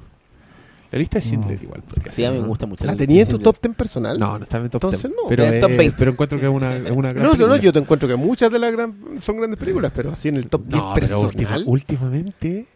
No, el de los últimos 30 años probablemente no metáis ninguna. Sí, sí. O sea, Claro. si hubiera, met- si hubiera ganado eh, No sé, se la de Paul Thomas Anderson y lo hubiera... There Will Be Blood. Sí, Ah, sí. ese está en mi top, Top, top personal. 5, weón, personal. Oh. Pero claro, pues de la última... Oye, eh, hagamos una pausa. Hagamos una pausa.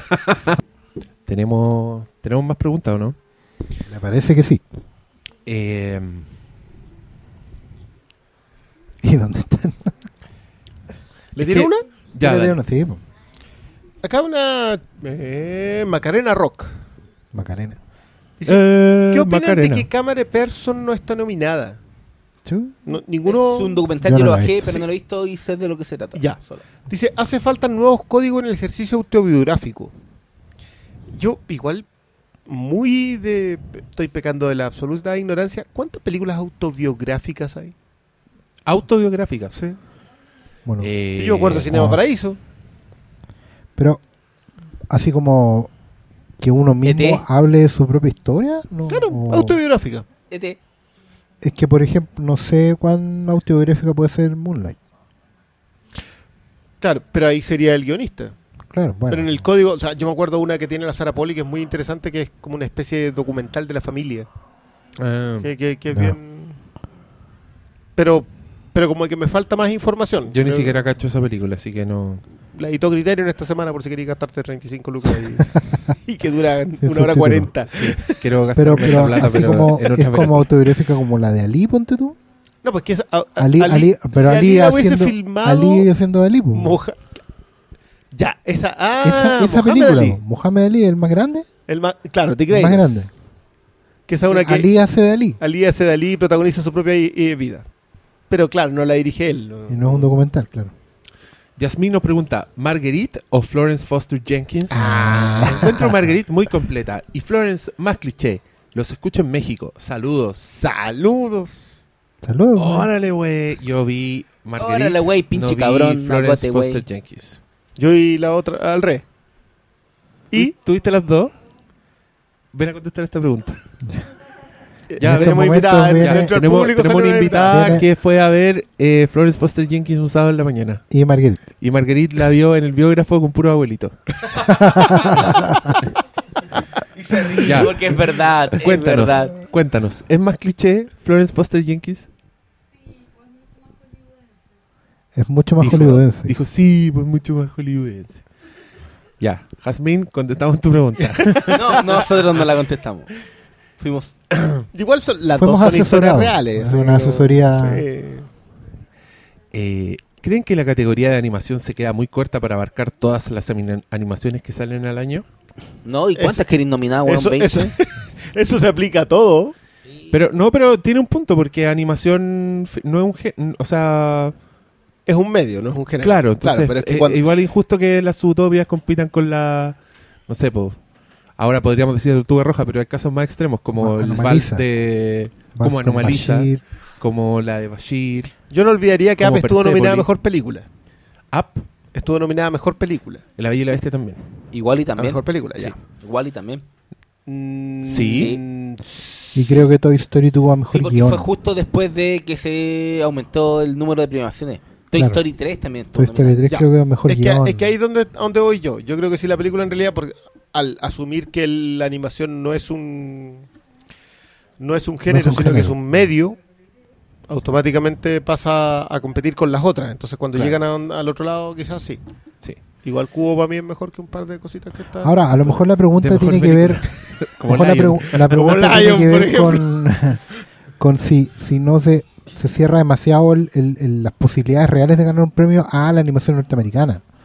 Mm. Entonces yo creo que hay, yo, yo siento en general en las preguntas sobre animación como la, la necesidad de validar otros tipos de animaciones. Y no solo de Japón, sino europea, ¿cachai? Ahora yo igual he sentido que últimamente hay como una suerte de cuoteo. Yo siento que siempre es como dos o tres estrenos del año top y una que otra peliculita tomada con pinzas de por aquí y por allá. ¿Cachai? Sí. No, Sí, no estoy no, diciendo que, por ejemplo, La Tortuga Roja o el año pasado eh, Se Levanta el Viento o La Princesa Kaguya hayan, no hayan tenido mérito. Pero también ya siento que de una forma u otra estamos tomando eh, una europea, ¿cachai? Muy rara que no ha visto nadie, ¿cachai?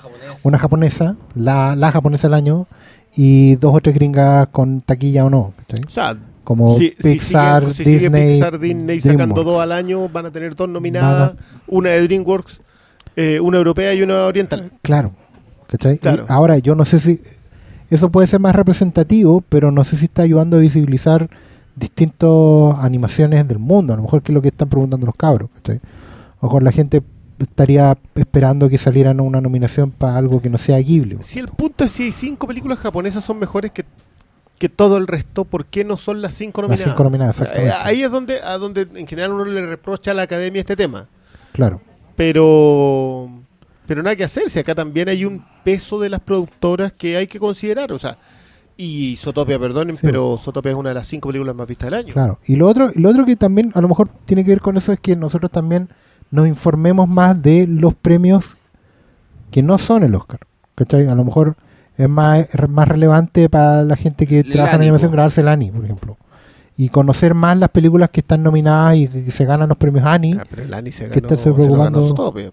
Ya, pero, pero aún así, po, ¿En qué ¿cachai? quedamos? Aún así, po, ¿Para qué independiente. van a ver Porque, el Annie? porque por último se gana, se gana pero hay un montón de otras nominadas que son No, sí, para mí, para mí los dos méritos, volvemos a Cubo sobre Cubo, eh, los dos méritos de Cubo son eh, que lo haya nominado el sindicato de vestuaristas a mejor vestuario. Claro. Eh, Mira. y en género de fantasía, o sea, compite con Bestia Fantástica. etc. Oye, ¿usted sabe la historia del weón de Laika? Sí, pues nos las contó malo en el podcast que de- definitivamente no escuchaste. El que es el, El hijo del- heredero del imperio Nike. Nike. Ah, ya. Perfecto. Fue- y por eso todas las películas Laika tienen el mismo presupuesto. Sí, todas tienen 60 Todas tienen millones de 60 dólares. millones de dólares. Así. Pero qué hermoso. No- una es la mesada. No, de hecho creo que hay... No gana un centavo, pero Tú no sabes que, toda, que, el, que el. Nike saca una edición de cada una de las películas. Hay una edición limitada de Coraline, hay una edición limitada de los. Box Trolls y hay una edición limitada de Laika, o sea, de Cubo. De De, Cubo. Pero lo encuentro unas hermoso. zapatillas Cubo. Lo encuentro hermoso. Sí, claro, anda a comprártelo. Toda la locura. 800 No, me refiero a que lo encuentro hermoso porque es un weón que va a mantener su integridad artística, va a seguir haciendo películas. Como da lo mismo que la cual les vaya como el Yo si pico. solo fuera un heredero, tendría más problemas. Pero es un heredero con talento. O sea, exacto. Si Esa tú es pensáis que un heredero que está haciendo unos monitos culiados, que está trabajando un mes para que la weá se mueva un centímetro, yo a ese weón le doy mérito. Sí. No me importa que sea millonario y que bacán. Así. Sí, acá Sí, en Chile así- tenemos así herederos creando redes sociales culiadas que no funcionan. Por ejemplo. por Piñera. ejemplo.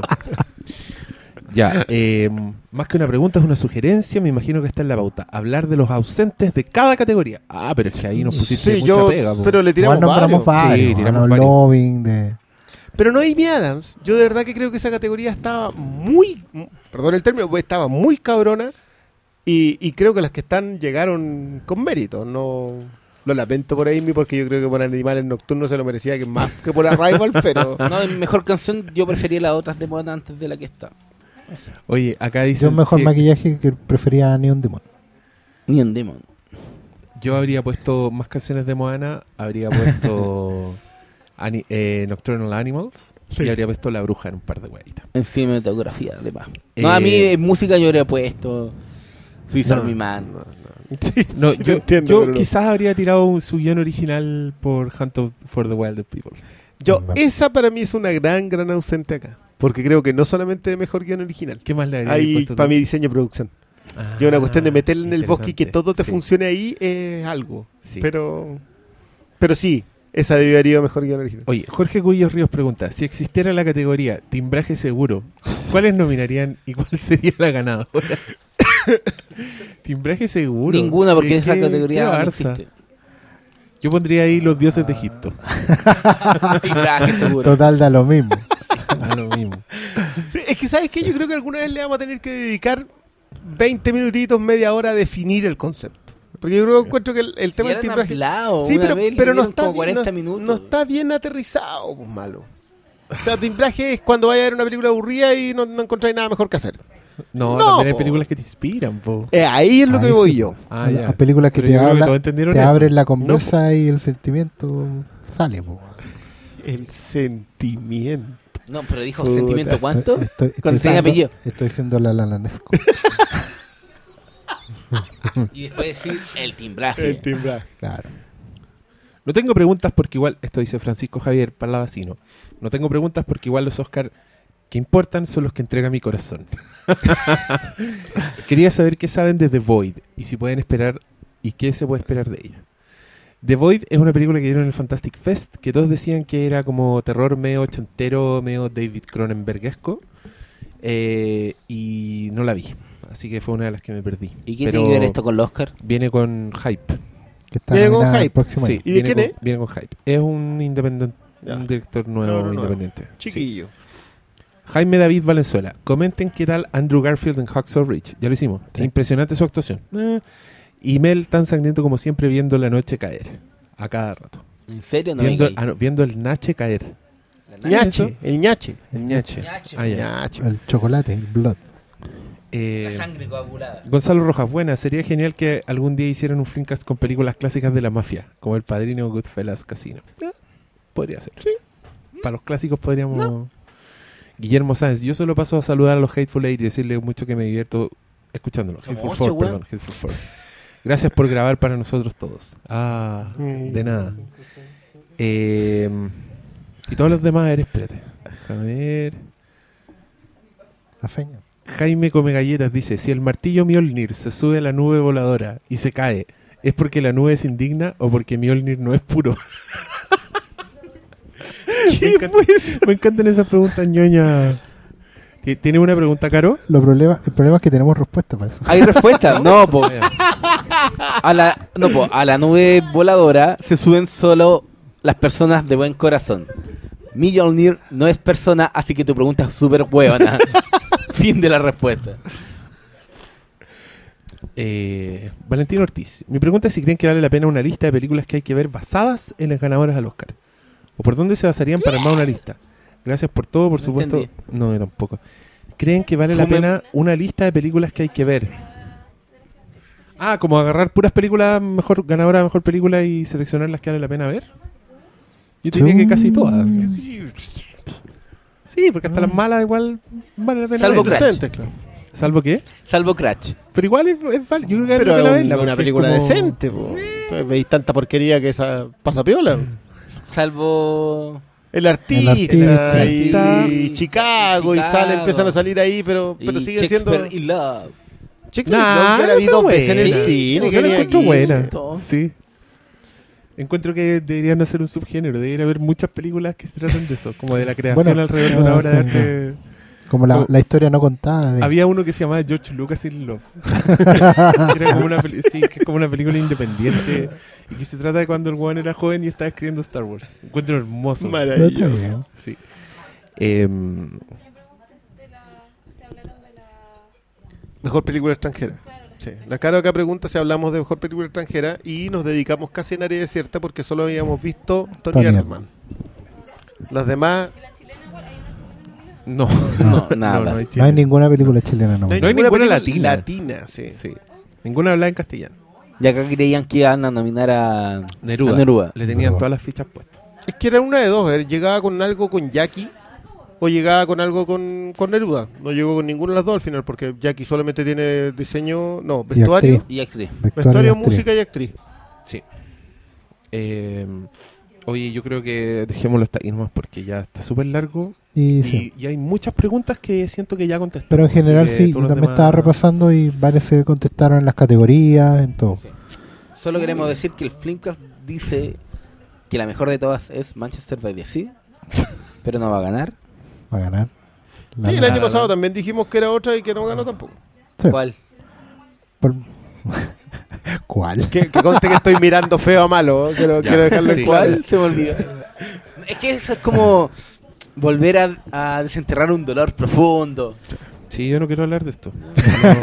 No de De eso. hecho, me recordaron que yo dije que no iba a ver más esta weá, así que no sé qué hago. No voy a subir esto, lo voy a borrar. Tres horas y media tiradas a la basura. Vamos a estar tuiteando en vivo el domingo, ¿no?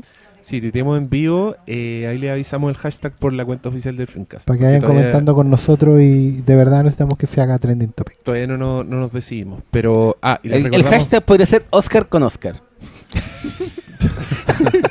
Charlando Oscar. Charlando En el canal de Oscar. Linkcast. No, no sé. Ah, No, Oscar sí, nos va a costar, nos va a vamos- costar. sí, el, el grupo de WhatsApp estén atentos ahí porque vamos, vamos a tirar los candidatos. Y acuérdense la, la rifa que vamos a hacer, Riflincast, de un capítulo on demand que va a ser a beneficio de una familia damnificada. Eh, también estén atentos a los conductos porque ahí vamos a estar subiendo lo- los links. Y ustedes, palabra al cierre, lo que sea, despídanse. No, muchas gracias por todo. Ah. Muchas gracias por Muy todo. bien. Vuelva pronto. Lo llamaremos. No, si gana Manchester by Sea, vamos a ir a Plaza Italia. Espérenos ahí a las 2 de la mañana. Eh, yo de verdad que creo que, aparte de esas dos que hay que sacar, que ya lo dijimos hasta las tío, ¿Cuál es? Le, Se me fue, se me olvidó. creo que cualquiera se lo puede llevar y vamos a estar más o menos medianamente contentos. ¿Te cachai? Lion gana todas las weas. No, ya, ahí- ahí ahí- estamos a la mierda. sacamos la No hacemos los más, wea. cuchillos. Ahí cerramos, por Se termina favor. este podcast, weón. No, no exageremos. No, no. no Sí, exageremos. qué.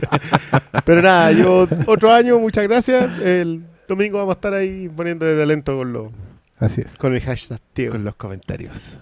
Ya. Buenas noches. Adiós.